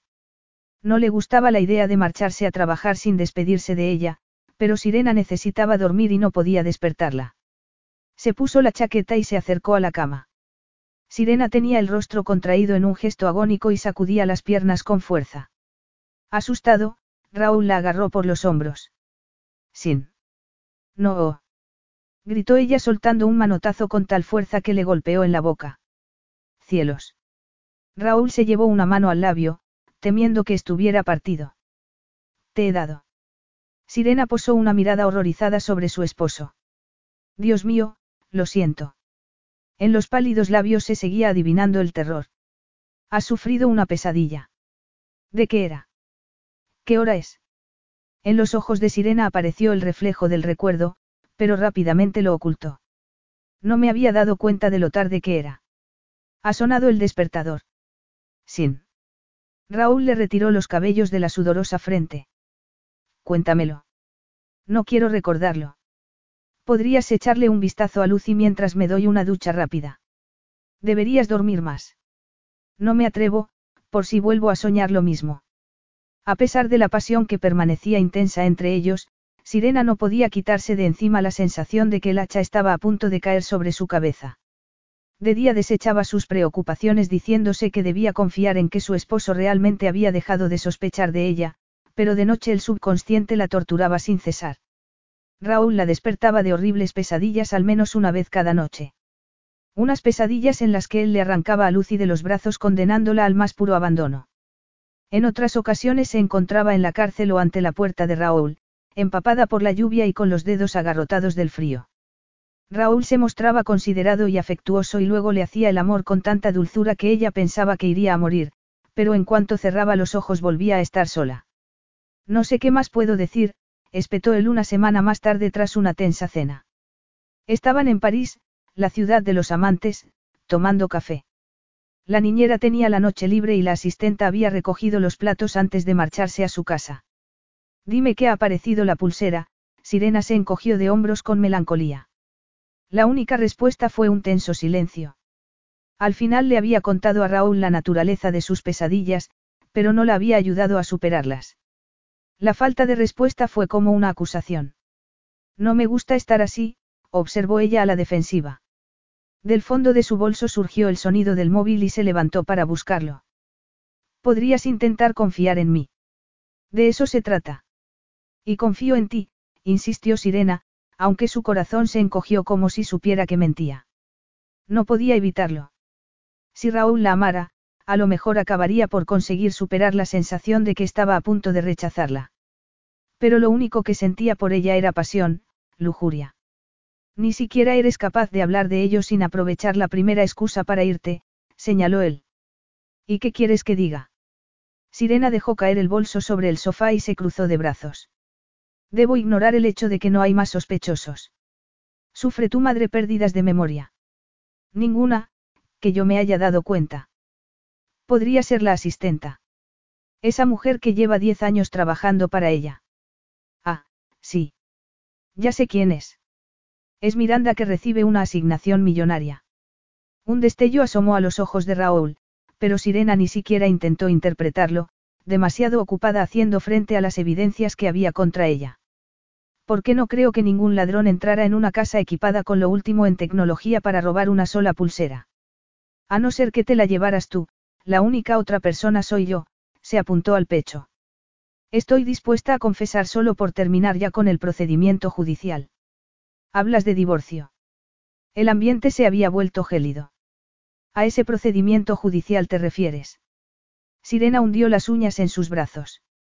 No se refería a eso, pero si se le había ocurrido tan rápidamente significaba que debía estar considerándolo él mismo. El dolor que la invadió ni siquiera tenía nombre, demasiado mortífero y absorbente. Estoy en lo cierto. Masculló Raúl entre dientes, ignorando el teléfono que volvía a sonar.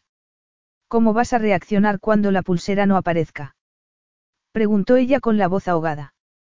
Cuando Sirena al fin se atrevió a mirarlo, Raúl estaba tan cerrado en sí mismo que no era posible llegar a él. Su protector, su apoyo y compañero se había marchado dejando a un salvaje.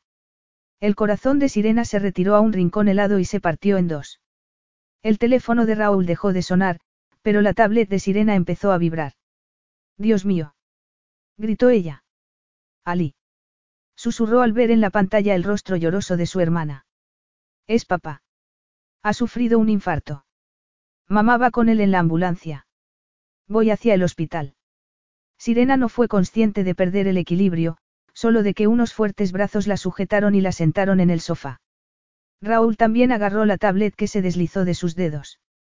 Sirena estará allí en cuanto pueda organizarlo todo, intervino con voz ronca dando por finalizada la llamada. Intentó tomar las manos de su esposa, pero ella rechazó el contacto. Tengo que hacer la maleta, anunció poniéndose de pie de un salto. Estás en estado de shock. Necesito hacer algo. De acuerdo. Reservaré el vuelo, Raúl se pasó una mano por el rostro. Su expresión era extrañamente horrorizada. Quizás estuviera recordando la pérdida de su propio padre. Sin demorarse un instante, Sirena se dispuso a contar los pañales que iba a necesitar Lucy mientras calculaba el tiempo que le llevaría a recorrer medio mundo. Llegaría a tiempo. Volver a llamar a la niñera no tenía sentido. Sirena necesitaba a Raúl, a pesar de sus disputas era un pilar en el que apoyarse. Con enorme diligencia reservó un vuelo privado, las metió en una limusina y ajustó el cinturón de seguridad de Lucy en el asiento del avión. Mándame un mensaje para que sepa que habéis llegado bien, le pidió por último. ¿No vienes con nosotras? Preguntó ella presa de la angustia. No puedo. Tengo que hacer una cosa. Divorcio. La horrible palabra regresó a su mente. Sin duda era la tan temida expulsión de su vida. Del fondo de su garganta surgió una oleada de bilis. Al menos le quedaba Lucy. Sin decir una palabra, apoyó una mano sobre el cuerpecito de su hija y miró al frente.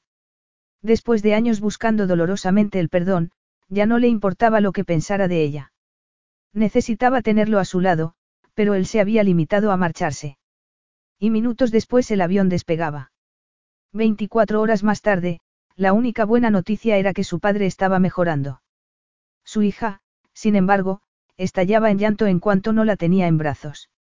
Y por si la incomodidad de volver a encontrarse con Falle sin que estuviera su padre para aplacar el ambiente, no fuera suficiente, su hermana insistió en regresar a la facultad, en la otra punta de Sydney, para estar con su novio, de cuya existencia su madre no sabía nada. Así podrás utilizar mi cama, insistió Ali delante de su madre, colocando a Sirena en una situación comprometida. Era su manera de ayudar, ignorante del trasfondo. Sirena se estaba esforzando por no mostrarse grosera, pero un comentario de su madrastra bastó para devolverla a su infancia llena de críticas. Esta niña ya podría sentarse sola si no estuviera tan gorda. Sirena respondió que era evidente que Lucy había heredado el tipo de su madre, algo que para muchos no tenía nada de malo. Pregúntale a mi marido. Sintió un profundo ardor en el pecho mientras se preguntaba durante cuánto tiempo iba a poder seguir refiriéndose a él de ese modo. Raúl la sorprendió llamando al smartphone. Consciente de que su madrastra estaba escuchando, Sirena lamentó haber cancelado la línea wifi que con tanto sacrificio había pagado mes a mes para poder hablar con su hermana y su padre siempre que quisiera. Ali se ha marchado a la universidad para que la necesitamos. La pantalla del móvil era un pobre sustituto de la tablet y la llamada iba a costar una fortuna. Raúl captó enseguida el ceño fruncido y la miró con severidad. Su relación se iba a pique. Estaba en su despacho de Nueva York y al fondo se divisaba el cielo gris. En un tenso murmullo apenas audible, Sirena le informó del estado de su padre. Se sentía abrumada por las emociones y no sabía qué decir, consciente de los oídos curiosos y críticas que la acechaban. Te quedarás allí hasta que le den el alta. Más que una pregunta fue una suposición. Sí, yo, el ambiente se volvió gélido a medida que Falle comprendía que iba a tener que soportar a unos invitados indeseados durante un tiempo ilimitado. Tengo muchas cosas en las que pensar. Te llamaré en cuanto sepa lo que voy a hacer. De acuerdo, Raúl resultaba casi tan amistoso como Falle. Colgando la llamada, Sirena se esforzó al máximo por no dejar traslucir la miseria y sensación de fracaso que sentía. Apenas durmió, pero cuando despertó tenía las ideas más claras. Ya no era la hijastra indeseada. Quizás su matrimonio fuera un desastre, pero seguía siendo una mujer con recursos y habilidades. Tras visitar a su padre en el hospital y fotografiarle con su nieta en brazos, llamó a un agente de la propiedad. Empezaría de nuevo en un lugar que no le recordara a Raúl. Una hora más tarde estaba visitando un edificio remodelado. ¿Estará disponible de inmediato? Preguntó ella, agradecida por las ventajas que le proporcionaba el apellido de su esposo. En cuanto esté aprobado el crédito, con suerte esta misma tarde, le informó el agente. El dinero sería un problema. Dudaba mucho que Raúl siguiera pagándole la pensión si estaban separados, pero no había mencionado a la gente que su matrimonio estaba a punto de romperse. Como aval ofreció su piso de Londres, que estaba exclusivamente a su nombre. Tendría que volver a las transcripciones hasta encontrar un trabajo decente, pero Raúl había asegurado que tenía madera de ejecutivo. No iba a ser un camino de rosas, pero vivir con Falle y con su padre no era ninguna opción, como no lo era tampoco regresar con su esposo. Necesitaba disponer de su propio espacio. El corazón se le estaba partiendo en pedazos. Siempre había sabido que no duraría mucho, pero necesitaba un tiempo a solas para hacerse a la idea. Tras la primera noche en su apartamento nuevo, Sirena y Lucy se levantaron temprano y fueron de visita al hospital.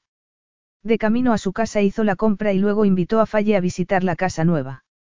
Se había inventado una historia según la cual Raúl quería que tuvieran un apartamento para sus visitas a Australia. Aún no se sentía capaz de anunciar el inminente divorcio. Falle llegó acompañada de muestras de pintura y un montón de ideas para decoración. Está recién pintado, protestó Sirena. Este tono rojo oscuro es demasiado fuerte para un bebé. Mira este cáscara de huevo. La ayudará a estar más tranquila. Contrata a los pintores para que vengan cuando hayas regresado a Londres. Estará todo terminado para vuestra siguiente visita. Lo malo era que no iba a regresar a Londres. Una llamada a la puerta liberó a Sirena de tener que dar explicaciones. Esperaba al conserje para terminar de tratar algunos asuntos. Aprovecharía la excusa para que Falle se marchara. El corazón se le paralizó en el pecho al ver a Raúl.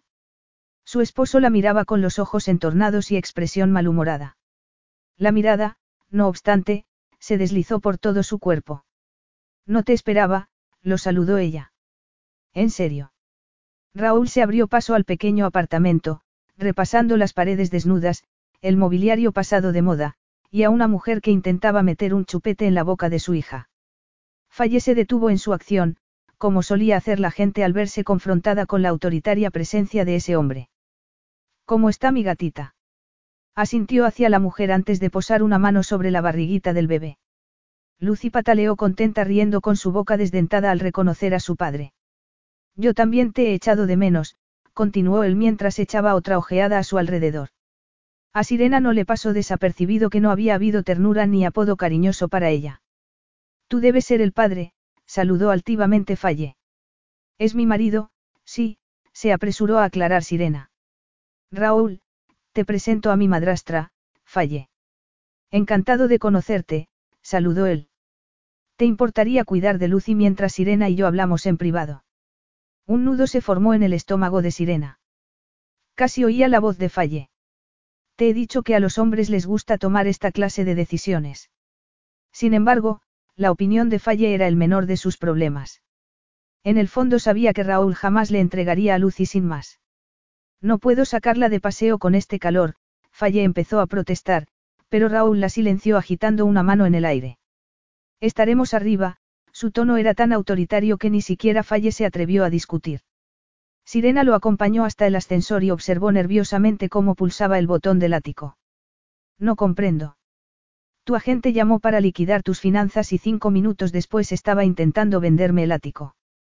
Me pareció la manera más sencilla de acceder al edificio en caso de que me negaras la entrada, de modo que le pedí los códigos y le prometí echar un vistazo al apartamento. ¿Cómo no iba a dejarte entrar? A Sirena le flaquearon las rodillas. Nuestra relación es amistosa. ¿En serio? Preguntó él en tono sarcástico. Tras marcar un código en el panel de seguridad, entraron en el ático a medio renovar. No puedo vivir con Falle, balbuceó Sirena. He intentado explicarte que ella y yo. Lo comprendo, contestó él con severidad, pero podrías haberte instalado en un hotel.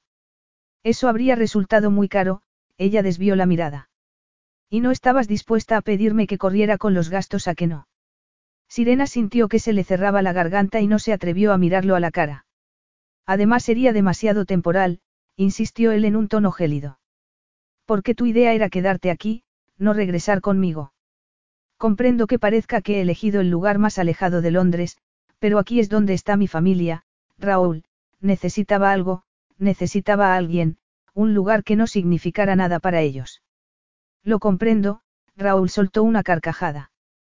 Puedes huir tan lejos de Londres como quieras. Yo te seguiré. Si insistes en vivir en el apartamento que acabas de comprar, yo viviré aquí. Sirena parpadeó perpleja. Yo te seguiré. En realidad a quien seguía era a Lucy.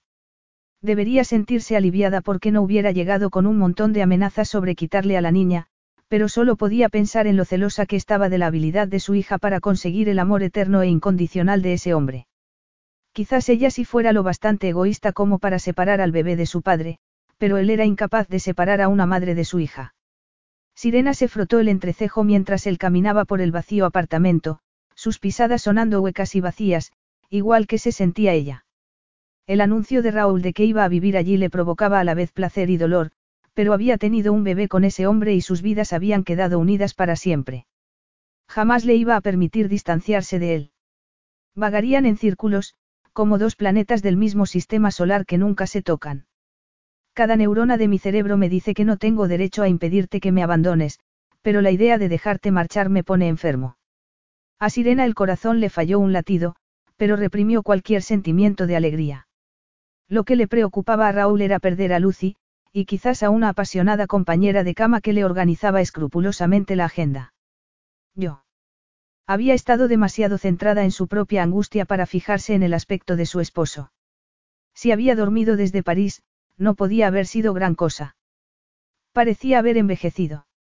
Miranda tenía la pulsera, soltó él como si las palabras le quemaran en la garganta. Fui a Nueva York a hablar con ella. Al sugerirme su nombre en París, comprendí de inmediato que era perfectamente capaz de hacer algo así. Se la tomó prestada a mi madre para una noche y luego se olvidó de devolverla, concluyó tras añadir que su hermana era una cabeza de chorlito. Sirena dio un respingo, feliz por haber resuelto el asunto aunque, en el esquema general de las cosas que había cambiado. Raúl ya le había dicho que no creía que hubiera sido ella, pero había viajado hasta Nueva York para confirmarlo. Y eso dolía. Se acabaron las pesadillas de acuerdo. Sugirió él secamente. Asunto resuelto. Ya no corres peligro de ir a la cárcel. Jamás permitiré que nadie te arreste. Me has entendido, Sirena. Esa amenaza ha desaparecido de tu vida. Para siempre. El tono implacable y el modo en que intentaba imponer su voluntad sobre ella resultaban tan encantadoramente familiares que Sirena sintió ganas de llorar. Encogiéndose de hombros fingió asentimiento. ¿Qué sabía ese hombre? Se despertaba llorando por las mañanas porque la cama estaba vacía a su lado. Raúl quería vivir separado de ella. Apenas podía soportar quedarse allí, absorbiendo su cercanía, sabiendo que no volverían a estar cerca nunca más. Te he causado mucho dolor, ¿verdad? ¿Y por qué? Pues porque tenía miedo de sentir. Raúl se golpeó el pecho con un puño, sobresaltando a Sirena. El desgarro en su voz la paralizó. Tenías razón cuando dijiste que buscaba por todos los medios no sentirme afectado por ti. Tus pesadillas son mi castigo. Dime que se han acabado, sin, porque son mucho más de lo que puedo soportar. Todas las noches me enfrento al cruel e insensible cretino que fui contigo. Cuando pienso en lo que iba a hacer cuando tú estabas matándote para que nuestra hija. No lo hagas, lo interrumpió ella avanzando hacia él, angustiada por lo atormentado que parecía. Su remordimiento era demasiado intenso para poderlo soportar. Fue mucho peor estar separado de ti, no despertar a tu lado, continuó el afligido y en un tono de voz que evidenciaba un alma moribunda. Te dejé en el avión porque quería resolver el misterio para que pudieras dormir plácidamente de nuevo. Estaba preparando el viaje cuando tu agente llamó y supe que no tenías intención de volver a compartir tu cama conmigo. Tampoco fueron tan malas las pesadillas. No intentes suavizar lo que te hice. Exclamó él, sobresaltándola de nuevo. Cielo santo es que nunca piensas en ti misma. Esa generosidad tuya es precisamente lo que me conmueve y hace que seas necesaria en mi vida cada segundo del día, extendió las manos en gesto de súplica.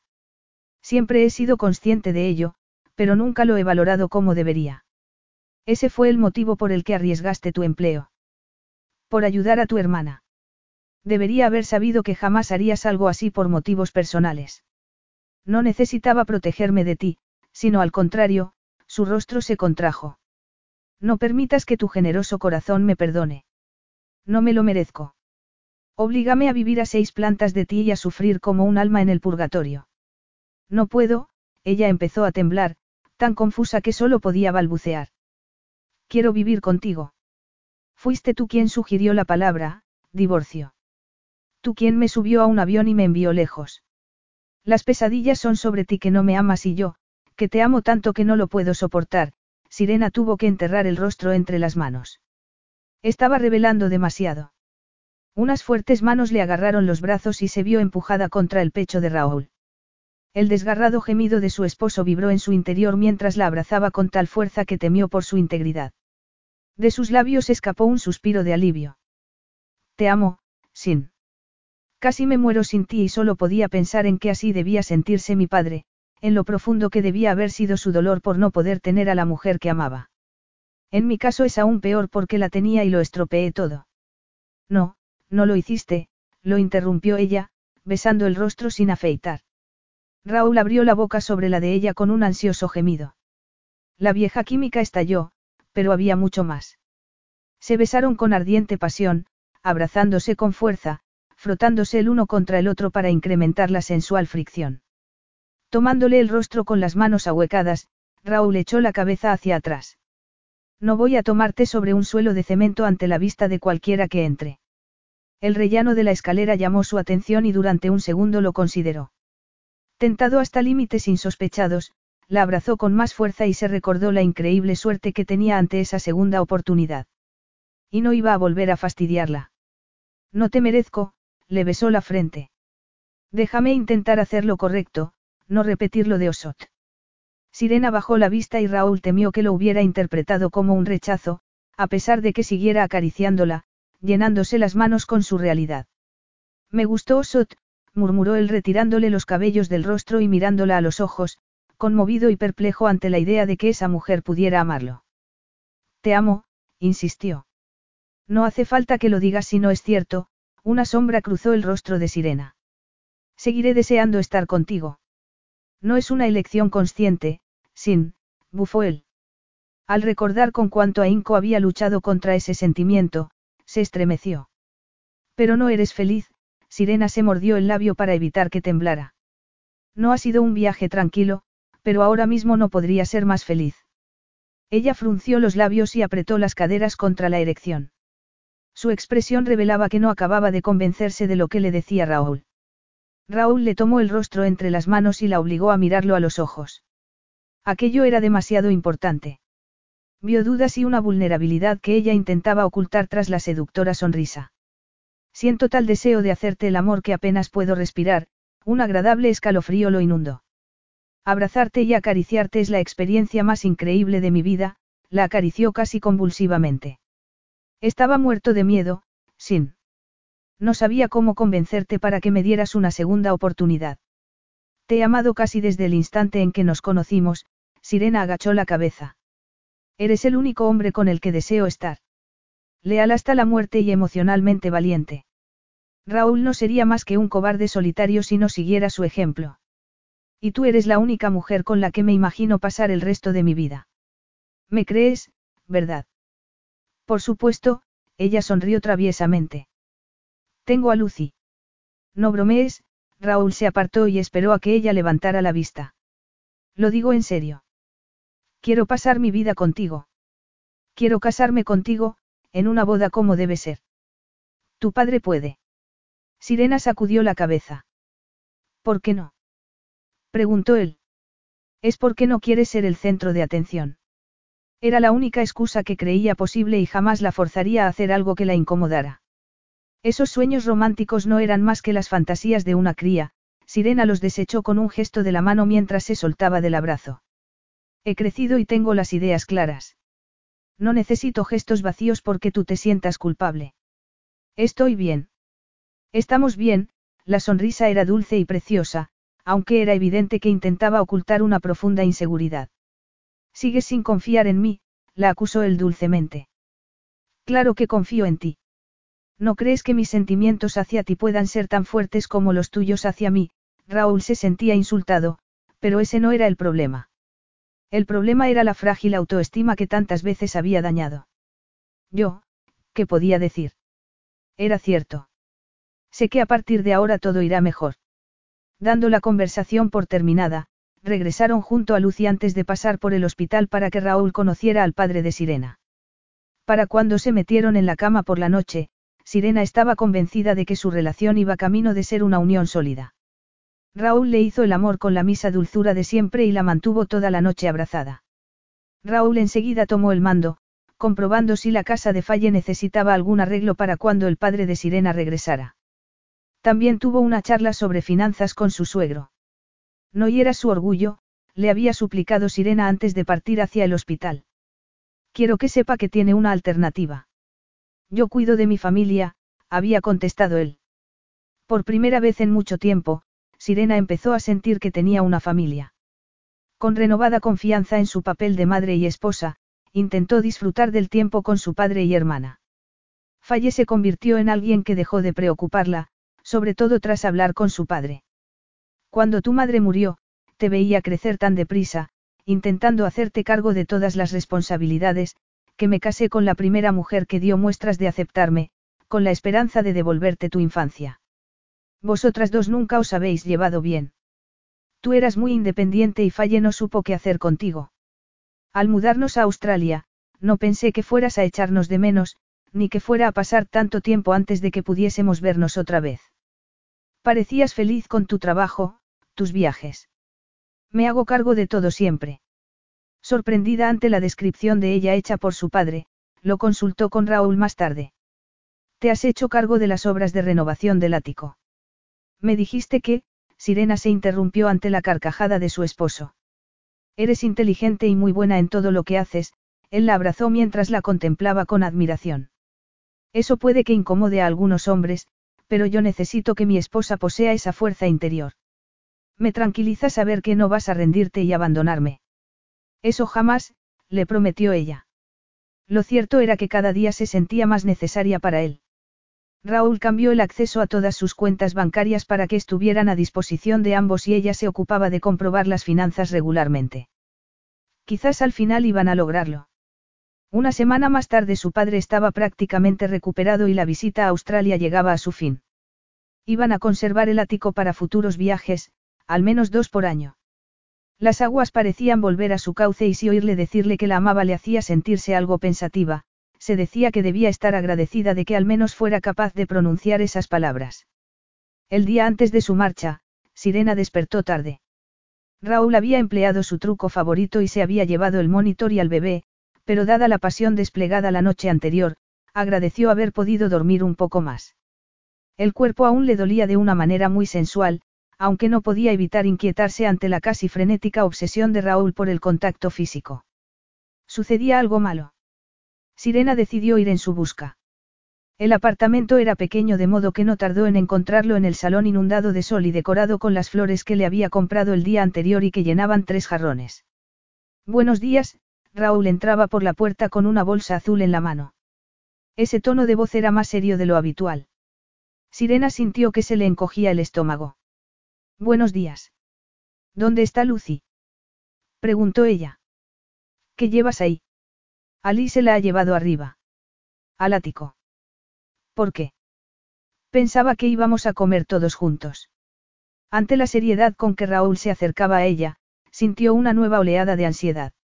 Repasó el atractivo aspecto de su marido, al que se había añadido un nuevo corte de pelo. Él mismo se había ocupado de ello sin que ella tuviera que reservarle cita.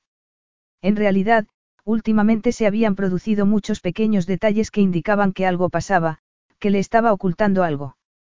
Raúl le tomó las manos entre las suyas, pero Sirena casi las apartó, de repente muy preocupada, aunque no sabía por qué. No lo hagas, se dijo a sí misma, obligándose a confiar en él. Raúl frunció el ceño al sentir las manos heladas de Sirena. Una repentina emoción pareció sobrecogerlo. Apretaba los labios con fuerza y parecía tener que esforzarse por mirarla a los ojos. Y cuando al fin lo hizo, ella casi se sintió desfallecer. Fuera lo que fuera, lo que sucedía era muy grande, y muy malo. ¿Qué sucede? susurró ella. Eres tan hermosa, contestó Raúl como si le doliera. Sirena sacudió la cabeza. No era cierto. Llevaba puesta una bata con una mancha de café del día anterior y los ojos seguían emborronados con el maquillaje de la noche, los labios secos. Para, se ordenó a sí misma. Si ese hombre la encontraba hermosa, debía creer que así lo era para él. Pero le resultaba muy difícil ante la dubitativa mirada que le dirigía. Raúl. Insistió. No intento ocultarte nada, sin. Es que estoy muy nervioso. Yo, bueno, no tengo nada que decir salvo que, la soltó y dio un paso atrás. Sirena apretó los puños y los hundió en el estómago en un intento de aplastar las serpientes que se retorcían en su interior. Para su mayor espanto, Raúl sacó algo del bolsillo y cayó sobre una rodilla. Con el anillo sujeto entre el índice y el pulgar, se declaró. ¿Quieres casarte conmigo? Destellos de luz se desprendían del diamante. El momento quedaría grabado en su mente para siempre, el sonido de la música que surgía del equipo de música, el aroma de las flores, el amor puro reflejado en el rostro de Raúl, el deseo, la admiración. Ya estamos casados, contestó ella al fin. Quiero casarme contigo debidamente. Todo el mundo nos espera arriba. Ella abrió los ojos desmesuradamente. Ya sé que no deseabas esto, continuó él con voz grave, pero necesito saber que deseas estar casada conmigo tanto como yo disfruto estando casado contigo. He hablado con tu padre, se lo he contado todo y le he pedido tu mano. ¿Qué? exclamó Sirena. Su corazón intentó saltar del pecho. Se sentía conmovida y asustada. Se tomó su tiempo para decidir, y no le culpo, Raúl hundió los hombros. Si pudiera volver atrás y cambiarlo todo, pero no puedo.